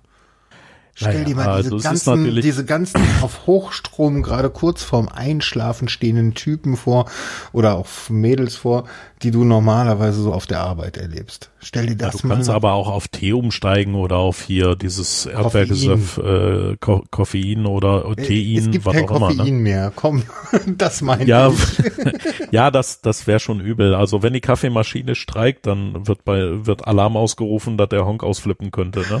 Ja, ja. Das ist dann auch meist so. Und also ohne, ohne jetzt irgendwie arrogant zu wirken, ne? Meine Kinder, sowohl mein Sohn als auch meine Tochter oder auch meine Frau, wenn manchmal stehe ich auf und habe dann so eine Schnute, dass meine Augenbrauen so ungefähr unter der Unterlippe hängen. Ja? und dann und dann machen die mir einfach einen Kaffee und stellen den vor mich oder sagen, möchtest du einen, Papa? Ja, so damit damit das irgendwie besser wird. Es ist einfach die liebe Geste. Es ist, glaube ich, noch nicht mal der Kaffee, aber es ist einfach ja, der Weg, der Weg zu mir zu kommen, wenn ich gerade so grantig als als als Grummel Cyberbär bin, irgendwie dann äh, mich wieder hinzukriegen. Und äh, selbst äh, Jedi hat ja jetzt Jahre auch in meinem in meinem Team gearbeitet, jetzt ist er als Senior Expert separat woanders aufgehangen, aber wenn wir manchmal früh morgens ein erstes Meeting hatten, einfach bevor alle ins Büro kommen und so, hat dann entweder einen Kaffee schon in der Hand gehabt und kam zu mir, meinte, komm Schatz, wir trinken erstmal einen Kaffee und dann reden wir. Du hast bestimmt noch keinen aufgehabt und selbst wenn, dann nur einen, das kann nicht schaden. Aber du bist und, kein Frühaufsteher eigentlich, oder? Na doch, also äh, interessanterweise gehe ich eigentlich relativ spät ins Bett, immer so erst so 12, 1, 2 rum. Aber ich habe gar kein Problem, um 7 Uhr aufzustehen. Oh, ich hasse dich. Ich, also es ist komisch, vielleicht, also vielleicht ist mir das, man ist ja eigentlich Eule oder Lerche, ne, mhm. sagt man so. Entweder gehst du spät ins Bett oder du äh, äh stehst spät auf oder sowas. Ich gehe normalerweise spät ins Bett. Äh, wie gesagt, ich habe durchschnittlichen Schlaf von ein, zwei Uhr bis so sieben Uhr. Aber am, am Wochenende, Samstag, Sonntag, penne ich auch echt mal gerne lang. Ne? Gestern mhm. war ja Feiertag. Ich bin gestern ich glaube um zwölf oder halb eins oder so erst aufgestanden. Nicht, dass ich so lange geschlafen hätte. Ich habe einfach im Bett gelegen und gechillt Einfach mal ausruhen, entspannen, nachtanken. Also ich nehme mir ja, meine Auszeit. Halb eins stehe ich auch auf, aber ich komme halt nicht vor fünf ins Bett. ja gut, das ist jetzt bei mir auf, auf Kon zu Kongresszeiten war das so, ne, ab und zu mal, aber das ist nicht mein Regelzyklus. Mein Regelzyklus ist irgendwann zwischen zwölf und zwei und dann so normalerweise um sieben stehe ich auf, manchmal früher, manchmal später.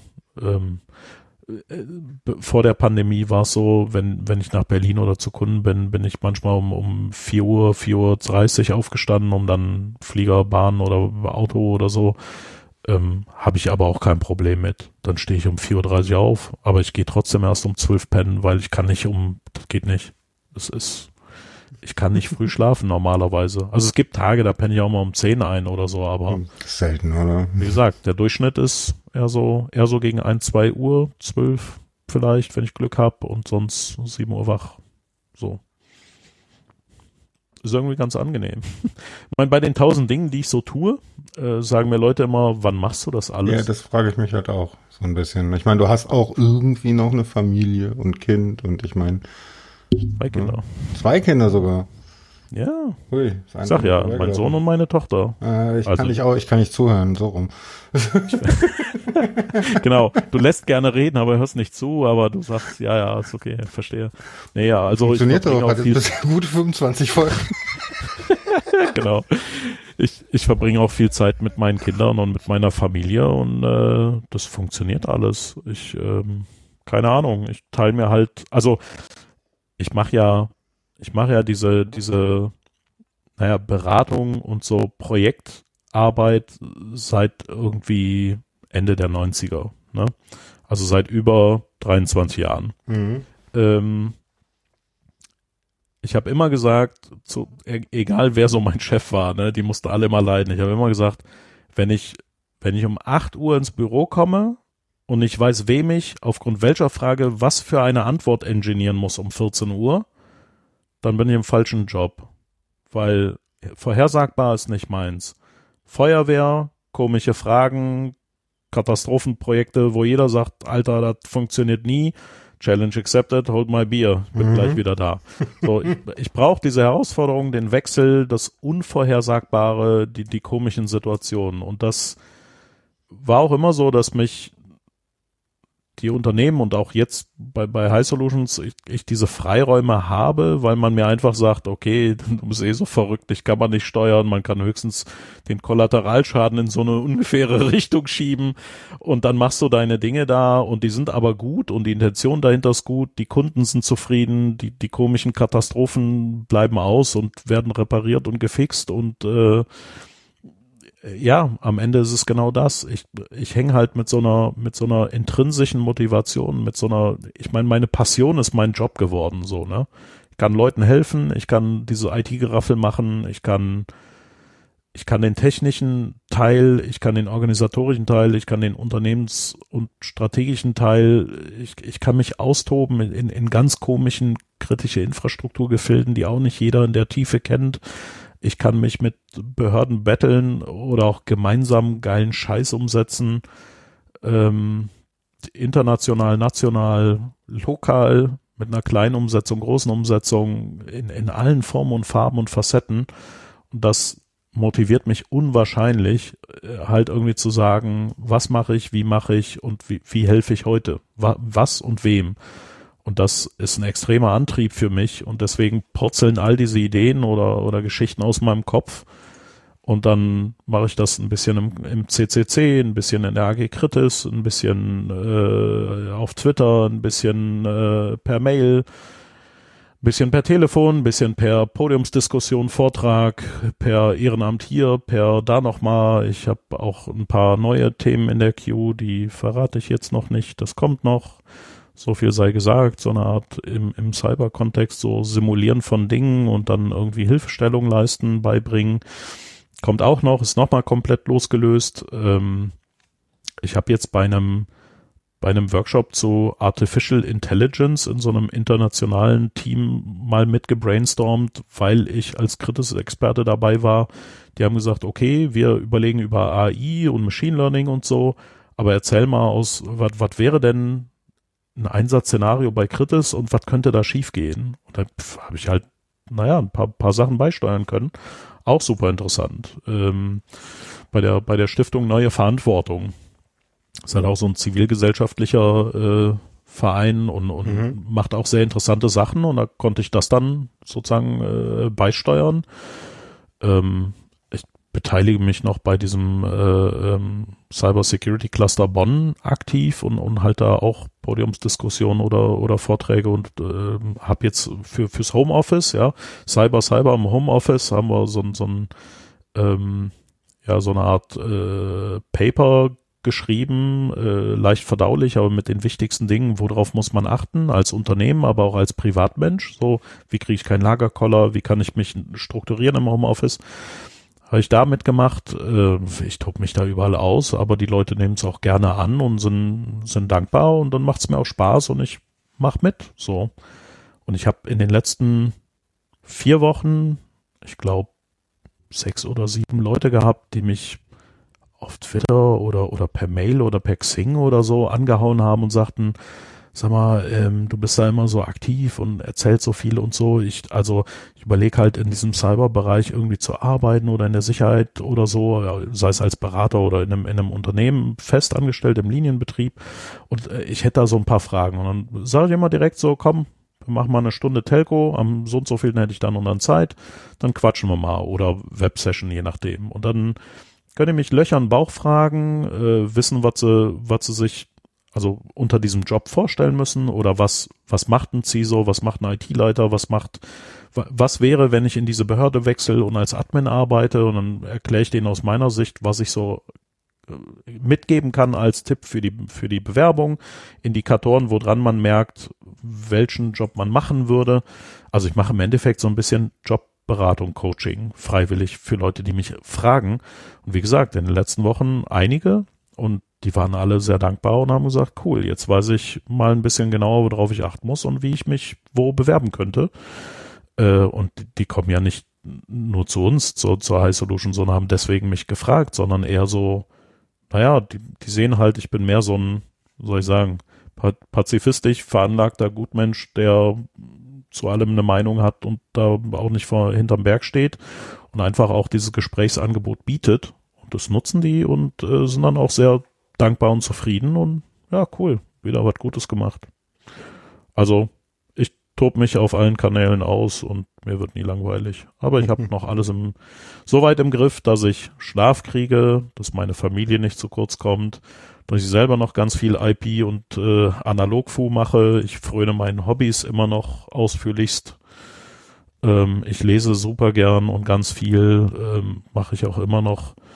Ähm, ja, höre gerne Musik und ach, alles Mögliche. Ich schnatter auch gerne zum Beispiel Gera übers Geraffel haben wir noch gar nicht gesprochen, ne? Nee, was In der Geraffel, Geraffel, Geraffel Online Bar hänge ich auch ab und an rum und dann treffen wir uns abends virtuell in, in der Graffel Online Bar und quatschen über dieses und das, ähm, um, um halt so die, den Kontakt aufrechtzuerhalten. Ist das Alles da. Das Ding mit Zoom? Ja, genau. Ja. Ja, ist halt, also auch das ist da. Der Grund, ne? warum ich denk, da nicht auftauche. Ne? Naja, denk dran. Da Datenschutz und Schutzbedarf der Daten. Wir besprechen da nichts Geheimes. Es ist völlig Hupe. Die meisten haben ein separates mhm. Gerät oder eine separate virtualisierte Umgebung installiert und sagen, naja, da läuft die Kiste. Und dann geht man, geht man in den Zoom-Channel und quatscht miteinander. Es läuft störungsfrei und easy, keine Geheimnisse, also können wir das auch nutzen. Und es klappt super. Für diesen Einsatzfall ist es absolut ausreichend. Und Warum haben wir es? Hauptsächlich, weil einer zufällig so einen Channel eingerichtet hat und gesagt hat, naja, den habe ich in drei Mausklicks hier, weil habe ich schon wegen anderen Gründen. Ja, schon. Hätte klar, einer einen Jitsi oder einen Big Blue Button oder was auch immer hingetan, dann hätten wir das jetzt genutzt. So.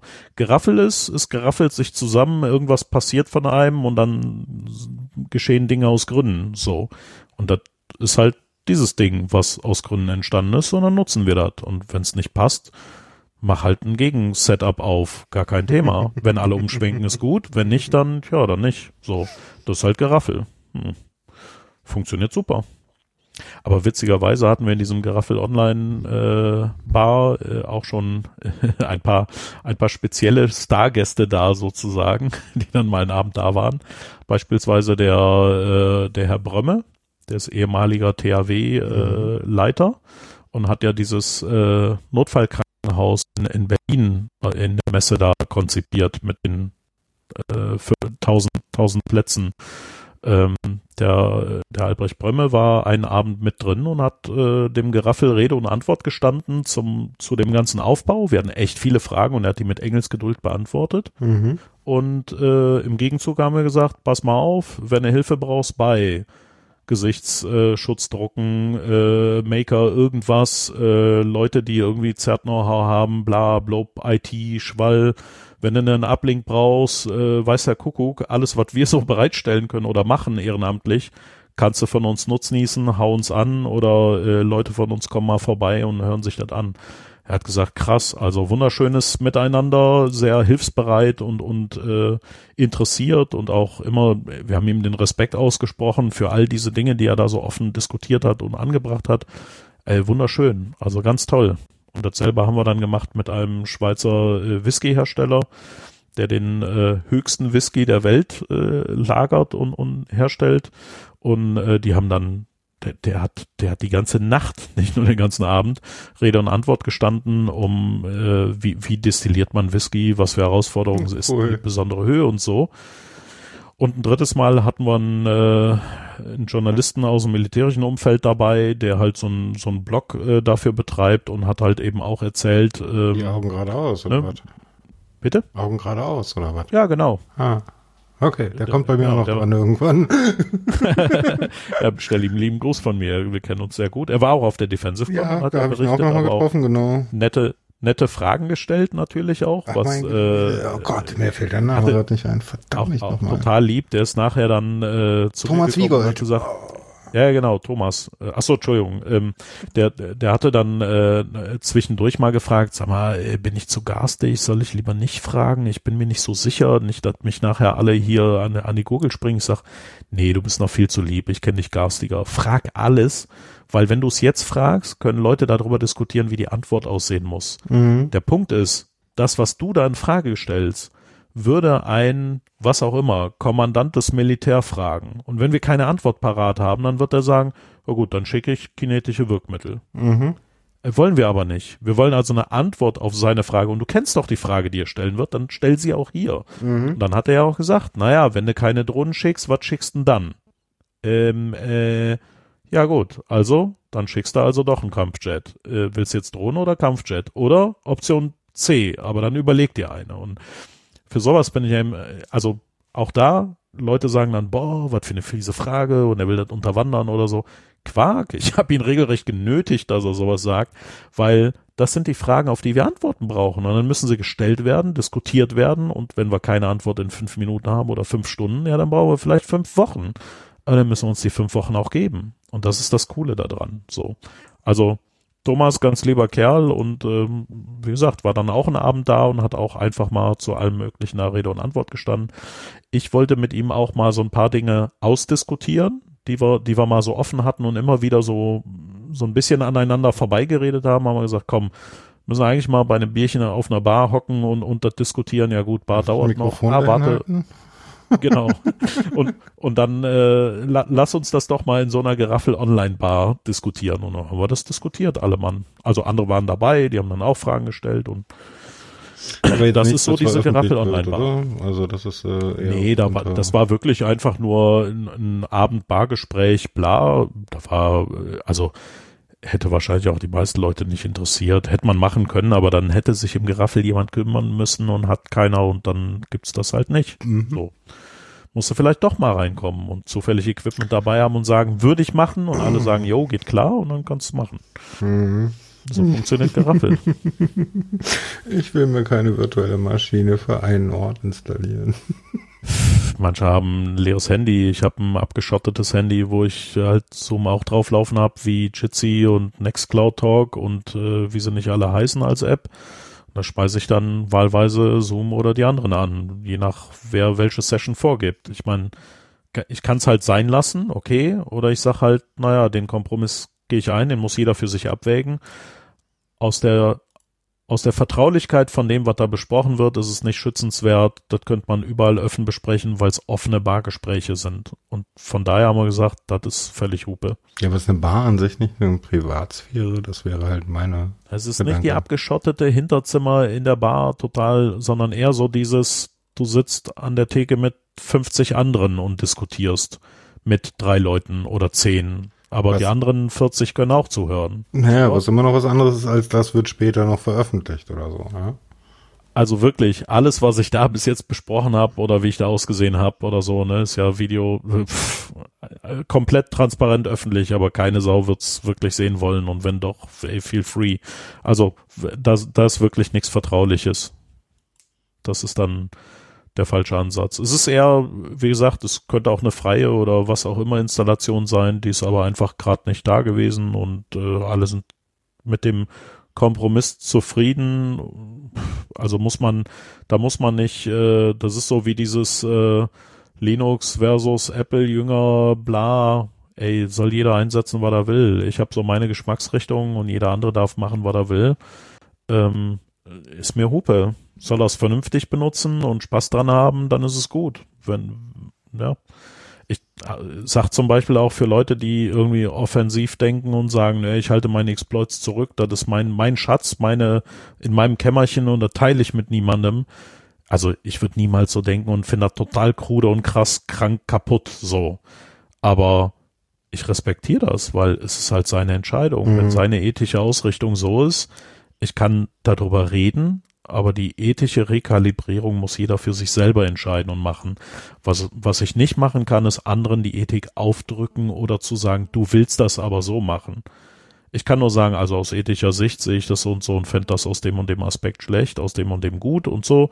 Aber wenn er danach immer noch sagt, aber ich finde die geil und macht das so, ja gut, ich kann nicht zwingen. Ich muss ich leider akzeptieren und respektieren so ähm, bis zu einem gewissen Grad. Ja, wenn wir jetzt Richtung Rechtsradikalismus oder so abdriften würden, was ja nicht mit offensiv zu tun hat, würde ich auch sagen, also mit so Leuten diskutiere ich nicht. Ja, Aluhutträger.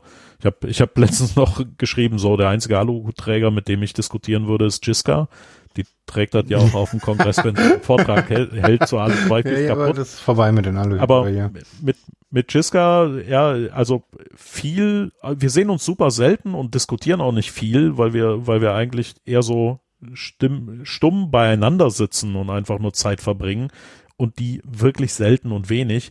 Aber positiver und angenehmer Konsens und naja, man ist so Nerd und kennt sich und Hacker und bla und äh, Events so und, und ab und zu mal, was weiß ich, Streamer, Twitter, whatever. Ähm, ich habe ja jetzt noch eine Baustelle, ich habe ja immer noch nicht genug zu tun. Auf Streamer betreibe ich diverse Chatgruppen zu Ethik, zu äh, private Vorsorge, zu äh, allem möglichen. Ähm, und da Streamer so eine Limitierung auf 100 Leute hat, äh, betreibe ich die inzwischen in Iterationen. Also die erste 100 ja, bei der zweiten bin ich dabei, ich weiß. Ah, zweite, zweite Ethik, Ethik genau. Zweite Ethik. zweite Ethikrunde bist du dabei, genau. Also auch, auch da, ich betreibe diese Gruppen, motiviere immer wieder Leute zur Diskussion, poste mal was und, und finde das schön, wenn da die Diskussion stattfindet, äh, lade immer wieder neue Leute dazu ein, um diesen Diskurs und diesen Austausch zu fördern und zu fordern. Und äh, ja, mit, mit Aluhüten oder so braucht man sich nicht unterhalten. Klammer auf, Jiska schon, Klammer zu, alle anderen nicht.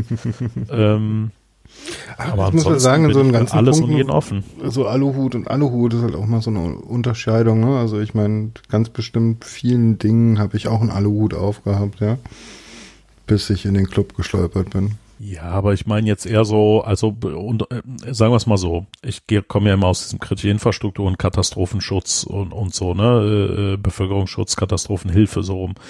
Ähm, Aluhutträger sind für mich nicht nur die, die so ein bisschen Verschwörungstheorie erzählen und alleine für sich hin rumsprallon, sondern irgendwie Menschen, die ähm, 60, 70, 80 Mobilfunkmasten in, in UK irgendwie äh, kaputt gemacht haben, Brandroden mhm. absägen mhm. oder zerstören und teilweise mhm. die, die Einsatztrupps äh, dann bedrohen, äh, wenn sie das wieder reparieren wollen. Und äh, das sind für mich Aluträger. Also jeder darf für sich sein Alu tragen und rumsprallon, aber wenn du andere gefährdest oder anfängst, Sachbeschädigung zu machen, so, ne, da habe ich irgendwie nicht viel für übrig. Äh, Diskurs und Diskussion Keiner bis zum Exzess, aber nicht kaputt machen und nicht irgendwie andere äh, in ihrer Freiheit einschränken oder in ihrer Lebenserhaltung bedrohen. Da, das finde ich, da werde ich echt, also dann werde ich so richtig ungemütlich assig das kann ich. Und das passiert, wie gesagt, zum Glück selten. Aber wenn ich dann Superfly TNT bin, ne, dann, dann muss man auch aus der Splash Damage Range gehen, weil dann kann ich richtig austicken und, und ungemütlich werden. Ja, man, man geht nicht mit anderen so um, so. Dann, dann hat man bei mir so, dann ist man unten durch, dann habe ich auch keinen Respekt mehr vor dieser Person. Ja, das passiert, wie gesagt, ganz, ganz, ganz, ganz selten in meinem Leben, aber manchmal also ich habe so, so, einen echten hm. Aluhutträger habe ich eigentlich erst vor einer Woche das erste Mal getroffen in meinem Leben. Wen, warum, wieso? Ah, random, äh, random Guy, der mich irgendwie angemacht hat beim Einkaufen und dann habe ich mich noch mit ihm unterhalten, so auf ein bisschen Abstand und so weiter. Und dann kam wirklich irgendwann sowas mit, ja, wir müssen die 5G-Masten zerstören. Ich so, was? Was? 5G-Masten zerstören? Wie bitte? Was? Die gibt's doch noch gar nicht ja doch, ja. und da und schau mal und da. Ich so, das ist 5G ist in den meisten Fällen Software-Update und kein Hardware-Update. Ja. So, bleib mal cool, was hast du denn mit 5G? Ja, ja nee, ja. damit werden die Naniten gesteuert. Welche Naniten? Hä? Ja, die, die wir durch die Impfung kriegen sollen. Was?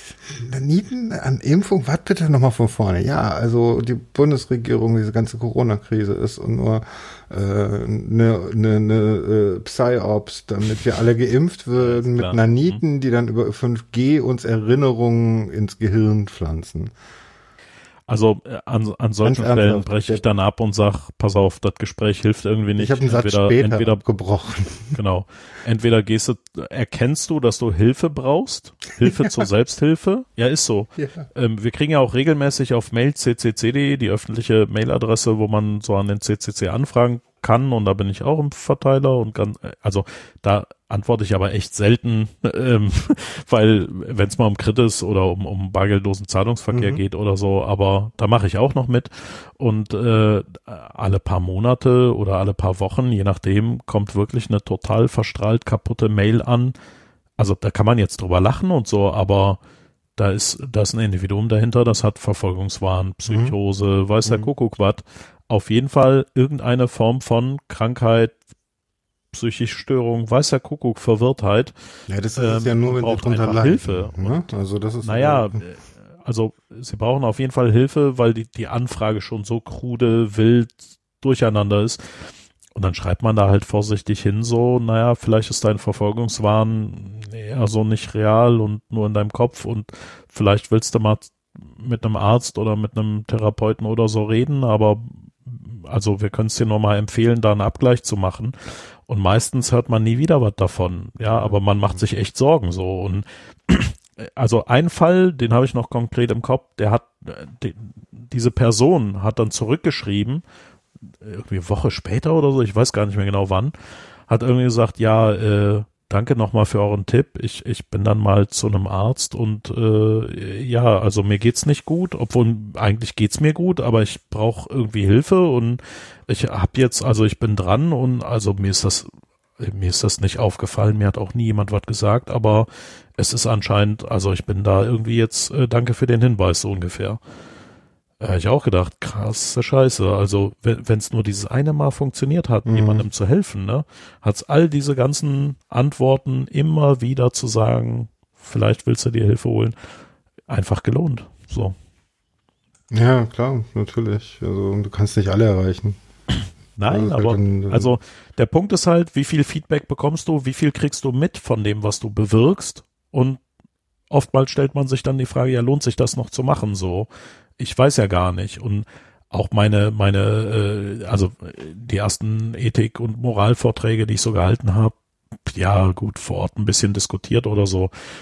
Wenn ich dann über, über Hackback oder hier, äh, was macht das KDO-Zir und das Militär und so, auch kaum Feedback. Und nach und nach kam dann so über, über drei Banden oder irgendwann mal so ein Hinweis, hör mal, übrigens, da gab es mal diesen Vorfall oder diese Diskussion und ich habe das mal so eingestreut und also es wurde zumindest mal berücksichtigt oder ey, wir konnten damit echt was bewirken, du, du hast uns da die Argumente mitgegeben.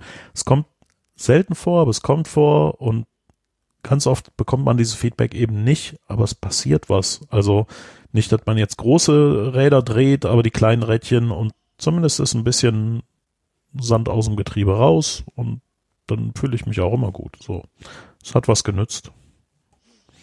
Dann nutze ich diese goldene Überleitung jetzt mal zum Feedback. Hm. was, was du mir schon immer mal an den Kopf werfen wolltest. Um nee, nee, nee, nee, das ist eher so Ach der. Abschluss, weil ähm, ah. Leute hinterlasst mir Feedback. Ah. Entweder via Twitter oder ähm, in, im Blog. Äh, oder mhm. am liebsten noch bei iTunes als 5-Sterne-Kommentar, wink, wink, nudge, nudge.